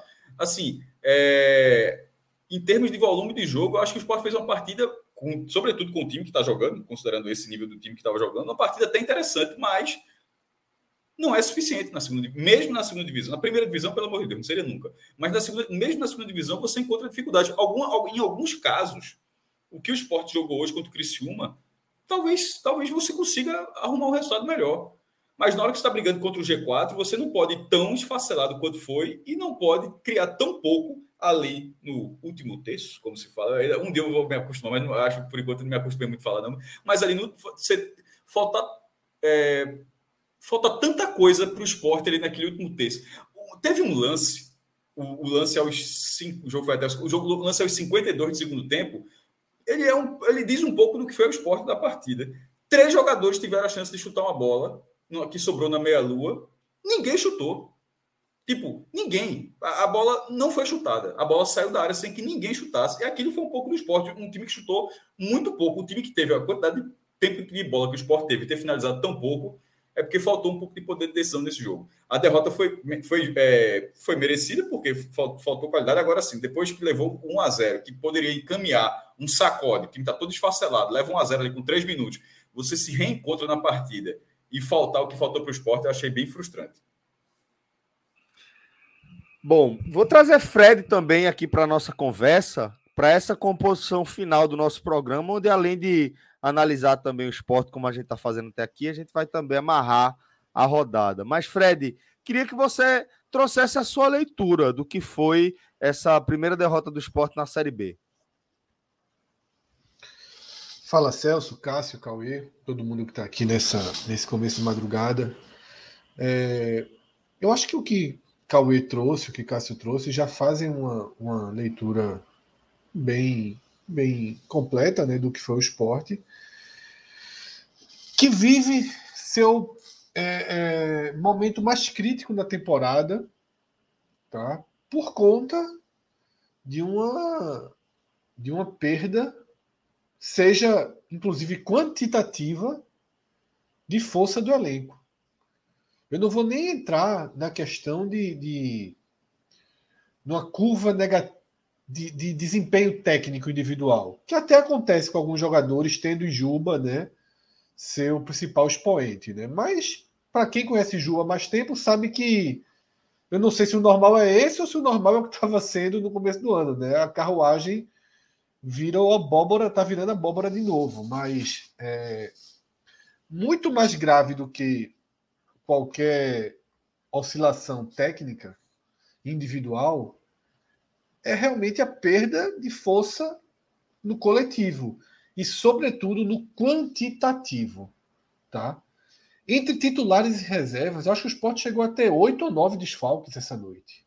Você não teve Thierry, Eduardo, Everton, Cariús, que está suspenso, fora né, sem, sem possivelmente não volta mais na temporada, ainda que se houver uma brecha jurídica o esporte possivelmente usa, mas não, não joga, então você tem quatro até aqui. Vargas, que é um reserva, cinco.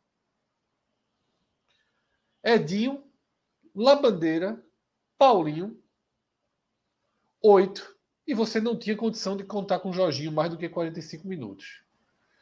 Então você vai para um jogo de Série B, de para o esporte, sexta rodada, com, de oito ou nove desfalques entre titulares e reservas. É um número limitador. É um número limitador. E que é, expõe a limitação mais grave que o elenco tem, que é no banco de reservas um banco de reservas que é muito é, é, é amparado por valores da base, que em dado momento da temporada, por exemplo, Pedro Martins, Fábio, quando acionados, trouxeram uma boa impressão nos jogos do Pernambucano, naquela goleada sobre o Bahia. Mas a verdade é que quando aparece uma perna para travar a bola do outro lado, que quando aparece jogador encarando de frente, é quando você vai ver se está pronto ou não. E Pedro Martins, por exemplo, se tornou o pior jogador do esporte de forma recorrente nas partidas. O que Pedro Martins fez hoje no primeiro tempo era para ter saído com 30 minutos, pô. Com 30 minutos. Não ganhou uma dividida. Não colocou o pé numa dividida. Acompanhando as bolas de longe. Tá? Então, assim, e é por isso que eu nem culpo. Não vou aqui jogar culpa na direção. Ah, tinha que ter trazido o volante. Houve um dado momento em que eu, Cauê, todo mundo aqui, tinha plena confiança em Pedro e Fábio. E talvez Cauê até tenha. Cauê é um cara que gosta muito de Pedro e Fábio. Fábio, eu gosto também, ainda não jogou mal, nem sei porque não jogou depois daquela boa. Mais Fábio do que Pedro. Pedro eu tenho muita interro... ainda é. tenho muitas interrogações. Fábio eu gosto contra, muito. É, contra o Ituano, entrou bem na reta final, não jogou. O Ítalo começa a ganhar espaço. Mas assim, não dá para achar que esses caras vão chegar no Heriberto Lúcio, onde o esporte nunca ganha, tá? E vão dar conta de resolver uma situação com o time esfacelado. Que uma coisa é assim, ó, tá todo mundo aqui, só não vai Fabinho. Bora, Pedro. É mais fácil do que quando tá as paredes caindo por todos os lados. Henderson talvez não tenha tomado a melhor das decisões para início de partida. Mexeu demais no time. Mexeu demais. Se tem tantos desfalques, talvez você tenha que conter. Alisson jogou uma partida de lateral direito, aquela partida contra o Novo Horizontino. Podia ter ido com o Alisson ali, na lateral direita. Deixar o Jorginho começar de repente, né? Mesmo Fred, é, Jorginho só teria um tempo. Mas Fred, é o próprio Davidson. Já que só tinha um tempo, talvez fosse melhor utilizá-lo ali no começo, sabe? Para dar um é, norte. Não, o Jorginho, o Jorginho eu preferia pro final mesmo, Celso. Até para acontecer o que aconteceu. Se vai 0x0 é, ou se vai 1x0, tem, um, tem um crescimento. Agora, Fred, por exemplo, só um Chico, ponto aí. Cauê. Fala, Davidson. Só um ponto aí na lateral direita, já que tu tocasse. Por que Davidson joga num jogo fogo daquele do Ceará, lá no Ceará, com o Ceará com ponta em cima, e no jogo de hoje contra o Criciúma, que que o Criciúma joga sem pontas, não poderia ter sido o Davidson. É.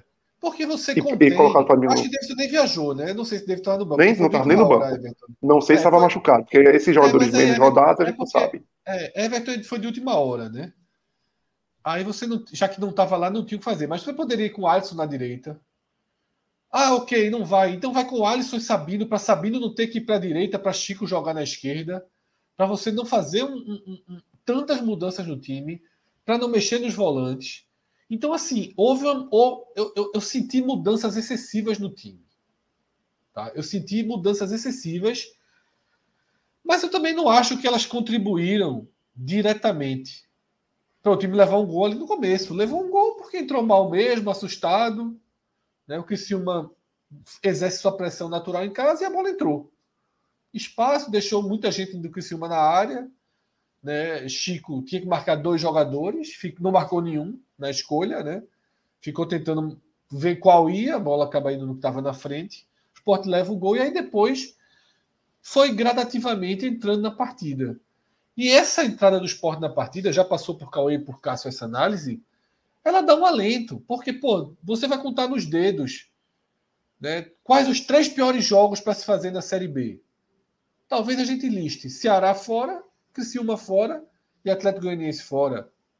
Talvez a Juventude fora. Os quatro piores jogos para se fazer na Série B. E você faz um desses jogos, você, num cenário que você entra todo desconfigurado, que você leva um gol com cinco minutos, e a partir dos 20, 25, 30 minutos do primeiro tempo, você passa a ser um time melhor em campo do que o adversário, é um alento. É um alento que a gente sabe que não tem muito. A Série B não tem muito que exigir para além disso. Agora a gente vai fazer uma análise da Série B daqui a pouco, e é claro que essa largada contida do esporte do Ceará, ela começa a colocar outros times no bolo. O Ceará começa a dar sinais, com essas duas vitórias fora de casa, que pode entrar na sequência e rapidamente não só entrar no G4, como se consolidar ali e seguir. Vai jogar duas em casa agora. É, o esporte tem que dar a mesma prova.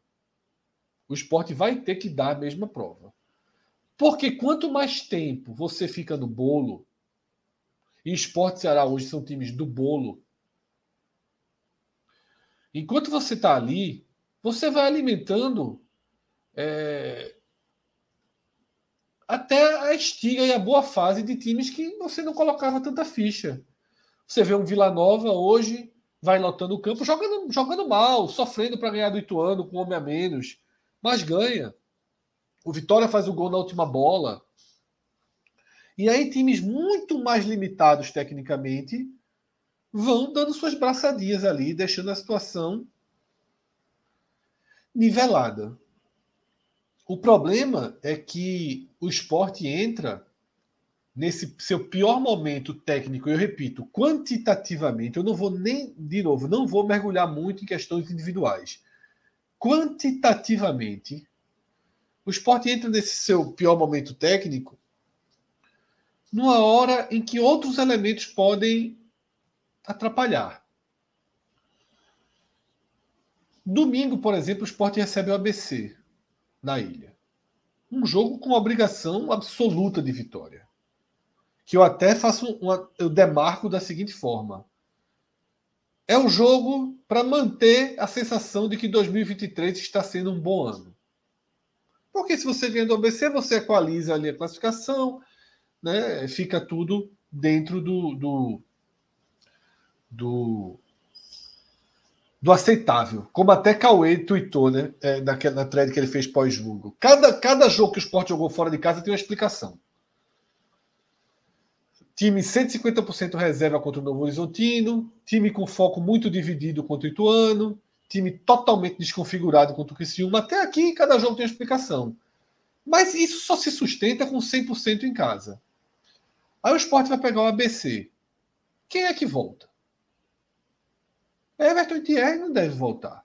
Se sentiram um incômodo muscular na quarta-feira em Criciúma, o avião pousa aqui 5 horas da tarde de amanhã.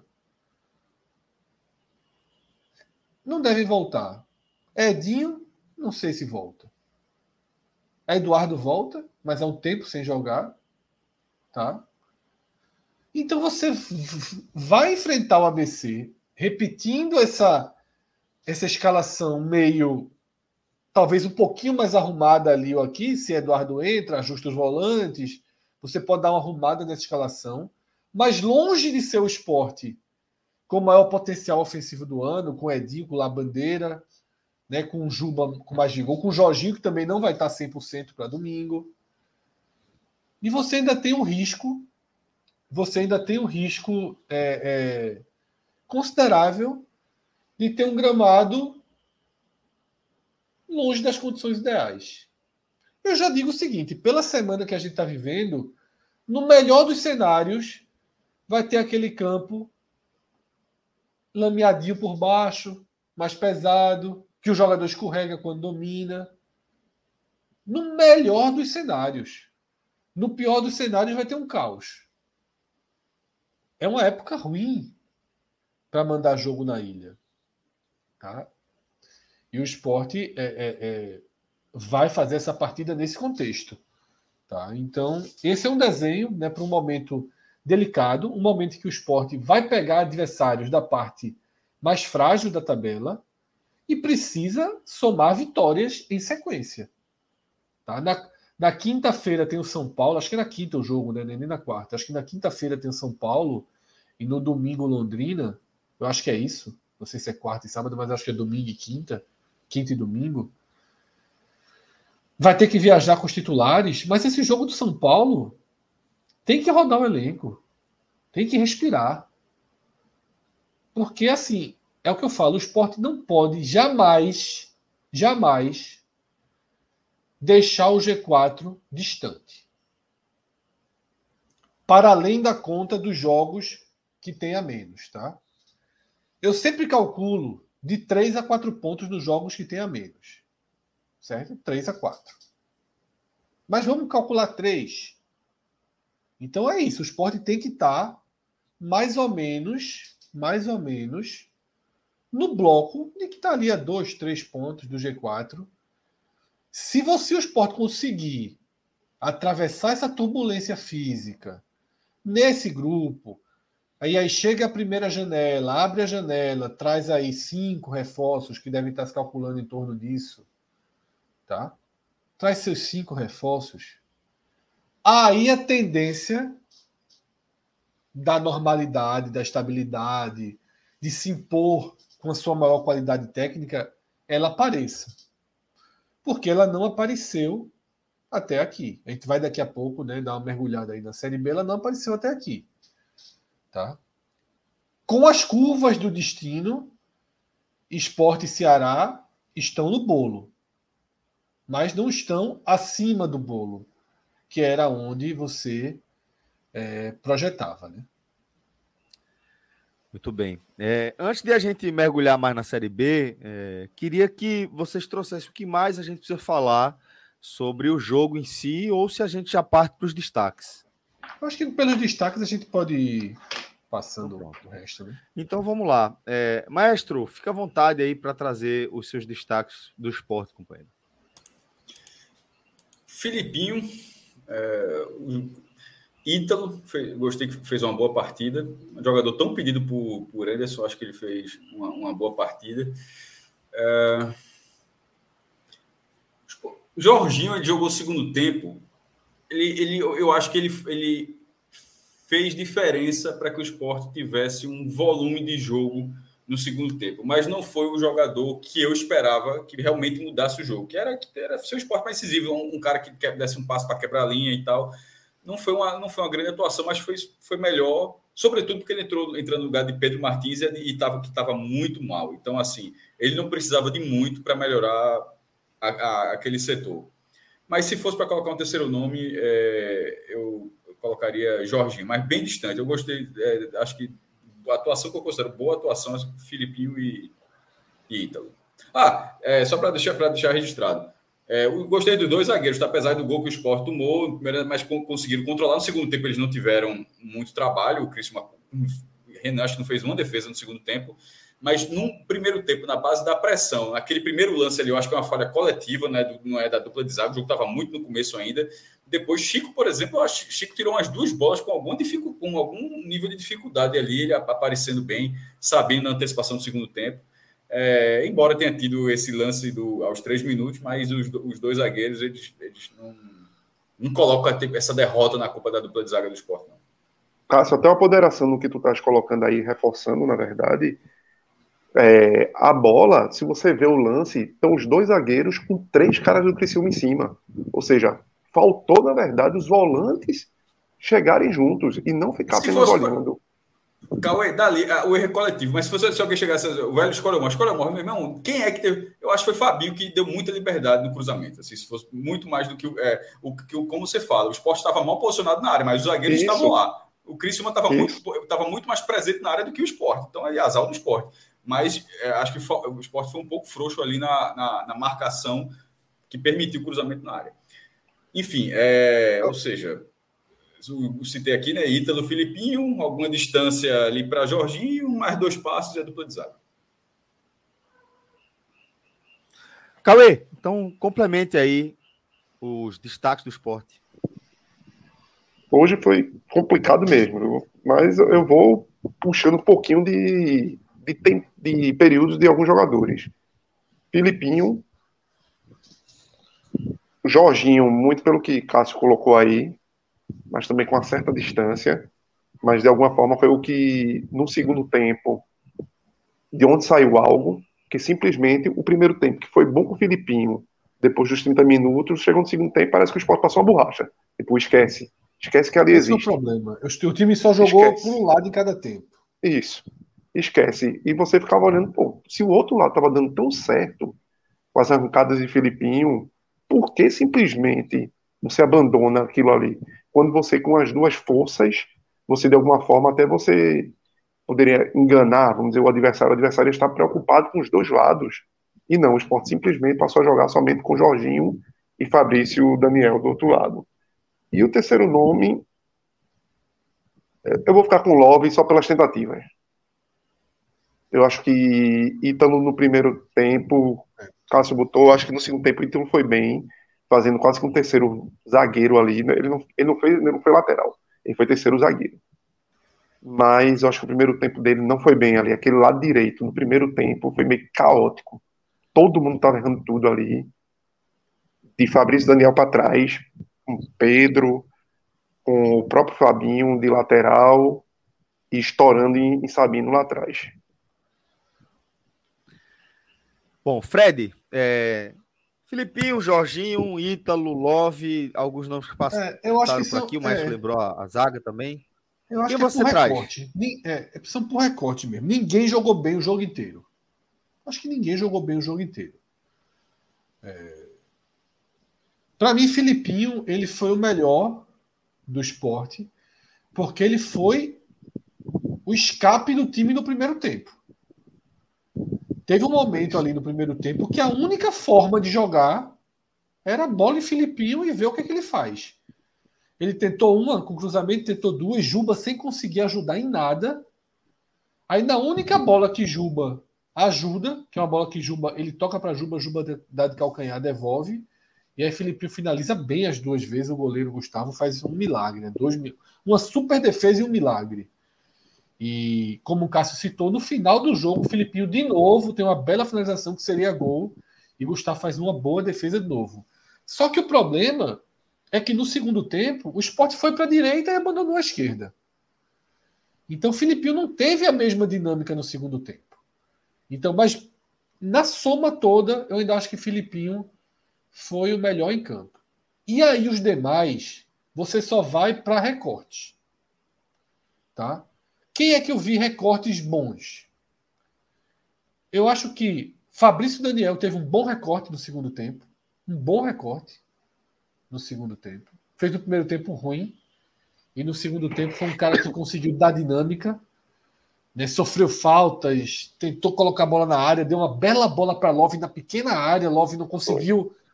Né? A bola da porra, ele achou um espaço no meio, Love não conseguiu girar. Eu acho que Fabrício Daniel fez uma boa partida no segundo tempo, né?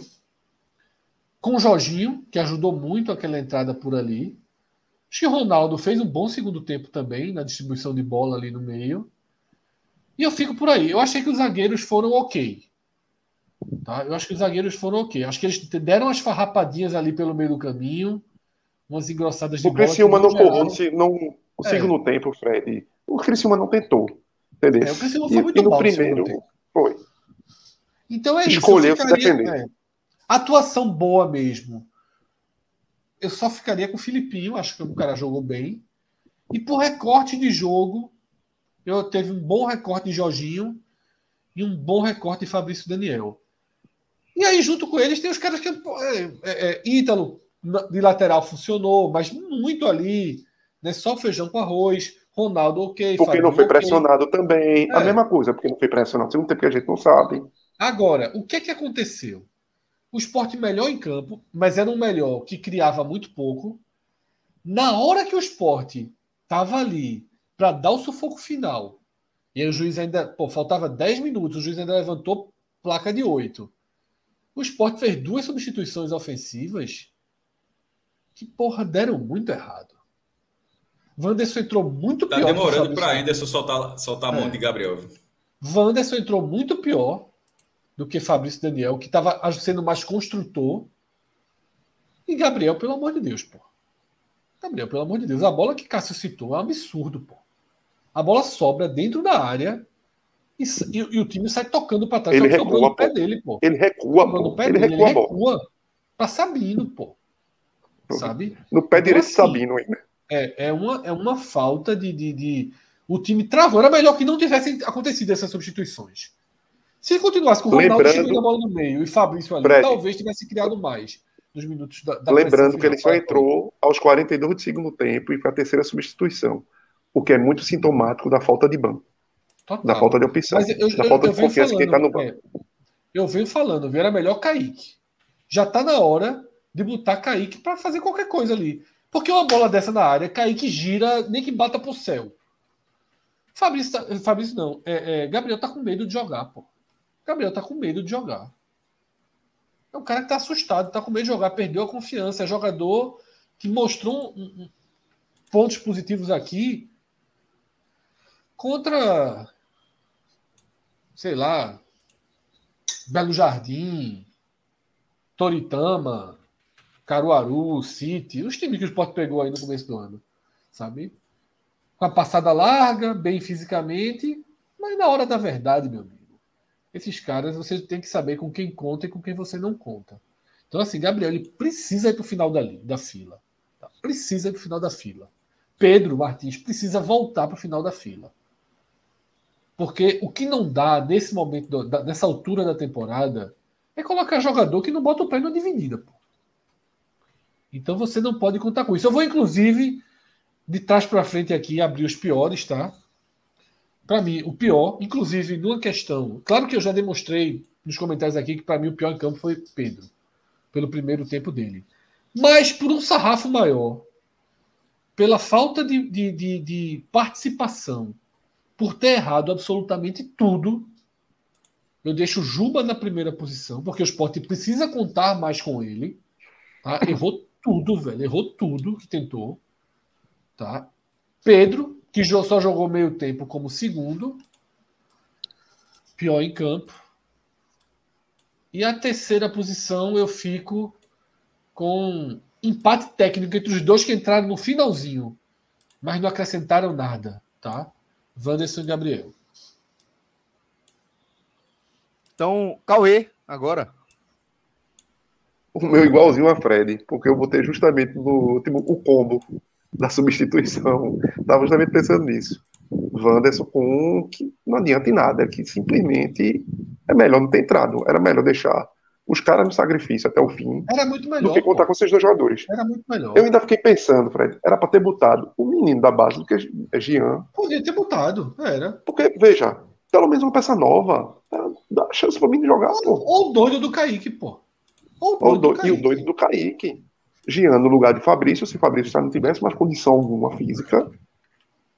E o doido e, e Kaique no lugar, porque minimamente Kaique faz um pivô. Veja, Kaique, faz, pô. Faz. Ele faz. faz um pivô na área. Love, vai se ferrar lá É, atrás de meia. é inacreditável. que Tocar pra ele fazer pra pivô. É, Mas é. só, é, é a filosofia de ser. Eu, eu concordo, Olha só, pô, mas, é. mas entenda. É, pô, inacreditável que a gente volte. a- É. Agora a gente tá no momento de estar defendendo mais uma O vez. problema é que, o é, o problema é que um ganha mais 100 que outro ganha Gabriel. 10.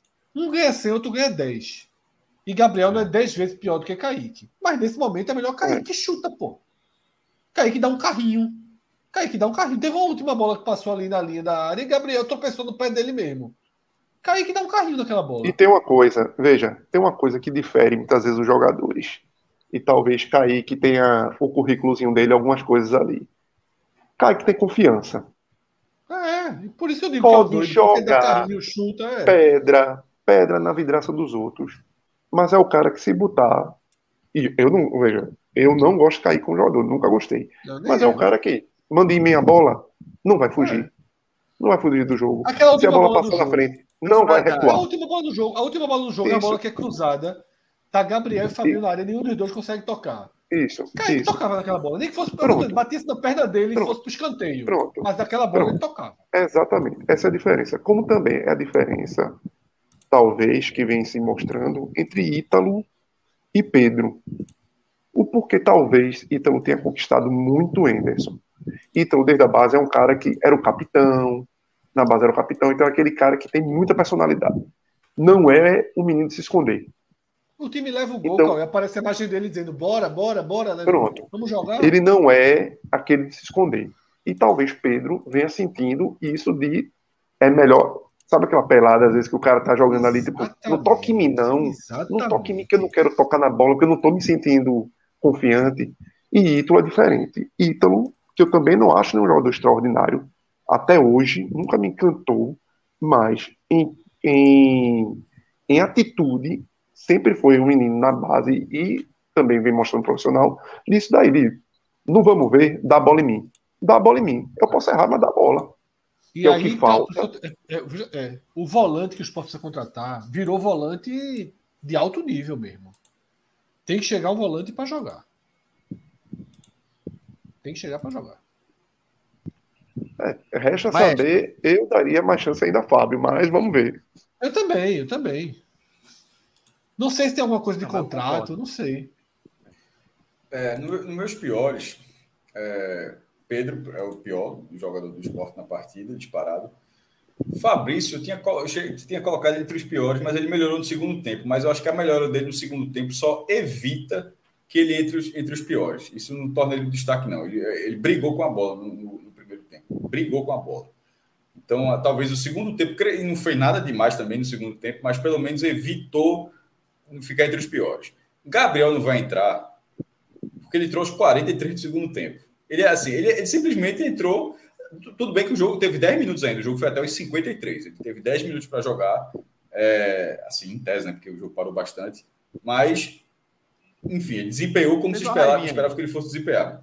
É, muito, jogou mal, mas foi muito pouco tempo. Wanderson já teve mais tempo para jogar. Então, assim, pelo, pelo, pela quantidade de tempo em campo e ter feito rigorosamente a mesma coisa, ter rendido nada, eu acho que o Wanderson foi uma figura pior que o Gabriel. O Gabriel, ele simplesmente só mostrou mais uma vez assim que que está chegando num, num momento é, que Anderson está dando mais oportunidade do que ele merece. Já passou. Mas aí né? também, mas aí faz, aí tá- acho que já passou também na verdade. Mas eu acho que que o elenco está encurtando e aí o treinador, está falando de Kaique aqui, o treinador está dizendo, ó, meu irmão, de repente Kaique não joga com o treinador porque ele não tem confiança nenhuma, o cara não rende no jogo, não treina bem e tal. Tem, deve ter N motivos. O Gabriel pode treinar bem, mas assim, mas o que vale é o que, o que vale é o campo, né? O jogo é jogo. É, o jogador ele perdeu, está perdendo muito espaço e, o treinador está demorando um pouquinho ainda para é, entender isso. Certamente entendeu, mas para aceitar que isso aconteceu, que que Anderson está vendo que o jogador está mais, isso é óbvio, pelo amor de Deus. É, você falar que seria até arrogante dizer, dizer que o treinador não está vendo isso, mas assim, mas o treinador ele tem outra forma de trabalhar, não é simplesmente o cara está mal, não joga mais, não é isso. É, ele não está mal por, por fatores que o cara deve entender internamente, não está mal porque, sei lá, não sei, não acordou bem, ou chutou, chutou o chão ontem, porque deve ter o que não deve faltar é motivo interno. Mas o fato é que o treinador está, na minha opinião, já está passando do ponto de, de enxergar Gabriel ainda como, nesse momento, uma oportunidade. Ele já deveria ter dado um espaço para trás nessa fila aí. É, e outras Juba. oportunidades, acho que Juba, Juba vale, Juba vale destaque também. Mas até mas foi de, até dito da transmissão, mas no fim das contas, a melhor oportunidade começa de Juba. Ele bate uma falta ali, o goleiro vai para o Bate a falta errada, pô. A bola, a bola foi para fora. É, o goleiro tocou a bola do Alguém quis, perguntou para ele se ele bateu errado? Não, errou todas as faltas, errou todos os lances. Matou três jogadas de área. É, Matou três jogadas de área. Pera, ah, eu, eu, nesse ponto com, com o Juba, eu, discordo um pouco de você. Sobre aquilo que eu vou até falar. Já, não, eu e Cauê, né? Foi o pior em campo meu e de Cauê. Não, tudo bem, é. Não, mas, não, mas é de algo que você disse. Que a, eu, eu achei, eu, eu, eu, preciso falar, porque se você falou, eu não quero endossar o que você disse, eu, eu discordo do ponto, que era a, a carruagem está virando a abóbora. Assim, é, ou pode estar virando a abóbora, para ser mais justo. É, eu não acho, eu não, não acho dessa forma, não. Eu, eu, eu acho que, que Juba ele já fez jogos, bons jogos contra times qualificados. Não é, ele não é o mesmo cenário do ano passado, não. O cenário desse ano tem jogos contra time da Série A, que ele já jogou, jogos na, na fase final, mesmo não fazendo grandes apresentações, o esporte só chegou vivo ali na reta final da Copa, na, contra os pênaltis contra o Ceará, porque o cara tinha feito a jogada do, lá no Castelão, fez o gol na volta, enfim. É, pode, ele não tá, ele, ele, em alguns momentos dessa temporada ele brilhou. Em alguns, ele realmente brilhou. Nesse momento isso não está acontecendo e ele está até apagado, jogando mal. Mas Cariús faz não... a falta para ele Como é que é? do lado. Cariús faz uma falta. Cariús. Sim, não é para ele, não. Faz falta, faz falta para vários. Mas para ele, sobretudo. É o estilo, porque... é o estilo. É o estilo. É o, é cara, estilo. Que dá, é o cara que faz junto. Então, aí, aí nesse caso, veja só, é um jogador vítima de, de, de, dessa questão. E, mas veja só, mas tendo aqui, quando tinha esse jogador, ele não conseguia render. Então a, a carruagem não virou a abóbora. O que virou a abóbora foi a carruagem do esporte, não foi de Juba. Foi na hora que. Mas, não, mas tá mal, tá muito mal. Errou não, então, só, só, só queria deixar registrado que eu discordo dessa sua visão. Eu, eu, eu acho que ele não está é, mal. E vem mal algum e, tempo. E sobretudo quando tempo. você fala que ele está mal porque o jogador que ele, que ele dialogava super bem ali no setor, esse cara não está em campo. Vem mal algum tempo, cara. Você só, ele perde um gol absurdo contra o Ceará. Ele perde um gol absurdo contra o Ceará. Tá? No segundo tempo. Ele perde o pênalti. Tá? É assim. E daí que perdeu o pênalti, porra? Não, eu sei, assim, não, vem jogando mal, pô. Vem jogando muito mal, pô. Agora sim, é o que eu falo, eu não tiro, não. Eu não, eu não é impossível tirar ele. Não dá para tirar. Porque você não tem banco. Você não tá aqui. É o que eu falei hoje, eu não tiraria ele, não. Agora, atrapalhou a jogada ofensiva. Porra, teve bola na, na pequena área, sabe, na marca do pênalti, não conseguiu Aí, Uma jogada, a, a, a, o chute de Filipinho é uma deixada dele. Assim, é, é o que eu falei, é, é uma jogada dele. É a jogada da, da, da, deixada e dá uma clareada para Filipinho entrar. Mas foi, a un... foi 90 minutos, foi a única jogada positiva dele. Tudo bem, veja só, só tô, meu, eu não estou defendendo que ele não jogou mal, não, Fred, tá? É, nesse ponto, não. Eu acho que ele jogou mal. Caso alguém você, caso você tenha ficado dúvida, Juba jogou mal. O meu ponto aqui, que, que eu acho que você a minha opinião, acho que você pesou um pouco de você dizer aqui que a, carro, a, a carruagem pode estar virando, virando abóbora sobre a má fase. Eu não, eu não vejo dessa forma. Eu, eu acho que eu não vejo é porque, essa queda verdade, de produção é, nesse, é porque, nesse verdade, nível ainda não. Achei. E sobretudo quando é justamente, é justamente esse meu ponto. É por isso que eu estou falando, porque para não endossar, pra, porque se você fala e ninguém fala, fica parecendo com a visão geral. Só quer dizer, ó, minha opinião é diferente da de Fred. Assim, eu, eu, não, eu, nesse ponto, em relação a Juba, eu, eu penso um pouco diferente de você. É, até porque eu nunca achei Juba bom jogador, assim, bom jogador craque de bola. Eu sempre achei ele um cara com uma ótima batida na bola. Ele tem uma ótima batida na bola, seja a batida do cruzamento, seja a batida da assistência, seja a batida da finalização. O que acontece aí para mim é uma escala física e de confiança e uma questão tática que era o quanto Cariús permitia que Juba jogasse mais por dentro. A triangulação com o Filipinho é para Filipinho resolver. Quem resolve é Filipinho. E Cariús trabalha para que Juba resolva. Tá? Tanto que as finalizações vêm de Filipinho. O Filipinho não tem a mesma característica de Cariús, ele é muito mais agressivo. É, Filipinho é pulmão. É pulmão, já entra na área diagonal, quem vai Filipinho na diagonal. É pulmão. Enquanto Cariús, Cariús é inteligência. Na área, é, levanta a cabeça e quantas Isso, vezes ele achou Juba? Quantas Isso. vezes Cariús achou Juba? Que ele dá, meso, né? Juba devolve. Inteligente e meso, né? É, sim, de campo, sim. É, dentro de campo. Dentro de campo. No gramado. Mas é isso, tá? Agora, detalhe. Titular para mim, até o fim. Até o fim. Porque não tem ninguém. Não tem ninguém. Mas aí é que tá, Agora, tá, pô, né? Ele é titular porque não tem ninguém. É, é isso que eu tô tentando. Parece que tá falando de um, de, um, de um pé rapado de bola, porra. É, eu, eu acho. Não, não é, é pé rapado de bola, não. É o cara que é titular. Sim, mas porque também... não tem ninguém, é o que você acabou de falar. Ele é titular não, porque não tem ninguém. Só, é, nesse momento é. Não, nesse momento, veja só. Hoje ele não podia tirar ele. Em nenhum momento. É só na reta final que eu perdi a paciência de vez. Quando ele erra duas bolas ali, que o esporte, no, no, no sufoco final, tentando criar alguma coisa ele outro planeta, domina errado, toca errado, a bola volta com, contra-ataque ali. Então, assim, aí eu, tipo, aí eu, eu tirava. Se a gente começa a analisar que o esporte está ultra esfacelado, aí os expoentes técnicos, aí o cara fala: quem, quem é que sobrou? Aí o cara, ó, tem Wagner Love, tem Juba. Fecha nesses caras, pô. É assim, é outra coisa também. que o adversário narrador, faça isso. O narrador, metade das bolas de, de, de Filipinho, ou 70% das bolas de Filipinho, ele narrou como se fosse Juba. O Juba, foi. Que atrapalha também muito, assim. Juba não fez aquilo, não, tá? Quem tava fazendo era Filipinho. Quem tá Cruzamento tá área. Não, tô sendo o narrador, porque ainda ficou essa impressão geral. Sim, mas por que tu Puxa, fala, Júlio, primeiro... tá debatendo aqui? Que, que, que não, tá falando... não, pô, porque eu tô dizendo, porque ainda teve esse conceito geral também. De muitas vezes no jogo de participações positivas, Sim, foi, foi narrada como. Sim, mas você tá debatendo comigo, você, não. não foi o meu caso, não, tá? Só eu sei. Tanto que você falou que os dois chutes tal foram de, de Filipinho. Né? Mas tô dizendo, porque essa frase de, de, de de, eu lembrei disso porque você falou isso, referência técnica, que foi muito citada na transmissão. A qualquer momento, tá aí, vem um, porque teve hora que o narrador falou isso, é isso, ó. Vem o esporte, tem um Juba, pô, a bola foi de Filipinho, pô. Que é aquele chute cruzado que o goleiro pega no segundo tempo. A bola foi de Filipinho, a bola não foi de Juba. Aí ele usa, tá aí, ó, esporte, de vez em quando vem o Juba e, e, e, leva perigo. Quem tava levando perigo era Filipinho, tá? Mas, é... Pra a é questão isso, de Juba, Juba é de quem você pode extrair mais. A partir do Exatamente, momento que é o cara é. que você pode extrair mais, ele como Love, pronto, você pode ver. Love não fez uma partida fenomenal, mas é um cara que participa. E não participa sendo errando tudo. Ele é um cara que participa, procura a bola. A minha questão com, com o Juba sempre foi participação. Se você é um cara decisivo, você tem que pedir a bola sempre. a bola eu, é, minha. Exatamente. O Por isso que eu sempre falei que, todo, que, Na saída do, que na saída de Juba o esporte não vai sentir na parte da construção ofensiva. Vai, vai sentir na, na definição da jogada. Porque Juba isso. define bem a jogada. Juba decide, define bem a jogada porque Juba toca bem. bem na bola. É, ele toca bem na bola. O cara que toca bem na bola, como eu falei, dá assistência e faz gol. Agora, a construção da jogada não passa, né, não, não tem tanto de Juba na construção da jogada. Eu acho que Juba, Fred, é, ele faz o diferente, sabe? Ele é o cara que, naquele lance, ele dá um toquezinho do calcanhar que deixa Filipinho. É, mas quebra é, a linha. O problema, ele deixa... deu um. Isso. E tentou quatro. É, não, eu concordo. Outro, não, só tô, é, só tô explicando. O que é que eu acho que Juba. O que, é que, o que é que eu acho que Juba oferece para o esporte? Ele oferece a batida, né? Na bola, como você falou com a bola rolando e na bola parada. E ele tem esse diferencial.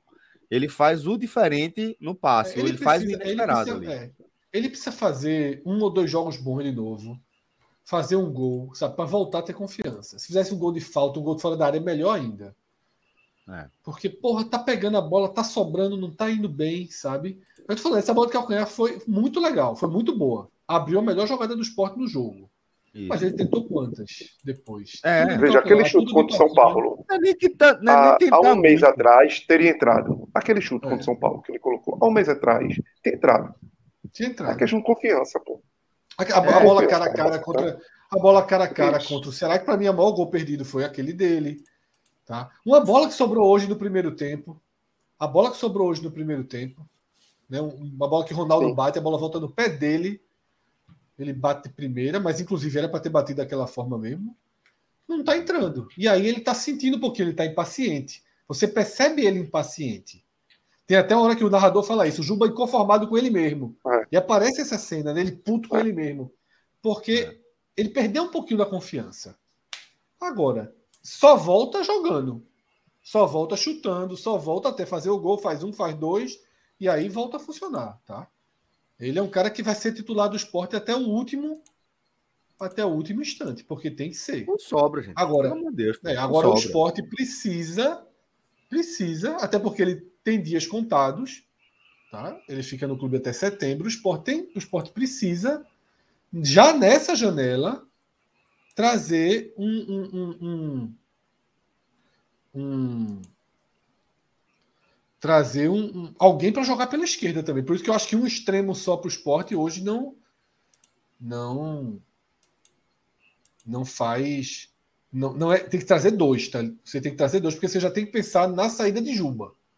Sim. Porque você não pode, ah, quando é, o Juba é sair, concreto, já trazer né? o outro. Você tem, você tem que pensar um é. passo na frente. Até porque tem só... pensando na transição, né? Exatamente. Tem uma transição. É. Uma transição para de encaixe, de tudo. O cara vai chegar aqui, vai ser o cara que vai começar a entrar no segundo tempo, vai começar a ganhar confiança nos jogos, para depois o cara você ter aquela confiança e dizer, para não acontecer o que está acontecendo agora, que por lampejos de Wanderson é. no passado, de cinco minutos, achar que Wanderson é a solução esse ano. É. E fez aquele gol Curitiba que, que renovou, né? E é, Fabrício, é. Oh, Rafael até lembra aqui no chat, né? Ainda teve outra bola que a gente não citou. O Fabrício Daniel deixou ele na cara do gol contra o Botafogo. Né? E ele não, não, né? Ele dá um corte. Até consegue Sim. finalizar e o zagueiro corta na linha, né? Precisa fazer é. gol, precisa voltar a fazer gol, precisa voltar a decidir. Tá? Pra, pra, pra recuperar a moral. Se ele recuperar a confiança, vai ajudar muito. Né? Eu digo, o esporte agora tem adversários mais fracos pela frente. Precisa muito de Juba para criar jogadas contra esses adversários fracos, né? para finalizar jogadas no último terço do campo. Pois é. É. Então, galera, com isso a gente fecha aqui a nossa análise do esporte. Eu queria trazer um superchat que a gente recebeu ainda no começo do programa, que acabou não entrando, mas vamos trazer. Tiveram, aqui acho que teve mais de um. Não sei. Para a tela. Ah, acompanhei um só, perdão. Mas Vamos começar a trazer pode ser, sequência. Pode ser que fossem antigos, né? Pode ser que fossem ainda da parte anterior do programa. É, é. Deixa eu ver. Aqui, ó. Encontrei. Vou botar, tá? Vou trazer. André Luiz Araújo. Ele tá dizendo o seguinte: Cássio tem que quebrar a corrente. Nunca assistiu o Sport Ganhar do Criciúma em Santa Catarina. Tá bom de parar de assistir o Jogo do Leão lá. Veja, mas aí é, é todo mundo, bicho. Ele é só o caso. Mas veja, veja só, é... eu lembre-se que os primeiros jogos não eram transmitidos, não, tá? Tô tranquilo. 94 era rádio. É, 95 e 97 também não teve transmissão, não. Anos 90 tinha esse negócio, não, de você ver todos os jogos do seu time, não, pô. Era radinho, viu? Era radinho, era virado. Era eu falei ontem, desliguei chorando em 94. É, não, eu fiquei até o final. Ah, embora, embora estudasse muito cedo, eu estudava sete da manhã para a aula, mas talvez esse jogo, esse jogo deve ter começado umas 8 horas também, né? Era, não, acredito não ter sido um jogo de 9 e meia, não era nada disso. Mas, enfim, não tinha os, os, jogos dos anos 90, acho que foram umas três derrotas seguidas, de 94, 5 e 7. Acho que é isso. É, não tiveram transmissão, aí depois o Sport vai ter um jogo lá em 2002, aí já tinha, mas eu não lembro se eu assisti, porque, porque o pay-per-view era muito chatinho, viu? Hoje ainda é caro, mas era muito mais caro. Muito mais muito. caro. Por jogo, né? Cobrava por jogo. Tanto, tanto era caro que, que era. É... Você comprava o jogo. Só um parênteses rápido aqui do negócio. Eu, é, eu lembro porque eu fui brasileiro em 2002, que o Sport perto daquele gol do Thailson, né? Do, do Jundiaí, é, perto daquelas quartas de final, que o, o Cristiano, inclusive, foi campeão naquela edição. Onde eu morava, lá em Olinda, tinha um lugar chamado Praça 12 de Março. Lá, lá em Olinda era, era a praça da, da minha casa e tinha um bar nessa praça. Esse bar tinha assinatura desses jogos e transmitiu. Foi uma multidão, de, mas multidão mesmo, assim, de, de, de a galera gritar gol nesse bairro, eu escutar o grito de gol da minha casa, porque as pessoas não tinham assinatura. Hoje em dia você tem, o cara tá no Premiere Play, o cara tá vendo na sua casa, tá, até tem, tem até bar que passa, mas não aglomera mais, tá entendendo? Nessa época o pay-per-view aglomerava. Era, era, era, era diferente, era bem mais caro. Era diferente, era um evento. E eu lembro, era um evento. E eu lembro, inclusive, desse dia do fumo, porque quando eu chego, é, esse jogo foi de noite, né? O que o esporte foi eliminado. E já estava tava, o esporte era muito favorito, estava 1x0. Quando eu cheguei no bar, estava 1x0, eu não acredito, não, e fez o segundo, enfim, perdeu o jogo lá. Muito bem. Obrigado, viu, André? A gente recebeu outra mensagem aqui de Walter Francisco. Continua otimista. Apesar da derrota, atesto que o esporte ainda briga pelo título. Volta de, volta de, de desfalques, mais reforços igual a briga pelo título. É, tem outros piores, né? Ele analisa pelo sarrafo dos adversários do esporte também nessa briga pelo acesso. É isso mesmo. É isso mesmo. Veja só. É o que eu falei. Para mim, o esporte vive um momento de maior maior risco na Série B. Porque ele entra na hora da tabela mais fácil, tem uma tabela mais fácil agora, com um elenco muito, como eu falei, quantitativamente com problemas técnicos na, na questão quantitativa, porque eu acho que nas oscilações individuais não são suficientes para baixar o, o, o, a imposição técnica do time. Por exemplo, Juba, que está jogando mal. Para mim, se Juba, só tivesse Juba jogando mal, não era problema nenhum. O problema é que não tem Edinho, que não tem Labandeira, tá? que você tem Jorginho meio pau, que você não tem os laterais. Esse é o problema, porque aí tudo fica mais, mais crônico. É o que eu falei antes. Eu acho que sigo a linha de volta. Se o esporte chegar na janela, chegar na janela, nesse, nessa linha aí de um ponto fora do G4, dois, três, distância de seis pontos aí para o líder, cinco, seis, eu acho que vai brigar muito forte para né, para subir pelo título. Né? Assim como o Ceará, que estava lá atrás, ganhou dois joguinhos aí, já, já três, mudou de. Tá com três é, vitórias. Casa, né? É. E a sequência do Ceará ajuda demais, pô. O é. Ceará vem com Novo Horizontino, Chape, os dois em casa, casa, ou seja, né? seis pontos que dão. Pontos. É. Aí pega um Atlético Goianiense, mas nesse cenário, possivelmente o Ceará já ou G4, ou brigando para entrar com o Atlético Goianiense ali, e depois pega um CRB no Ceará, pô. Então, assim, são nove pontos, teoricamente, não, cara, eu não ri de você, não, cara. Eu ri do comentário de Ohans, cara. Você vai terminar Sim. depois o comentário. São nove pontos, teoricamente, conquistáveis. E esse jogo contra o Atlético Goianiense é, é, time, é briga de grande. Como, como o Ceará foi lá contra o Criciúma e ganhou. Então, o, o caminho do Ceará após duas, após três vitórias consecutivas, esse jogo com o Criciúma, que eu acho que é o que arremata o que o Ceará precisava de confiança e, e do que se tem que dar de, de chance para esperar o retorno de Barroca foi dado. O Ceará só tem a crescer agora e, e, confirmar um pouco o que se esperava dele, de estar ali no G4.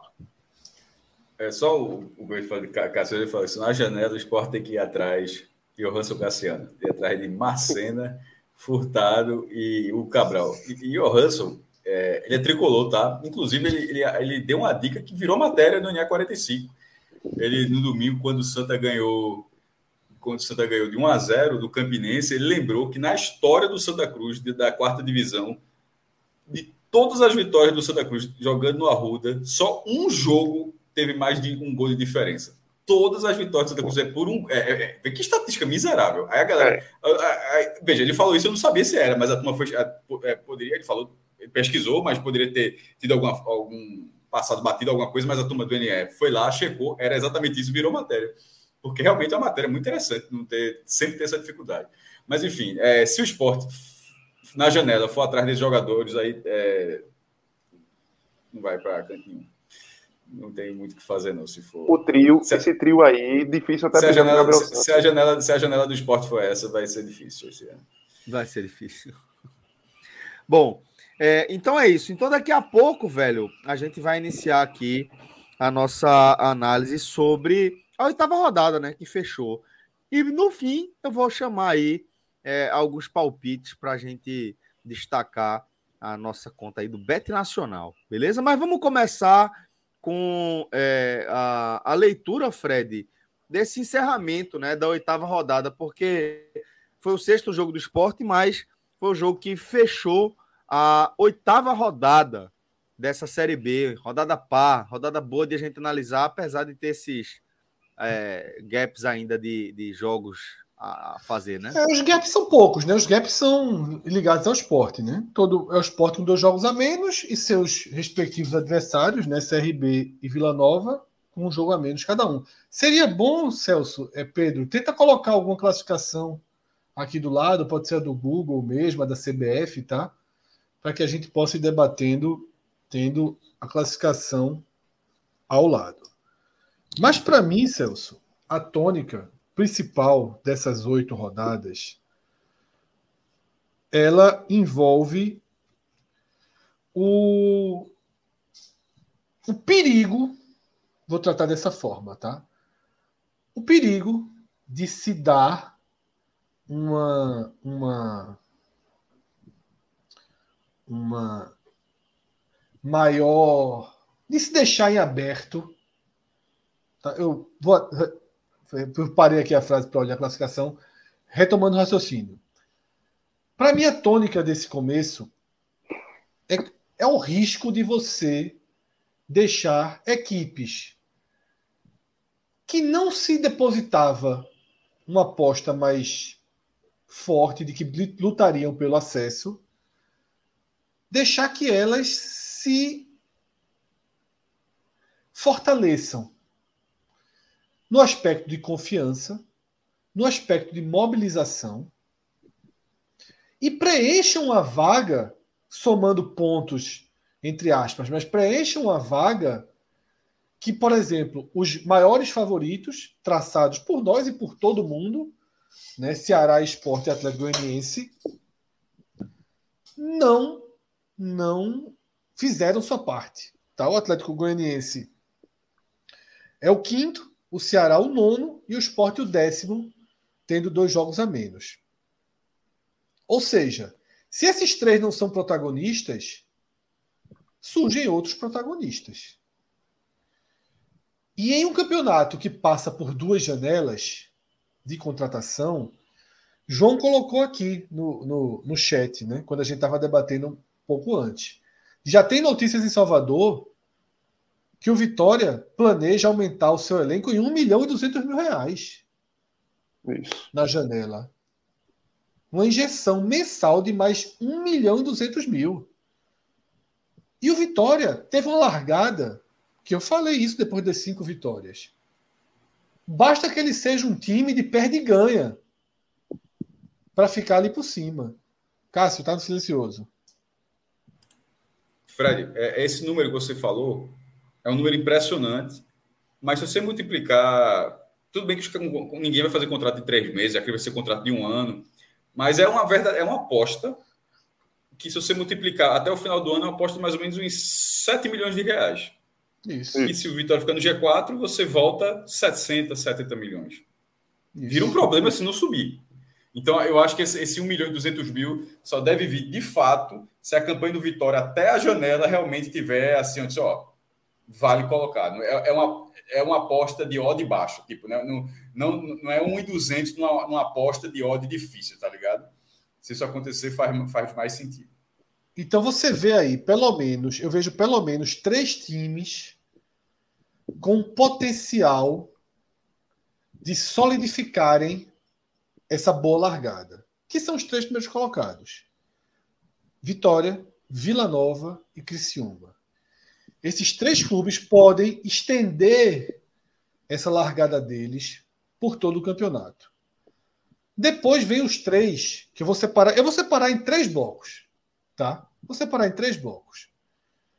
O bloco desses que são hoje primeiro, segundo, terceiro colocado, coincidentemente, que são times, sobretudo Vitória e, e Vila Nova, não se, não se esperava que esses times tivessem numa disputa direta pelo G4, que se uma se esperava que ele fosse um candidato, mas os outros dois não.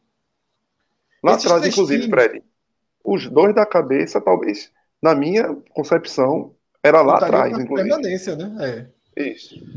Então você tem eles dois que podem se consolidar. Claudinei é um treinador ligado, é um treinador que tem uma bagagem de, de Série B forte. Tá? Já montou times limitados tecnicamente que subiram, como o Havaí. Tá? Então é um treinador que consegue fazer o time dele permanecer, flutuar por ali. Ele fez um trabalho no esporte que não conseguiu levar o esporte ao acesso, mas foi deixando por ali o tempo inteiro. Foi deixando ali o tempo inteiro. E eu acredito que o Vila Nova vai ser um time que pode ter uma vida mais longa. Então você tem esses três: Vitória, Vila Nova e Criciúma. Eles formam para mim um bloco. Tem o bloco dos paulistas: Botafogo, Guarani, Novo Horizontino e Mirassol. Para mim, o bom posicionamento desses clubes é apenas um reflexo de outro sintoma do campeonato. E você ter 10 times aí, basicamente, 8, 8 9 times, muito abaixo. E, obviamente, você tem 8, 9 muito abaixo, você vai, os pontos vão vão migrando. Não consigo ver no futebol apresentado, o Guarani muito fraco, Botafogo mediano, tá? E não consigo ver esses times estendendo tanto essa disputa. Mas pode ser que um deles se firme por ali. E o terceiro bloco é o bloco dos favoritos potenciais do início. Ceará, Atlético Goianiense e Esporte, que eu continuo que eu continuo é, acreditando que são os três principais candidatos a acesso. Tá? O esporte tem hoje 11 pontos, mais um déficit de dois jogos que lhe posicionariam com 11, 13, 14 ou 17. Né? 11, 12, 13, 14 ou 17. É, é a pontuação real do esporte, flutua aí entre a décima posição e a segunda posição, dependendo do que ele retirar de pontos nesses jogos. Ele pode ser o décimo real, como, aparece, como aparece na tabela, ou ele pode ser o segundo. O natural é que ele seja por aí o sexto, sétimo, numa conta né, é, é, média. Então é esse cenário que eu vejo. Há uma impressão generalizada de que a Série B desse ano tem uma pontuação muito alta. Eu fiz uma conta rápida das últimas cinco edições. O G4 é o que tem o maior número de pontos, sim, das últimas cinco edições. Tá contando com essa. Porém, dentro de um recorte muito, muito próximo, tá? 67 pontos nesse momento dos quatro times. Ano passado eram 64, 2021 e 2020, 65 e 2019, 66. Então, se há um, um, movimento mais forte, é de um ponto ali, dois pontos, né, dentro de, um, de uma média histórica, que não, não deve gerar lá na frente, ah, vai subir com 68, 69. Não acho que esse desenho de agora eleve tanto a projeção para o final. Acho que vai continuar naquela faixa. Pode ser 64, pode. Naquela faixa ali, 62 a 65. Então é esse o desenho que eu vejo nesse nesse momento, tá? Surgiram novos atores. E quanto mais tempo esses novos atores se ficarem com os papéis de protagonismo, mais força eles ganham. Para mim, esse é o risco de chegar na janela e o Vitória injetar qualidade. É um time de camisa líder do campeonato. Aí tu vai chegar assim pro jogador que tá na Série A e diz, ó, oh, meu irmão, vai ali pra Série B? Não, porra, vou, não, vai pra onde? Vitória. Primeiro lugar. O cara vai. O cara vai, pô. É, mas no bom sempre é, mais fácil. Jogador. Não vai ser. Não vai ser. No bom é mais fácil. Não vai ser um perfil diferente do que aconteceu em outras oportunidades. Está só citando um movimento que é natural, mas que não será algo estou falando da qualidade técnica, não deverá ser algo diferente do que aconteceu em outros cenários, onde o líder estava lá no cenário bom, vai aumentar a folha, aí ficar atrativo para um cara que está na primeira divisão. Tipo, você pega um jogador que pode ser meio titular de um time da segunda parte da tabela, um, Ceará, um bom reserva. Tipo, não, não Mas é o que eu quero dizer, cara, é um jogador que só iria na normalidade para o esporte ou para o Ceará. Não, porra. Eu acho que eu acho que eu acho que com os últimos anos a gente esqueceu o que é o Vitória. Eu, eu sempre batalhei muito contra isso, velho. O Vitória estava capengando aí, tá? Mas meu irmão, veja só. É, historicamente, historicamente, é, não estou falando de desempenho técnico, não, tá? Eu tô falando. Mas se tivesse em 16 não, não, não viria, pô. Sim, mas aí vale para o Vitória, pode valer para outro time também, pô, pode, assim. Não entendi exatamente a diferença. É, essa, essa diferença. Então eu vou, eu vou, explicar de novo. O Vitória está, o Vitória que é um time que vem mal, vem Sim. de muitas temporadas ruins. Mas é o líder nesse tá? momento. Então, quando chegar a janela, o que a gente está comentando aí, é o seguinte: quando chegar a janela, o fato dele estar na disputa pelo acesso Sim, direto abre o um mercado para ele que o jogador enxerga antes, de outro jeito. Antes da Série B começar, ele não tinha. É. Para um clube como para um clube do Porto do Vitória, sendo líder da é isso que eu estava entendendo, caso realmente se viajei, é, é, para um clube do Porto do Vitória, sendo líder na Série B, seria absolutamente natural. Se fosse o esporte, seria a mesma coisa. Se fosse o Ceará, seria a mesma coisa. Se fosse o Coritiba na segunda divisão jogando, seria assim. São clubes, clubes nesse perfil. É, é, é assim, é porque o Vitória está alguns anos realmente capengando. Mas assim, o Vitória é uma marca, pô. Se o cara está líder na segunda divisão, não tem muita dificuldade. Ah, porque o Vitória está líder. Acho, veja só. É, 16 não, beleza. Mas se o Vitória estivesse ali em sétimo lugar, acho que tem, o cara pode jogar assim. O cara está brigando pelo acesso. O, cara, o, o Vitória não precisa ser líder para ter para virar esse imã de jogador. O Vitória brigando pelo acesso, acho que já, já, já teria esse perfil. Porque a diferença é o seguinte: pronto, o cara tá lá jogando na primeira divisão. Bate, bate o Vitória na porta dele, ou o Sport, o Ceará. O, o, time todo no G4, o cara olha assim e diz, pô, eu aceito diminuir 30 do meu salário. Pelo protagonismo, hoje, né? tá ali, subir. Há dois meses o cara não ia, não. Isso, pronto. Agora, se tu estás lá embaixo, em 16, 15, tu olha o cara, poxa, eu ganho 100. Primeiro, não vou pagar 70 nem com a porra. Pra tá brigando lá atrás, no aperreio. Exato. Segundo, se eu for, eu vou pro 100 e vou assim. Vou pro 100 porque não tô jogando aqui para ganhar a mesma coisa, viu? Ou para ganhar mais.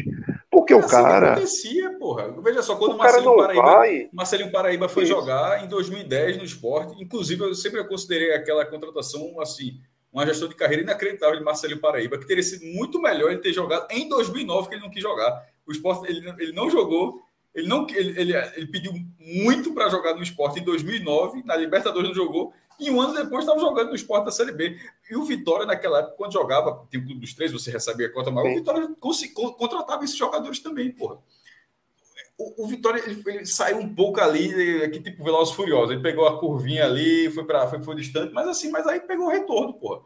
O, o, o mas Vitória, o Vitória normal, ali é ser protagonista também, pô. Junta duas coisas, a questão da camisa e de ser atraente. E aí vem a bala na agulha. Ele arruma dinheiro. Ele vai arrumar dinheiro. Exatamente. Esse um milhão o que talvez o Vila, pronto. É. O que talvez o Vila, o cara olha assim, Pronto. Se ele tiver na janela, o Vila já não consegue. Segure, o Vila mesmo que vai ganhar e o Ceará vai ganhar, o Vitória vai ganhar também, pô, dessa venda do. do tô, tô nem dizendo que o dinheiro veio daí, mas pode, pode até vir, de repente.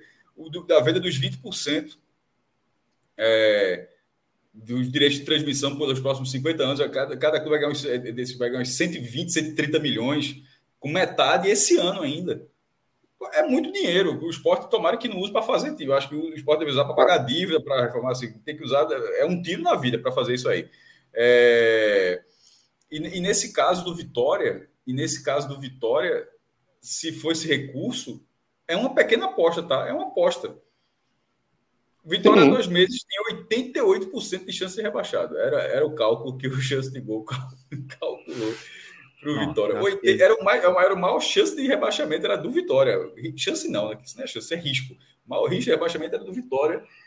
E nesse momento, com a chave virando, o recurso, tipo, é 1 milhão e 200 mil para aumentar a folha, é um, é um dado impressionante, mas ao mesmo tempo, é um dado que você consegue enxergar que o Vitória é um clube capaz de arrumar isso. Por se fosse com, com todo respeito, mas se o Vila Nova chegar e dizer que aumentou a folha 1 milhão e 200 mil reais, porra, meu irmão, você, deve ter acontecido assim uma arrumação de casa gigantesca para conseguir subir a folha nesse nível. No Vitória, você não precisa imaginar um, os planetas se alinhando para a folha do Vitória aumentar nisso aí. Você consegue imaginar um mercado, é, uma base de mercado sólida para um clube que tem essa, esse potencial regular.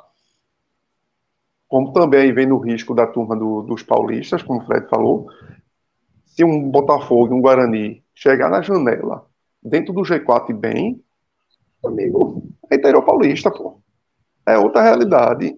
A turma pode se coçar. A economia se cria, violenta. Né? Isso. Fora se os cria, que, independentemente do isso, que chega junto. Se cria um adversário que não se tinha. Você cria uma dificuldade de, daquele bloco dos três ali que o Fred colocou, esporte, Ceará e Atlético Goianiense, de ter hoje um Vitória, somado a um Criciúma, ou seja, já são cinco, já não dá vaga para todo mundo. Mais um Paulista que se infiltrar aí, seis. Já são duas, já, dois já sobram. O Vila não estou colocando muito, porque eu acho que o Vila é muito pontualmente. O Vila, nos últimos. O Vila, dos seis jogos que fez, não, dos sete, em quatro, ele jogou com mais jogadores em campo, numericamente por expulsões. Dos quatro jogos, três foram no primeiro tempo, pô. Em dois jogos ele jogou com dois jogadores a mais, pô. E isso no futebol de hoje, assim, complica demais. Outra, o Vila, queira ou não, Claudinei não é primeiro que não é menino, tem, sabe trabalhar na Série B e tá com esse time do Vila desde o início do ano. Então, geralmente quando o cara vem do trabalho no início do ano, por mais que não tenha sido os melhores, mas você traz aquela bagagenzinha ali do, do primeiro semestre, um time minimamente organizado que consegue, com um pouco de qualidade, largar na frente. Porque se você for ver as peças do Vila Nova individuais, não são essas coisas. O jogo que o Vila Nova pratica também não é um grande jogo de futebol. Mas então é talvez o, o Vila Nova tenha um teto futebol aí. também não, tá? Porra, também não. O CRB, mas eu acho que tem um teto. Pressionou demais veja, o Criciúma. Tudo bem com dois CRB, a mais, mas pressionou demais. Isso, o CRB foram dois a mais também, pô. O CRB, o cara do CRB foi expulso acho que com 15 minutos. E é, depois não, mas o outro vai ser mais para frente. Foi boa parte do jogo com um a mais e acho que o segundo é, já é meio. Foi no início do tempo. segundo tempo também com um a mais, né? Início do tempo. Primeiro, do, do foram primeiro, quatro jogos. Novo Horizontino foram com 20, foi com 21 minutos de jogo, pô. Então, assim, são recortes que ajudam também a explicar um pouco do porquê o Vila tá aí. Quando pegou um adversário melhorzinho, que era o Criciúma, mesmo em casa com dois a mais, mesmo massacrando, não conseguiu vencer. Lógico, também é um recorte de um jogo ali que minimamente o Criciúma conseguiu se salvar com defesas assim, milagrosas de Gustavo. Mas tem uns senões aí, que uns asterísticos que, que esse Vila, o resultado esconde algumas coisas do desempenho, de como foram construídos esse, esses pontos. Esconde, mas de vez em quando, quando você faz uma sequência boa, aí o time, veja só, ele começa uma campanha porque por elementos escondidos, mas de vez em quando ele pega no tranco, meu irmão. É, o maior exemplo disso, era um formato diferente, mas é o Santa de, de é, o, é, o, acesso sim, do Santa de 99. Ali não fazia o menor sentido aquele time, time não fez nada o campeonato sim. inteiro. Aí, em algum momento, encaixou um determinado. Aí foi para o quadrangular final, teve o um mata-mata com o São Caetano, depois o quadrangular final. Mas, assim, em algum momento encaixou encaixou num recorte onde cabelo o próprio Vitória no passado na Série C. O, tudo bem que o, é, é, a campanha do Vitória ela foi horrível. O Vitória, na verdade, flertou com rebaixamento, né? Ah, talvez a Série B, justamente por não ter esses quadrangulares, esse playoff, como teve esse campeonato 99, como teve da segunda divisão, ou essa terceira divisão de, de 22, e ser um campeonato mais regular, ou seja, essas 38 rodadas, talvez aí o Vila não consiga fazer a virada que o Santa teve em 99 e que o Vitória teve no passado. Mas é, eu acho que na hora que você vai tendo uma, uma campanha sólida nesse começo, eu, eu... é bom você deixar ele. Não é uma. Não é, não é, não é, não é, se fosse João, João aqui, João é estourado. João tá deixando, já, já, já tá, João tá, Vou até perguntar para ele, João, o Vila Nova é um jabuti, porque João, eu tenho certeza que o João diria, já teria dito umas duas rodadas já. Não é hoje não, a gente tá na oitava, acho que lá na sexta o João já teria dito, ó, o jabuti aí que é. Mas talvez não seja. Veja, tem time ruim que sobe. O próprio time de. O exemplo clássico de. De Claudinei com o Havaí há três anos. Pelo amor de que ele Deus. subiu do Havaí. Pelo amor de Deus. Cara, pelo e não foi G4, acho que o Havaí que brilhou com acesso é muito difícil, porra. Isso, era um time hum. Valdívia, só aquelas barras furadas. Só aquela, aqueles caras tipo, que você não acredita que você não queria no seu time, porque são caras que tinham jogado futebol 10 anos atrás. E ele conseguiu juntar os caras e fazer com que o, o Havaí subisse. Então, acontece. É muito difícil, é difícil, mas acontece. Só que esse time do Vila, por enquanto, não é um jabuti, mas por enquanto eu acho que é, a, a, os retratos são muito por, por questões de contexto de jogo. Mas também concordo totalmente com o que você está dizendo. Às vezes o, o time vai ganhando confiança e vai se tornando algo que nem ele mesmo esperava. É o Vitória, pô. O time do é, Vitória sem dúvida. não é um, tecnicamente, não é um brilhante time. É, pô, tu vai vencendo, o time começa a encaixar. começa a dar liga. Osvaldo... É, é, um time, é um time que tem uma vela grande, né? Se der um ventinho, aí Isso, o bicho engrena. Exato, pô. Que é o que tá aí, acontecendo. Oswaldo é o que tá acontecendo. começa a acertar tudo, pô. Oswaldo que ninguém queria mais. Começa a acertar tudo, pô. É. A bola, onde vai, entra. Hoje, último lance do jogo e, e bola e, e, outra. Os caras acertando bola parada, pô. Bola parada. Muito gol de bola parada, pô. Sim, sim. Então, velho, chega uma hora que aquele negocinho que tu achava que era. Oxe, isso vai dar em nada, não. Vai começar a dar. Hoje, Vitória é um time que você coloca como o time isso resume o Vitória, de fato. Bom, é, então Cinco agora. vitórias consecutivas, meu amigo. Cinco vitórias consecutivas. Pelo amor de Deus, pô.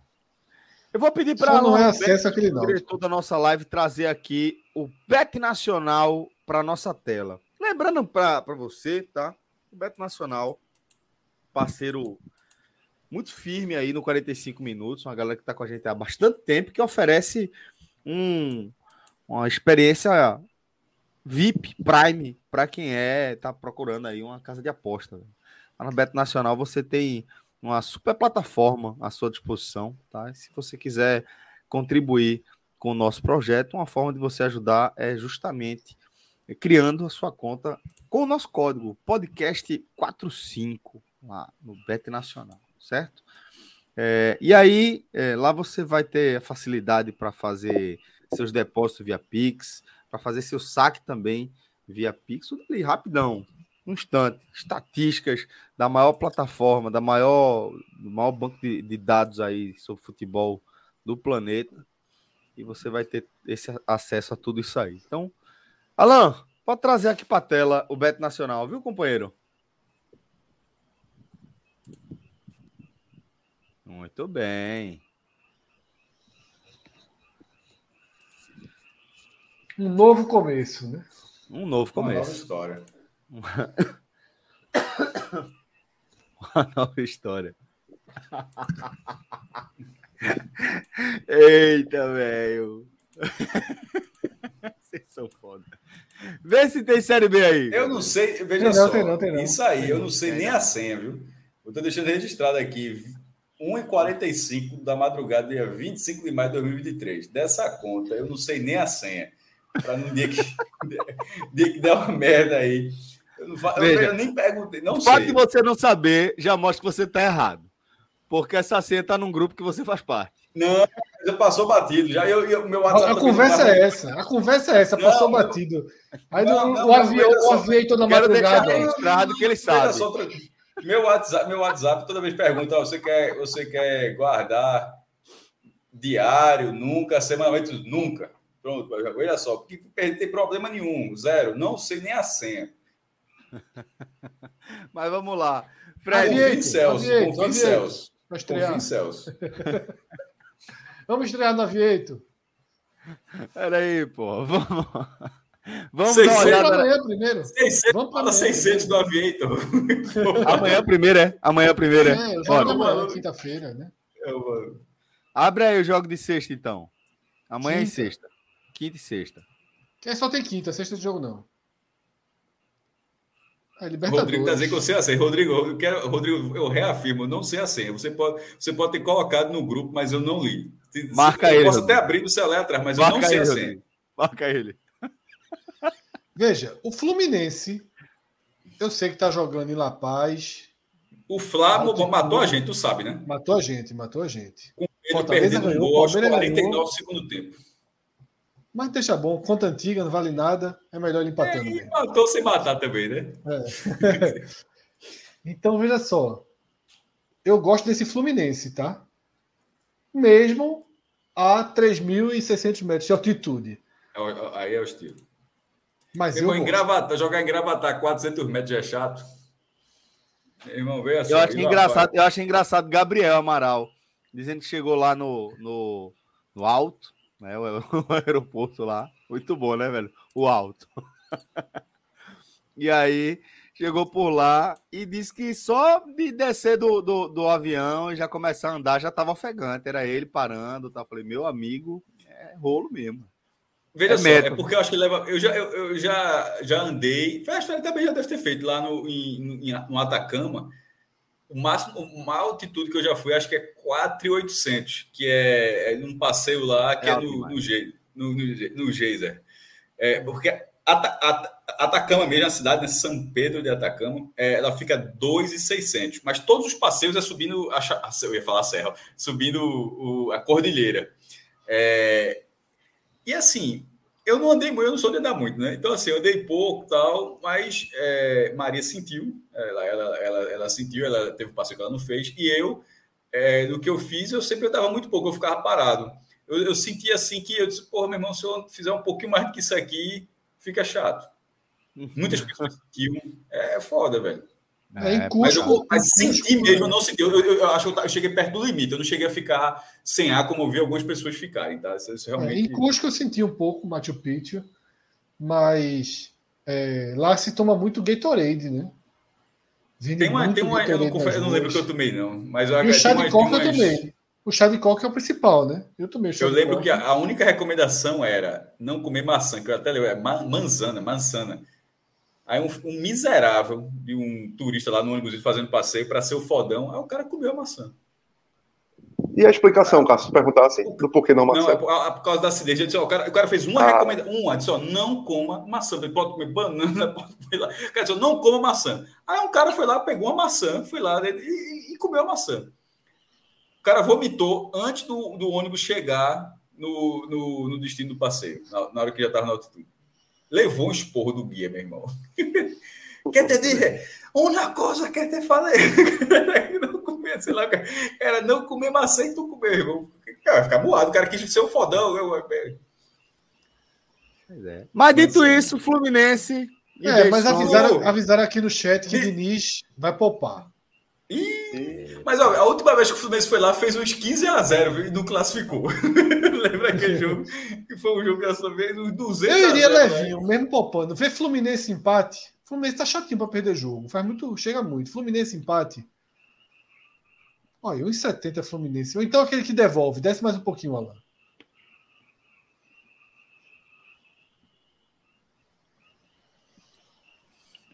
Empate anula aposta. Aí, ó. Tira, tira aquele outro lado, deixa só empate anula aposta. Honesto. Cinquentinha, cinquentinhas. Tá bom, pô. Audi 2,44. Ah, é. Bom Solta. demais, pô. Se empatar, não perdeu nada. Só perde se. se não, não, se Chumaceiro e resto e amigos. Não, não, ainda? Não é possível. Meu irmão, me dá um branco 50. Qual o animal da nota de 50? A onça. É a onça. A onça, pô. Onça. Soltou, soltou. A, é a bichinha para subir. Veja só, é muito chão para subir, viu? É, é muito chão. Será que chega lá? Se não chegar, se não chegar, fica por lá. É muito chão. Vamos ver o que mais tem aí de interessante, velho, pra gente dar uma sacada. Pode finalizar aí, tá, Alan? Pode finalizar Fazer aposta. aposta, fazer aposta. Aí pode ir pra Série B do final de semana, Série A, o que for. É, é Fluminense The Strongest, né? o, o vice-campeão é. da, da última edição da Ariana Suassuna. Isso. cara, tinha cara droga aqui hoje. Ai, Deus. Desce mais aí, desce mais aí. Dessa série B do final de semana. Aí, ó. Rapaz, Ceará 2,23 com o Novo Horizontino. Essa é a melhor é aposta ele. que existe no planeta. É ele, é ele. É ele. É ele. não. Solta eu garoto aí. Mais. Não, eu, eu acho que eu, eu, eu, eu, eu, eu, eu, acho que, eu acho que é, eu acho que é savana aí, viu? Sabe, é lobo. Né? É não, lobo. não é má não, não é má não. É o lobo. Eu solta o lobo, também. solta o lobo. É o lobo. É o Guará. Vê só, até porque a turma é vai ajeitar isso. É cerrado. Pode botar logo que a turma vai ajeitar isso aqui para lá. Confirma essa aposta, pelo amor de Deus. Confirma logo aí. Veja só, 2,23 o Ceará em casa tá, com tá, o tá, o esporte, tá muito alto. já, tá já é o jogo que o Santa, que o, que o Santa Cruz, que o Ceará já vai ter a torcida é, parcial. Já trocou 15 mil hoje. Vai ter mais de 25 mil. Rapaz, as odds estão boas mesmo, viu, velho? Então. Aí tem odds. O número tem uma melhorada, mas eu acho que o, que o, que o, chamar de central agora, eu tô ficando doido. Fábio Santa Cruz agora chamar de central. Que agora que, que, que o Ceará, é, eu acho que deu uma arrancada, assim, não, tem, né, não faz muito sentido que seja 2,23, não. Pelo que a gente acompanha aqui, já era é... para ser abaixo de 2 aí. Apostas Você vê que os do Atlético aí. Goianiense e do esporte estão relativamente muito baixos baixo, em relação ao Ceará. Ceará. Tá, tá errado, veja só. Tá errado. Mas agora fechou, já foi, né? Fechou, já foi. Quem tiver aí no chat pode ir com força, né? Esse 1,40 do esporte, tá, essa, é, Beto Nacional tá, botando, tá dando muita moral, viu? Não sei se é 1,40 tá. não. Previsão de chuva, Pedro Maranhão já mandou aqui, 60% de chance de chuva. Ou seja, 100. Segundo quem? Mas né? assim, depende, né? Tem, tem umas apostas, tem umas apostas Segundo quem é foda. Segundo quem. Tem umas apostas interessantes que eu acho aí. São de times que não estão bem, por isso estão pagando bem. Ah. Mas eu acho que esse Havaí contra o Vitória é uma boa aposta. O Havaí contra o Vitória é uma boa aposta. Eu acho que a gente tem que aproveitar mais esse Ceará e Novo Horizontino, viu? Duplinha. Dois, esse, bota esse Ceará, fazer uma duplinha logo antes que a galera mude isso aí. Ceará e. Bota Onde a mãozinha? Bota o Popote aí, Popote, fica com 3 e 12. Pode botar mais 100 aí. Garoto. Ixi. Agora, se o Novo Horizontino empatar o jogo lá, a gente estreia bem a nova conta, viu? que sai, sai, sai. Não, veja só, se, veja só, mas é, é, importante. Se o Novo Horizontino empatar no Castelão, ou fizer algo mais do que isso, vai ficar um aprendizado. E é sempre importante aprender. Vai ficar um aprendizado. Mas antes, é, confirme isso aí. Deixa eu ir numa de risco maior, colocando um pouquinho. Havaí Ponte. Havaí Ponte. Agora bota pouquinho aí. Vintinho só. Isso aí é para tentar buscar tá o estrago. pagando já, né? quase 6. É. Esse é, 100 porque... aí, Fred, esse, esse 100 aí já é o plano de contingência de Fred. Já. Esse aí, esse aí é, é o. Eu vou, são os, os, líderes vulneráveis, né? São os líderes vulneráveis. Irmão, né? 1,55 e Atos Rildo, vulgo Lira, me aparece aqui com o roteiro do jogo, porra.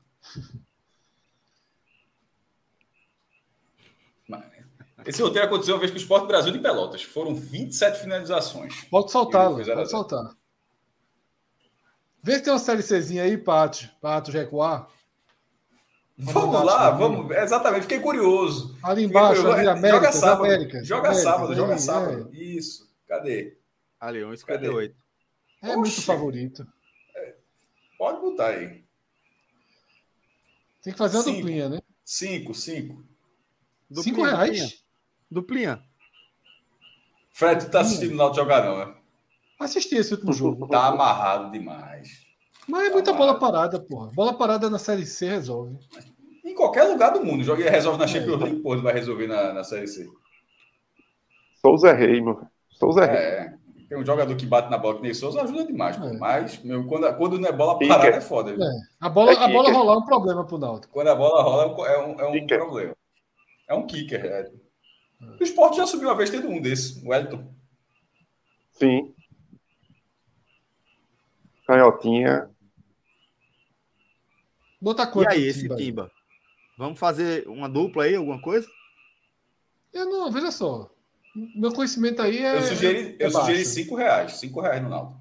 Só para condenar, né? O América, o América tá pagando 5, é? ficar nervoso. Tá né? pequenininho para mim aqui. 5,30 América. 5 no Náutico Meu seco. Seco, seco. seco. Ah, não, não, é melhor, não é melhor botar esse 5 do outro lado, não, Cássio. Já que é para botar, não é melhor botar no América não, no 5. Não, não, é, não, não vou rasgar, não vou rasgar dele, não. Acho que o Náutico ganhou o jogo, pô. 5 conto é foda, pô. 5 conto eu não boto é. pra... Não, veja só. Fred, Fred, Fred, Fred, Fred, Fred, toda vez que eu faço aposta... Vou colocar 8 reais por aí. Toda vez é, Fred faz as apostas dele Bill Gates aí, Elon Musk. Conto, porra, cinco... não muda a vida de ninguém, porra. Pronto, agora eu quero tá um real. Pronto, não quero mais cinco, não, por favor. Bota um real. Um real. Bota um real, Um real. Um real. Pronto, vou apostar um real. Pronto. Tá, Pronto. Tá, pode, pode, fechar a aposta. Pronto. Minha aposta um vai real, Pronto. Agora bota 100 por minha conta. Pronto, é, pronto pode colocar. A minha compra quer apostar um real. Pronto.